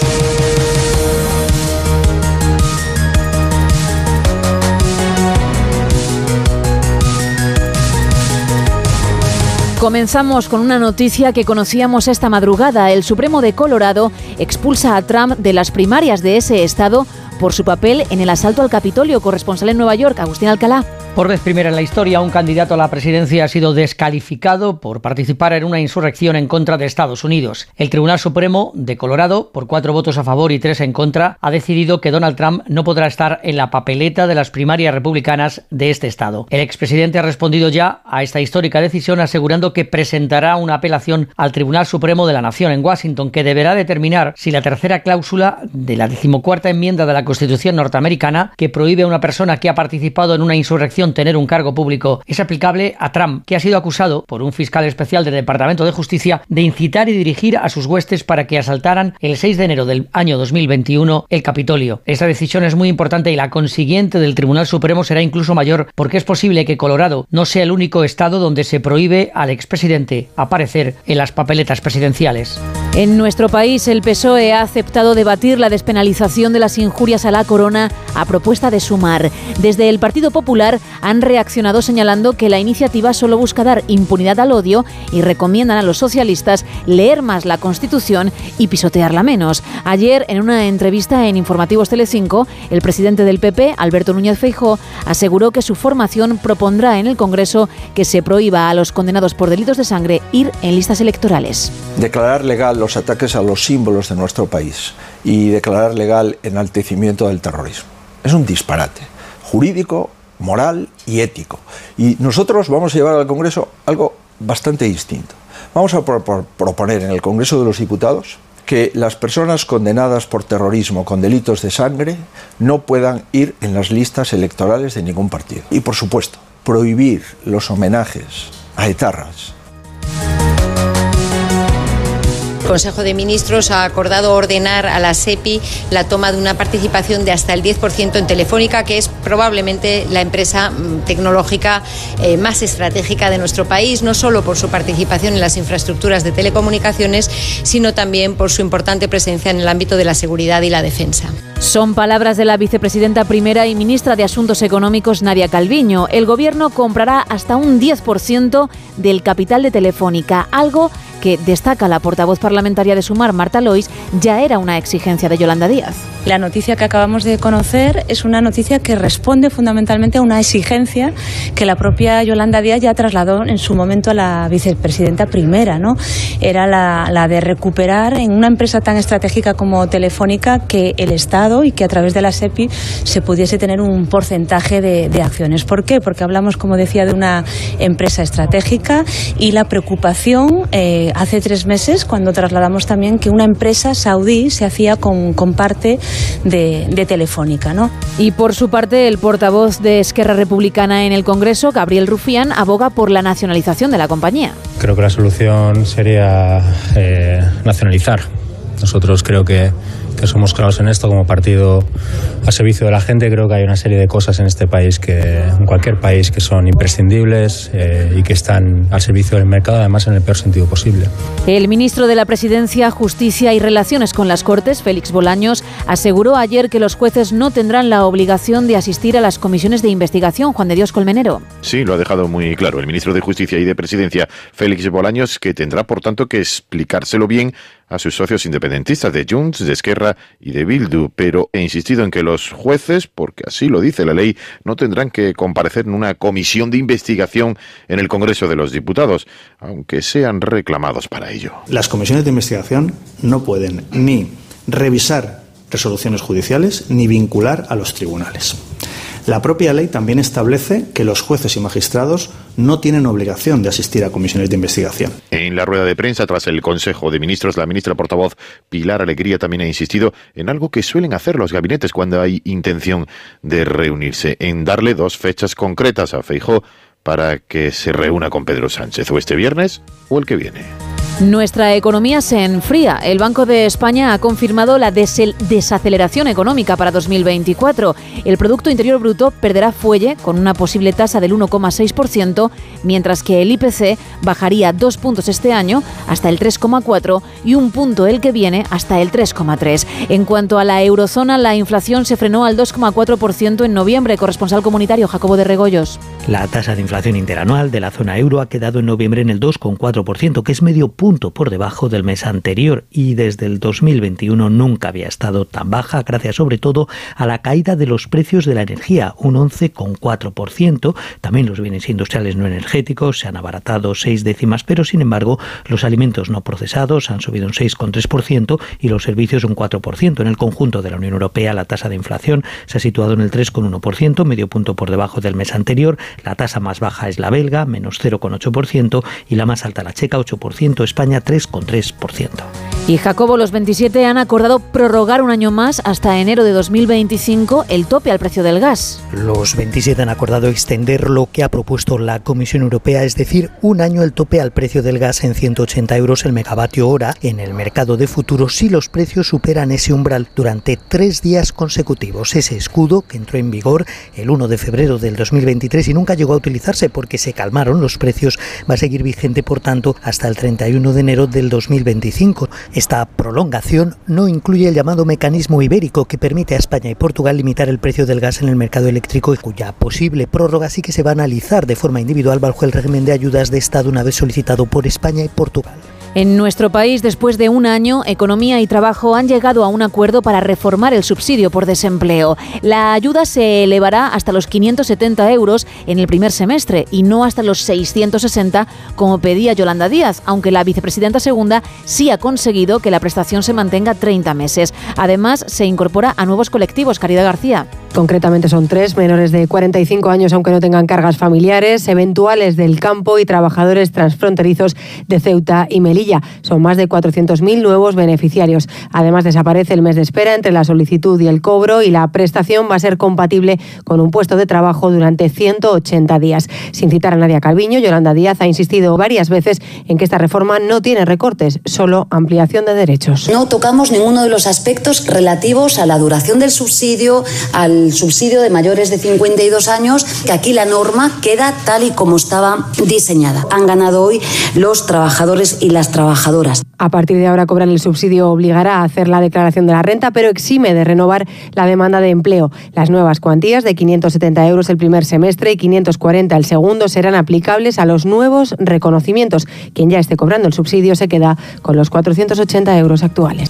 El presidente del gobierno Pedro Sánchez afirmó ayer que se reunirá con Puigdemont y Junqueras y no una sola vez. Lo contaba así desde la Moncloa Juan de Dios Colmenero en Noticias Mediodía. Varias veces si es necesario. Es lo coherente, ha añadido el presidente del gobierno, con el proceso de normalización en Cataluña. No ha concretado, eso sí, la fecha, ni si será antes o después de la aprobación de la amnistía y de que luego venga toda la batalla judicial. Eso en cualquier caso demoraría varios meses, con lo cual todo indica a que será antes de la aprobación de la amnistía ese encuentro con foto, con imágenes, también ha confirmado el presidente del gobierno entre Pedro Sánchez y Carlos Puigdemont. Si es antes de la amnistía, recordamos, se reunirá Pedro Sánchez con un prófugo de la justicia. En clave internacional, los hutíes seguirán atacando en el Mar Rojo frente a las costas de Yemen a los buques con vínculos con Israel. El secretario de Defensa de Estados Unidos, Joy Austin, anunció ayer una coalición militar para garantizar la seguridad en la zona y pidió unidad global. En el Mar Rojo lideramos un grupo de trabajo marítimo multinacional para defender el principio fundamental de la libertad de navegación. El apoyo de Irán a los ataques hutíes contra buques comerciales debe cesar. El gobierno español descarta participar unilateralmente en dicha coalición liderada por Estados Unidos. Pilar Alegría, ministra de Educación, Formación Profesional y Deportes y portavoz del Ejecutivo. No participará unilateralmente. Cualquier decisión que se adoptase siempre sería bajo el marco de la OTAN y la Unión Europea. Creo que tiene que quedar muy claro estas cuestiones. Israel anunció ayer la muerte en un bombardeo en Gaza de un hombre supuestamente implicado en la financiación a Hamas, corresponsal en el país, Hanna Beris. La guerra de Israel contra Hamas, cuyo declarado objetivo es destruir su infraestructura armada, no incluye solamente ataques a blancos considerados estrictamente militares, sino también a quienes operan en el ámbito de la financiación de las actividades de la organización terrorista. Fue en este marco que el ejército, en coordinación con la inteligencia, del Servicio de Seguridad eliminó desde el aire a Subhi Feruana, considerado un elemento clave en la financiación de Izzadin al-Qassam, el brazo militar de Hamas. Tenía en su haber la transferencia de decenas de millones de dólares a manos de Hamas, lo cual hacía lavando fondos que llegan desde Irán y otras fuentes en el exterior, algunas presentadas como ayuda humanitaria a la población palestina, pero utilizadas de hecho para el terrorismo. La situación económica vuelve a ser lo que más preocupa a los españoles, según el último Eurobarómetro. Corresponsal en Bruselas, Jacobo de Regoyos. La situación económica es lo que más preocupa a los españoles, a un 24%, mientras que en el caso del resto de europeos es 6 puntos menos, un 18%. Sigue siendo importante, pero les preocupa bastante más la inmigración, un 20%. A nosotros, sin embargo, 11 puntos menos, un 14%, por detrás del empleo. De hecho, un 31% de los españoles tiene, dice, dificultades para pagar facturas a final de mes. Sin embargo, suecos y daneses ser los únicos del continente que no tienen nuestra preocupación. Un 93 y un 92% de estos ciudadanos dicen no tener problemas de este tipo. Y por último, el 70% de los alemanes cree que merece la pena estar en la Unión Europea. Un 72% en Europa, manteniendo vivo el sentimiento europeísta en el continente, aunque puntualmente en algún país como Italia el euroescepticismo ha crecido 4 puntos y se acerca ya al 50%. Ayer un vecino de la localidad sevillana de Los Palacios y Villafranca encontró en un contenedor a una bebé recién nacida, viva y aún con el cordón umbilical. Onda Cero Sevilla. Un vecino escuchó un llanto que venía del interior de un contenedor de basura orgánica. Allí encontró a la bebé ensangrentada dentro de una bolsa de supermercado y todavía con el cordón umbilical. El vecino la sacó rápidamente y la llevó al centro de salud del municipio, donde fue trasladada de urgencia al Hospital Universitario de Valme, donde sigue ingresada, aunque fuera de peligro. La Consejería de Igualdad de la Junta de Andalucía ha activado el protocolo para encontrar una familia que a la niña cuanto antes y pueda tener un hogar. Diez personas han sido detenidas en un nuevo golpe contra el narcotráfico en Arousa, Onda Cero Pontevedra. Nuevo golpe a las redes del narcotráfico en la comarca de Arousa, investigación que está siendo coordinada por la Audiencia Nacional y dirigida por el equipo contra el crimen organizado ECO en Galicia de la Guardia Civil y la Policía Judiciaria de Portugal. Un trabajo conjunto que ha propiciado el arresto de diez personas vinculadas a una red de narcotráfico, además de realizar varios registros en diferentes inmuebles de municipios de la Ría de Arousa. De momento no han trascendido las identidades de los detenidos. Esta operación a escala internacional también se extiende a otras provincias de España y Portugal y permanece abierta, por lo que no se descartan nuevos arrestos en las próximas horas. Los suicidios aumentaron un 5,6% en 2022 en nuestro país, según datos del Instituto Nacional de Estadística. Belén Gómez del Pino.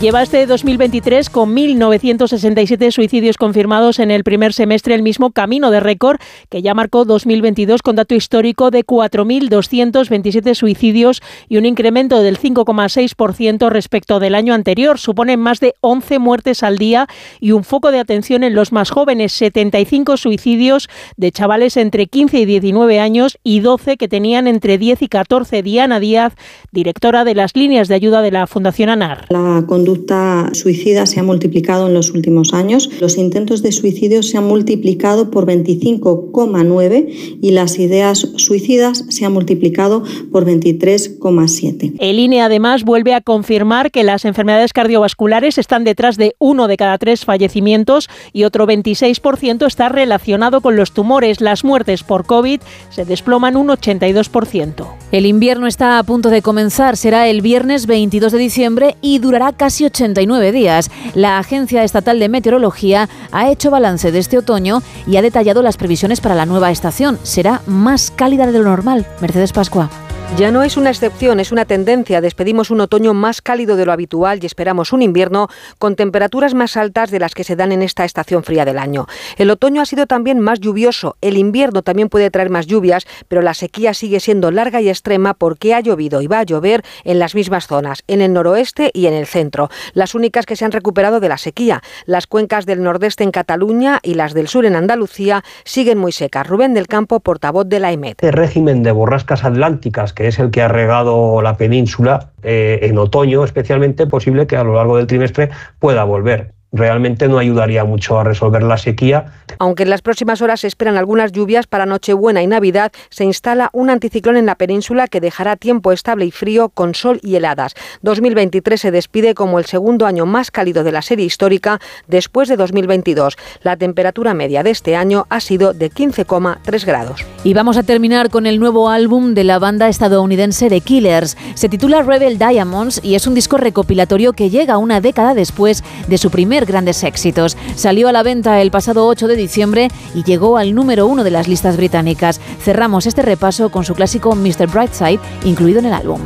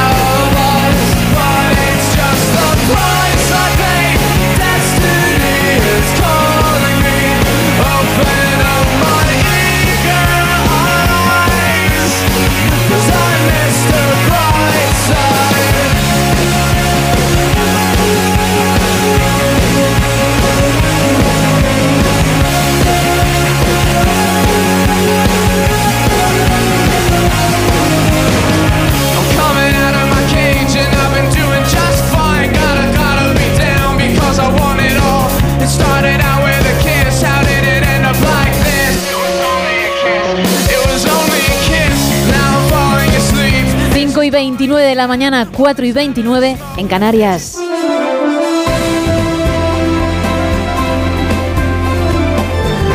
Miguel Ondarreta, muy buenos días. ¿Qué tal? Buenos días, Gema. Cuéntame, hoy a tope, ¿no? Qué animados estabais ahí eh, con, Sí. con, con The Killers. Buena, buena música para las cinco y media de la mañana. Sí, estamos animados porque tenemos mucha tralla política esta mañana a partir de las nueve.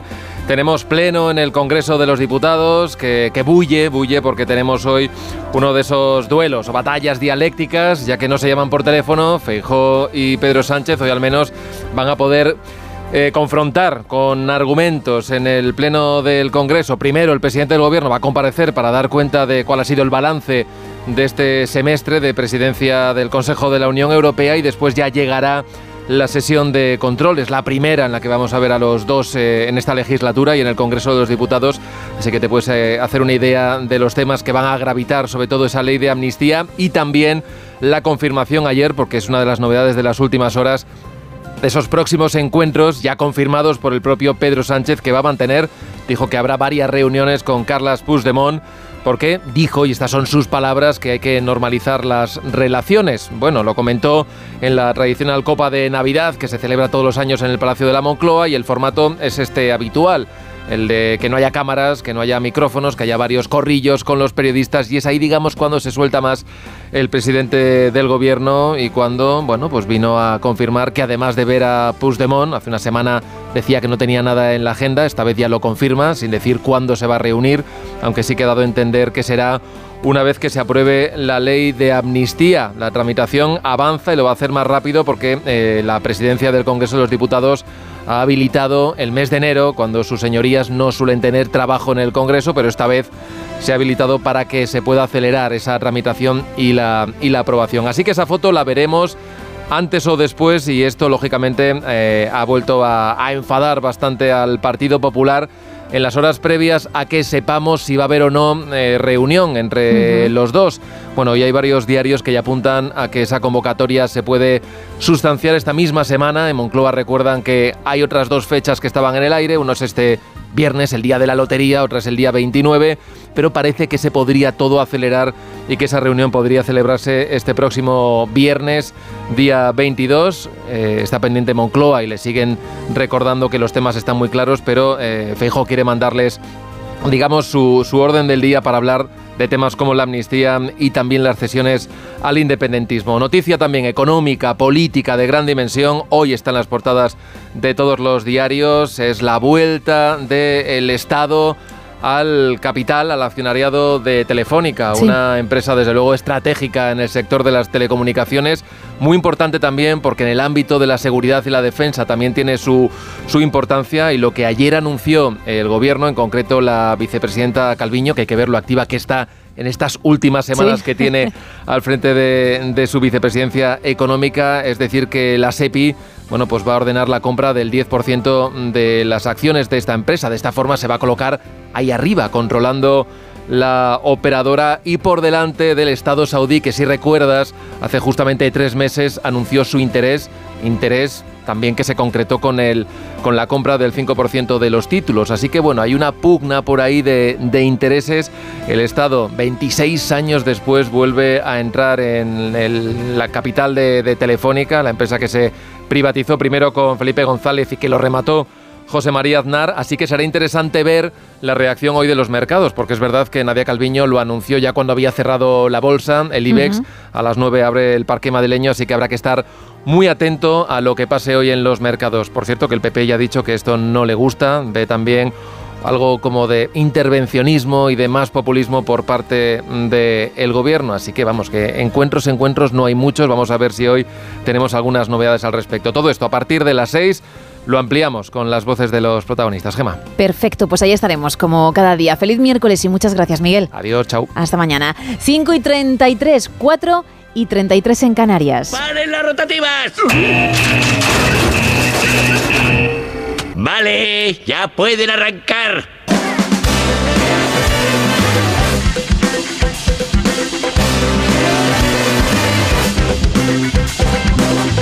Bueno, Isa, ha llegado el momento, es tu sintonía, esa información que no aparece en portada, pero tú dices, estoy un poquito cansada de darla en el Teletripi, que es la sección de noticias curiosas que tenemos durante la madrugada. Y, y, mm, quiero tener también unos minutos en la edición Buenos Días para destacarlas. Creo que la cosa va de lo mejor del año, ¿no? Sí, más o menos, va, lo mejor del año, vamos a poner ese mejor del año entrecomillado. Vale. Los récords mundiales más extraños que nos ha dado este 2023. Todavía quedan unos cuantos días. A veces los extraños son, mm, a ver, son buenas noticias, como decía, lo Ajá. mejor, porque lo más extraño es también lo más difícil. Y que alguien lo haya conseguido para él es lo más. Efectivamente, por ejemplo, un gato que se llama Kit Kat, que tiene 13 años. Bueno, igual Kit Kat no, no se ha enterado de que ha hecho la, le- la leche, ¿no? Pero Bueno, pero ahí está, protagonista. Ha trabajado Sí. mucho para conseguirlo junto con su, bueno, con su dueña, Trisa. Han conseguido el récord de la- el mayor número de saltos de un gato en un minuto. Han roto el récord porque alguien ya lo había establecido previamente. Han estado trabajando durante seis meses. Lo hemos podido ver también en la televisión porque lo han llevado a la televisión estadounidense. En 60 segundos este gato lo ha conseguido saltar la comba nueve ocasiones. madre mía. Nueve ocasiones, ¿eh? en 60 segundos. Seis meses trabajando para esto y ahí están, en el libro Récords de los Guinness del 2023.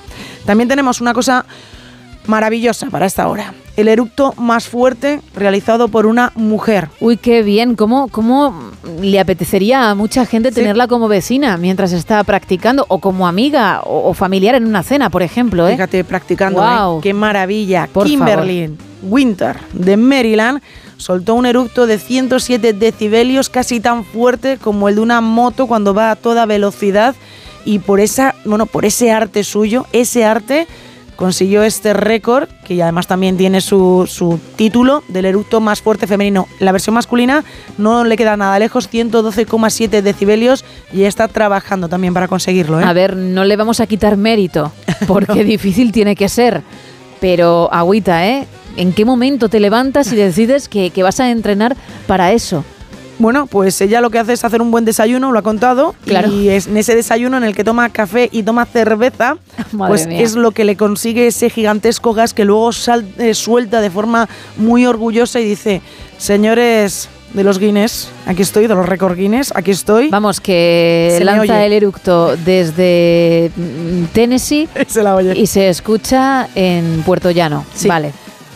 Otro muy útil. Venga, uno más. La, can- la mayor cantidad de trucos de magia realizados bajo el agua en tres minutos. Lo ha conseguido un chaval de 13 años que se llama Avery Emerson, que ha combinado su interés por el buceo y la magia al realizar 38 trucos en un minuto mientras estaba sumergido y luego lo realizó durante eh, tres minutos. A mí este me parece bastante complicado, nada útil, pero él ya tiene un certificado más para este récord y él está intentando de nuevo trabajar, trabajar, trabajar para conseguir hacerlo unos poquitos más en el mismo tiempo. Hombre, mm, es complicado ese y otros muchos. Estos son algunos de los más curiosos, Sí. pero el libro Guinness de los Récords, la publicación, es interesante, ¿eh? Es muy interesante. Mm, Tiene unas cuantas hojitas, hay mucha gente ahí que ha hecho muchas cosas. Lo que pasa que, que algunas, pues mm, tú piensas, igual apetecen más que otras. Efectivamente, sí. O, o es más lógico que hayan intentado mm, poner en práctica eso y conseguir un récord que no en otras ocasiones, pero hay de todo y es muy entretenida, Es ¿eh? muy la entretenida publicación, de mucho. leer, efectivamente. Bueno, pues mm, algún día traerás otros cuantos, porque como cuando haces la sección y te documentas bien, luego vas... ¿Quieres mañana más? Con pequeñas dosis para no trabajar al día siguiente. ¿Quieres mañana más? No, mañana tráeme otra cosa. Vale. Y esto lo reservas, así lo que te digo. Vale, vale. Curras un pelín. Pues mañana otra cosa. Gracias, Isa. Vamos a ponernos el delantal. Venga, nos vamos a los fogones.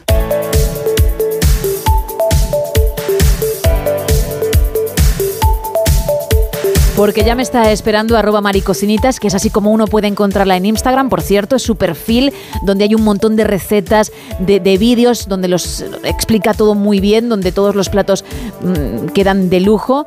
Y son recetas muy sencillitas, ¿eh? para quedar muy muy bien con nuestros comensales. Así que te invito a que le eches un vistazo y a que tomes buena nota. Pero ahora viene, como decía al comienzo del show, con recetas virales y navideñas. Maricocinitas, muy buenos días. Muy buenos y fresquitos días, Gema. Aquí estamos ya preparándonos para recetas navideñas. En este caso voy a traeros dos recetas virales muy sencillas, una dulce y una salada. La salada no puede ser más rápida, la dulce un poquito más de preparación pero también muy sencillita.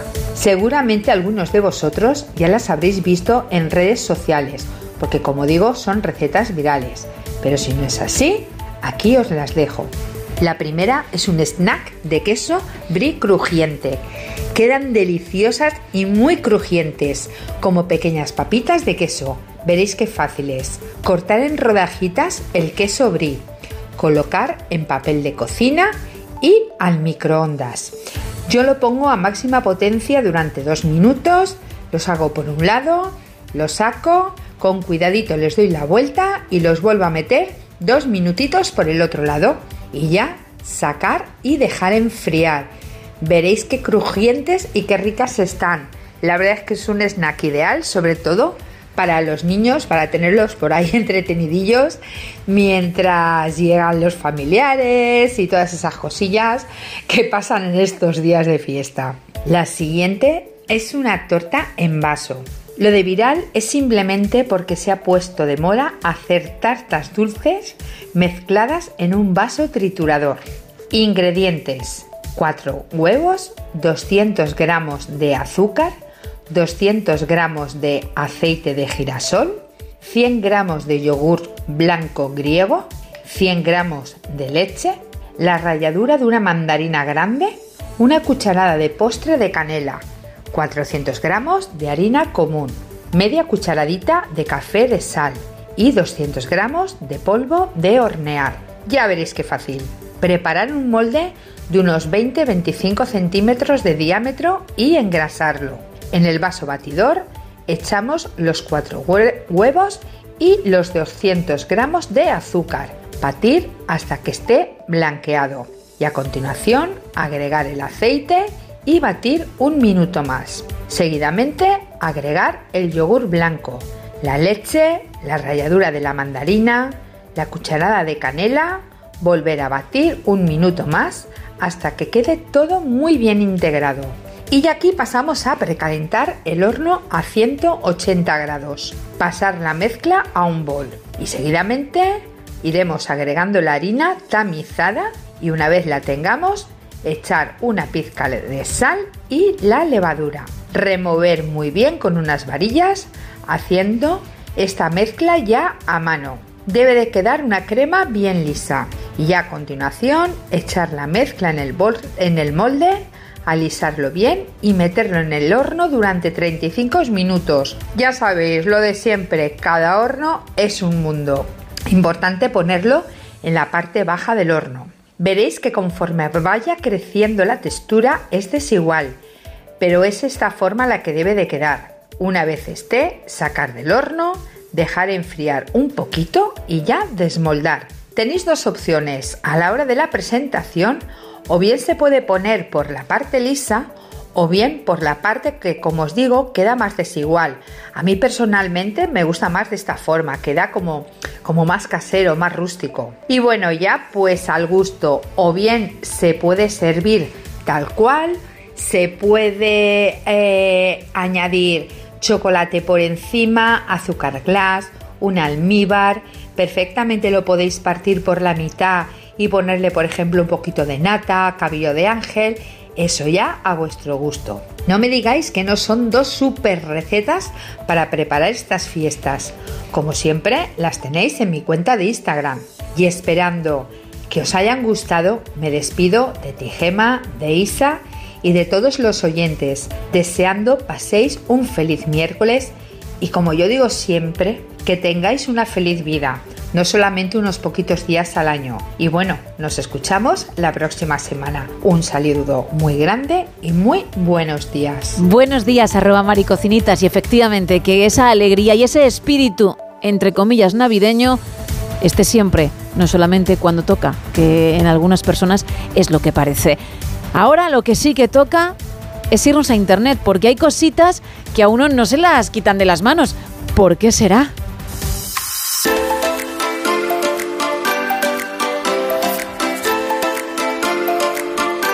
Pues porque a lo mejor uno las tiene en casa, son trastos, y dice, antes de tirarlas, las voy a poner a la venta. A ver si alguien, por un módico precio, se hace con ello, me lo quita y encima gana un dinerito. Lo que pasa que hay niveles y niveles y, y precisamente en esta sección no traemos lo mejorcito. No, vamos además con un nivel muy bajo, un nivel bajísimo, 8 euros, y nos lo vendan así, ceniceros variados cerámica, cristal, madera, vintage. En buen estado nos lo venden. Vemos la fotografía de un cenicero, en este caso es un, nos pone que es un cenicero de cerámica redondo de 11 centímetros. 11 por 11. 11 por 11, efectivamente, sí. También tenemos uno de madera.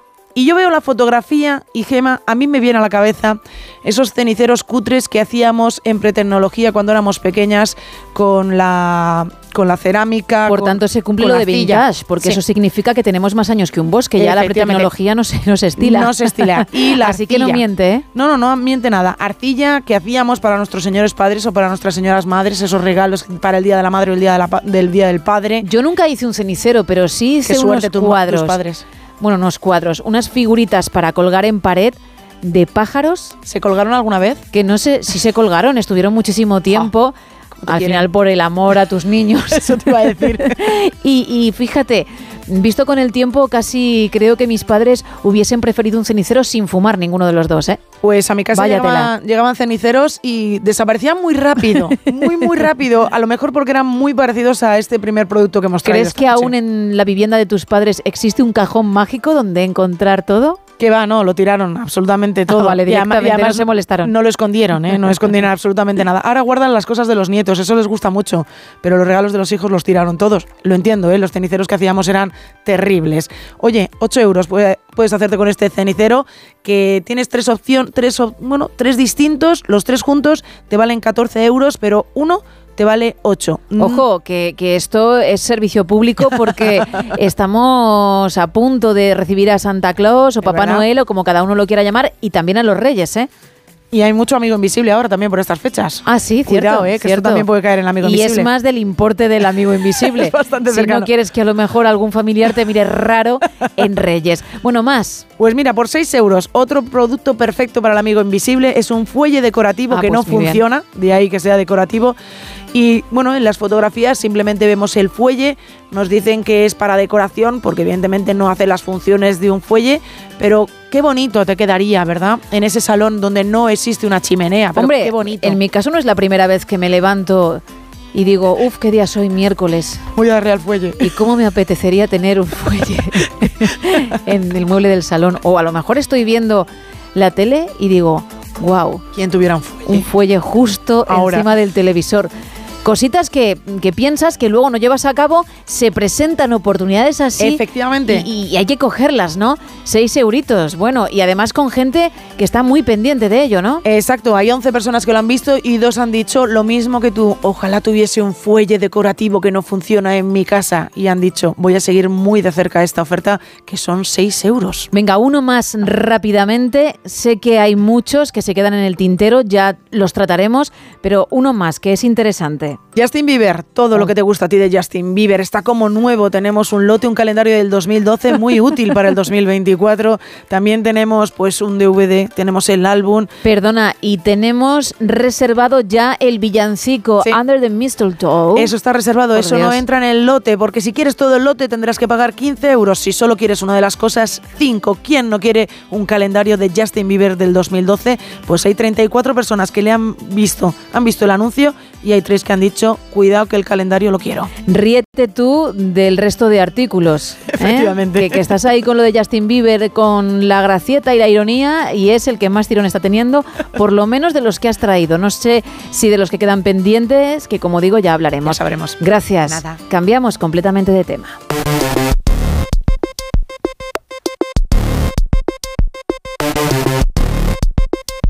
Porque ya me está esperando nuestro experto en tecnología, Manuel Delgado Tenorio. Muy buenos días. Buenos días, Gema, ¿cómo estás? Muy bien, ¿y tú? Pues nada, muy bien, con ganas de empezar el día ya. Y además lo haces prontito, primero por nosotros, lo cual te agradezco, y segundo porque así se aprovecha la jornada. Hoy vamos a hablar de algo que nos tienes que explicar a la mayoría de mortales. Sé que es complicado, que el tema se las trae, pero siempre que has traído algo parecido, al final nos ha quedado claro y confiamos en ti. Hoy vamos a hablar de la computación cuántica. Bueno, pues gracias por la confianza. Vamos a ver si Así es. estoy a la altura de las expectativas, porque efectivamente es un tema que tiene su dificultad para explicar. Eh, a ver, la computación cuántica es una forma avanzada y distinta, muy distinta de computación, de esto que llamamos la computación, llamémoslo convencional, ¿no? O clásica.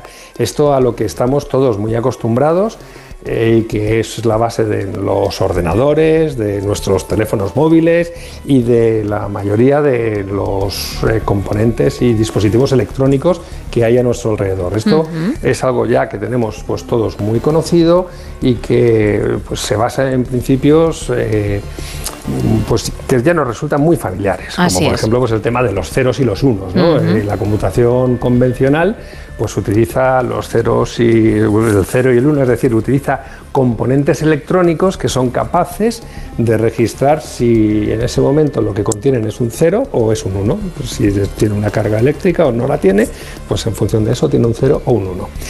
La computación cuántica no es tan sencilla porque este tipo de ordenadores se están desarrollando basándose en los principios de la física cuántica, que es esa rama de la física que a veces, pues cuando oímos cosas eh, que vienen ¿no? de, de- de esa línea, pues nos resultan tan curiosas, ¿no? Como por ejemplo eh, la metáfora esta que mucha gente conocerá del gato de Schrödinger, ¿no? Ujú. Este que no sabemos si está vivo o muerto y si hacemos algo por saber si está vivo o muerto, entonces cambiamos su estado, ese tipo de cosas, ¿no? Pues todo eso es de lo que hablamos de física cuántica. ¿Qué ocurre con eh, pues una de las, digamos, consecuencias o una de las características ¿no?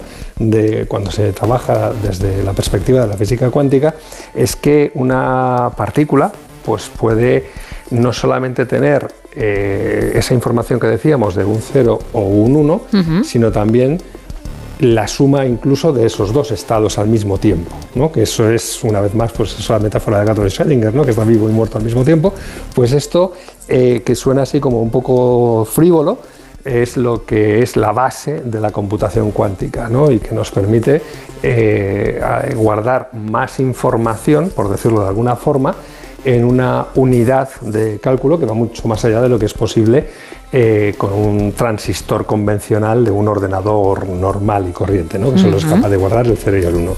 Pero en realidad la, la- digamos que las ventajas o las capacidades de la computación cuántica, aunque la base es eso, ¿no? esa capacidad que hay para guardar, digamos, más información que un simple 0 o un simple 1, eh, viene también dada por el hecho de que los elementos, los componentes con los cuales se crean estos ordenadores cuánticos no son piezas físicas convencionales, ¿no? sino que aunque hay distintas formas de hacerlo, pues digamos que una de las que más a menudo se utilizan en investigación para crear este tipo de máquinas, pues son eh, mantener partículas, mantener partículas subatómicas ¿no? Eh, controladas dentro de un campo electromagnético o mantener eh, materiales superconductores pues, a temperaturas bajísimas, cercanas al cero absoluto.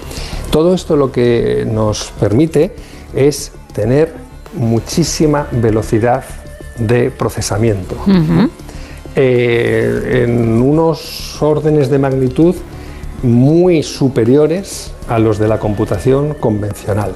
Es decir, un ordenador cuántico, en caso de que llegue a ser posible construir uno ¿no? a la escala suficiente y con la funcionalidad suficiente, sería exponencialmente más potente que el ordenador convencional más potente que hayamos desarrollado hasta entonces. Imposible de imaginar a día de hoy. Aunque uno lo intente, es imposible. Es muy difícil, efectivamente, de, de imaginar esas capacidades. Pero fíjate que cuando hablo de estas cosas, hablo de si se llega, si se construye, ¿no? Porque Sí, aunque sí. llevamos mucho tiempo ya oyendo hablar de computación cuántica, en realidad eh, todo esto que hemos oído hasta ahora eh, siempre está, digamos, eh, todavía en fase de investigación.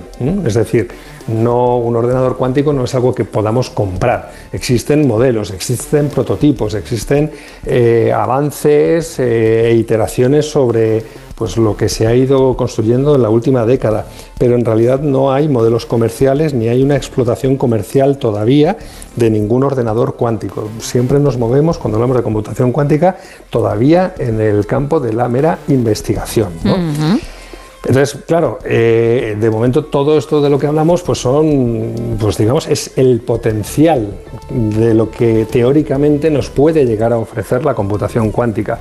El caso es que, aunque, como bien dices, es difícil imaginarse lo que puede venir, eh, sí que podemos imaginar, sí que podemos ir intuyendo por dónde van los tiros de lo que nos puede ofrecer. Y claro, ofrece posibilidades enormes, ¿no? porque estaríamos hablando de ordenadores con una capacidad, pues como hemos dicho, ¿no? notablemente superior a la de cualquier ordenador que se haya construido, ordenador convencional, que se hubiera construido hasta entonces. Pero claro, fíjate lo que eso significa. Hoy confiamos en que hay cosas que son seguras gracias a que ningún ordenador actual es capaz de, digamos, de romperla. ¿no? Y hablo muy específicamente de cuestiones relacionadas con criptografía, con la seguridad de la información. Sin embargo, un ordenador cuántico, en caso de que llegase a existir con capacidad eh, digamos, de cálculo suficiente y que fuera funcional suficientemente, tendría suficiente capacidad como para romper los códigos criptográficos más avanzados que tenemos hoy día. Qué barbaridad. Sí, es una barbaridad y eso nos da una idea de, bueno, es una tecnología que nos ofrece un potencial enorme, ¿no? porque cosas que hoy podemos tardar meses o incluso años en ser capaces de procesar, de computar, pues un ordenador de estas características sería capaz de hacerlo en apenas unos pocos segundos. Pero claro, eso tiene su perspectiva positiva, que es muy obvia, y también su perspectiva negativa, como esto que acabo de, de comentar. Lo que hoy consideramos seguro dejaría de serlo en el momento en el que existiera un ordenador cuántico completamente funcional. Hemos dicho eso, que parece imposible de imaginar o al menos muy difícil, pero lo mismo se pensaba quizá hace algunos años con la inteligencia artificial. Lo digo para aquellos que no nos movemos en, el mundo tecnológico o el chat GPT y ha llegado, con lo cual son hipótesis, pero se está investigando y a lo mejor en dos años charlamos de esto con, no voy a decir facilidad, porque entiendo que costará comprender de qué va, pero sí con mucha más normalidad de lo que lo hacemos ahora. Sí, efectivamente, no debemos descartar que nos encontremos en un plazo corto con un avance que nos haga cambiar por completo ¿no? la perspectiva sobre la escala temporal en la que nos movemos. Igual dentro, como bien dices, de pues un par de años hay una noticia de un avance que nos hace ver el futuro de la computación cuántica mucho más cercano de lo que actualmente está. Eso desde luego no debemos descartarlo. Seguiremos muy pendientes en cualquier caso gracias a expertos como tú, ¿eh, Manuel?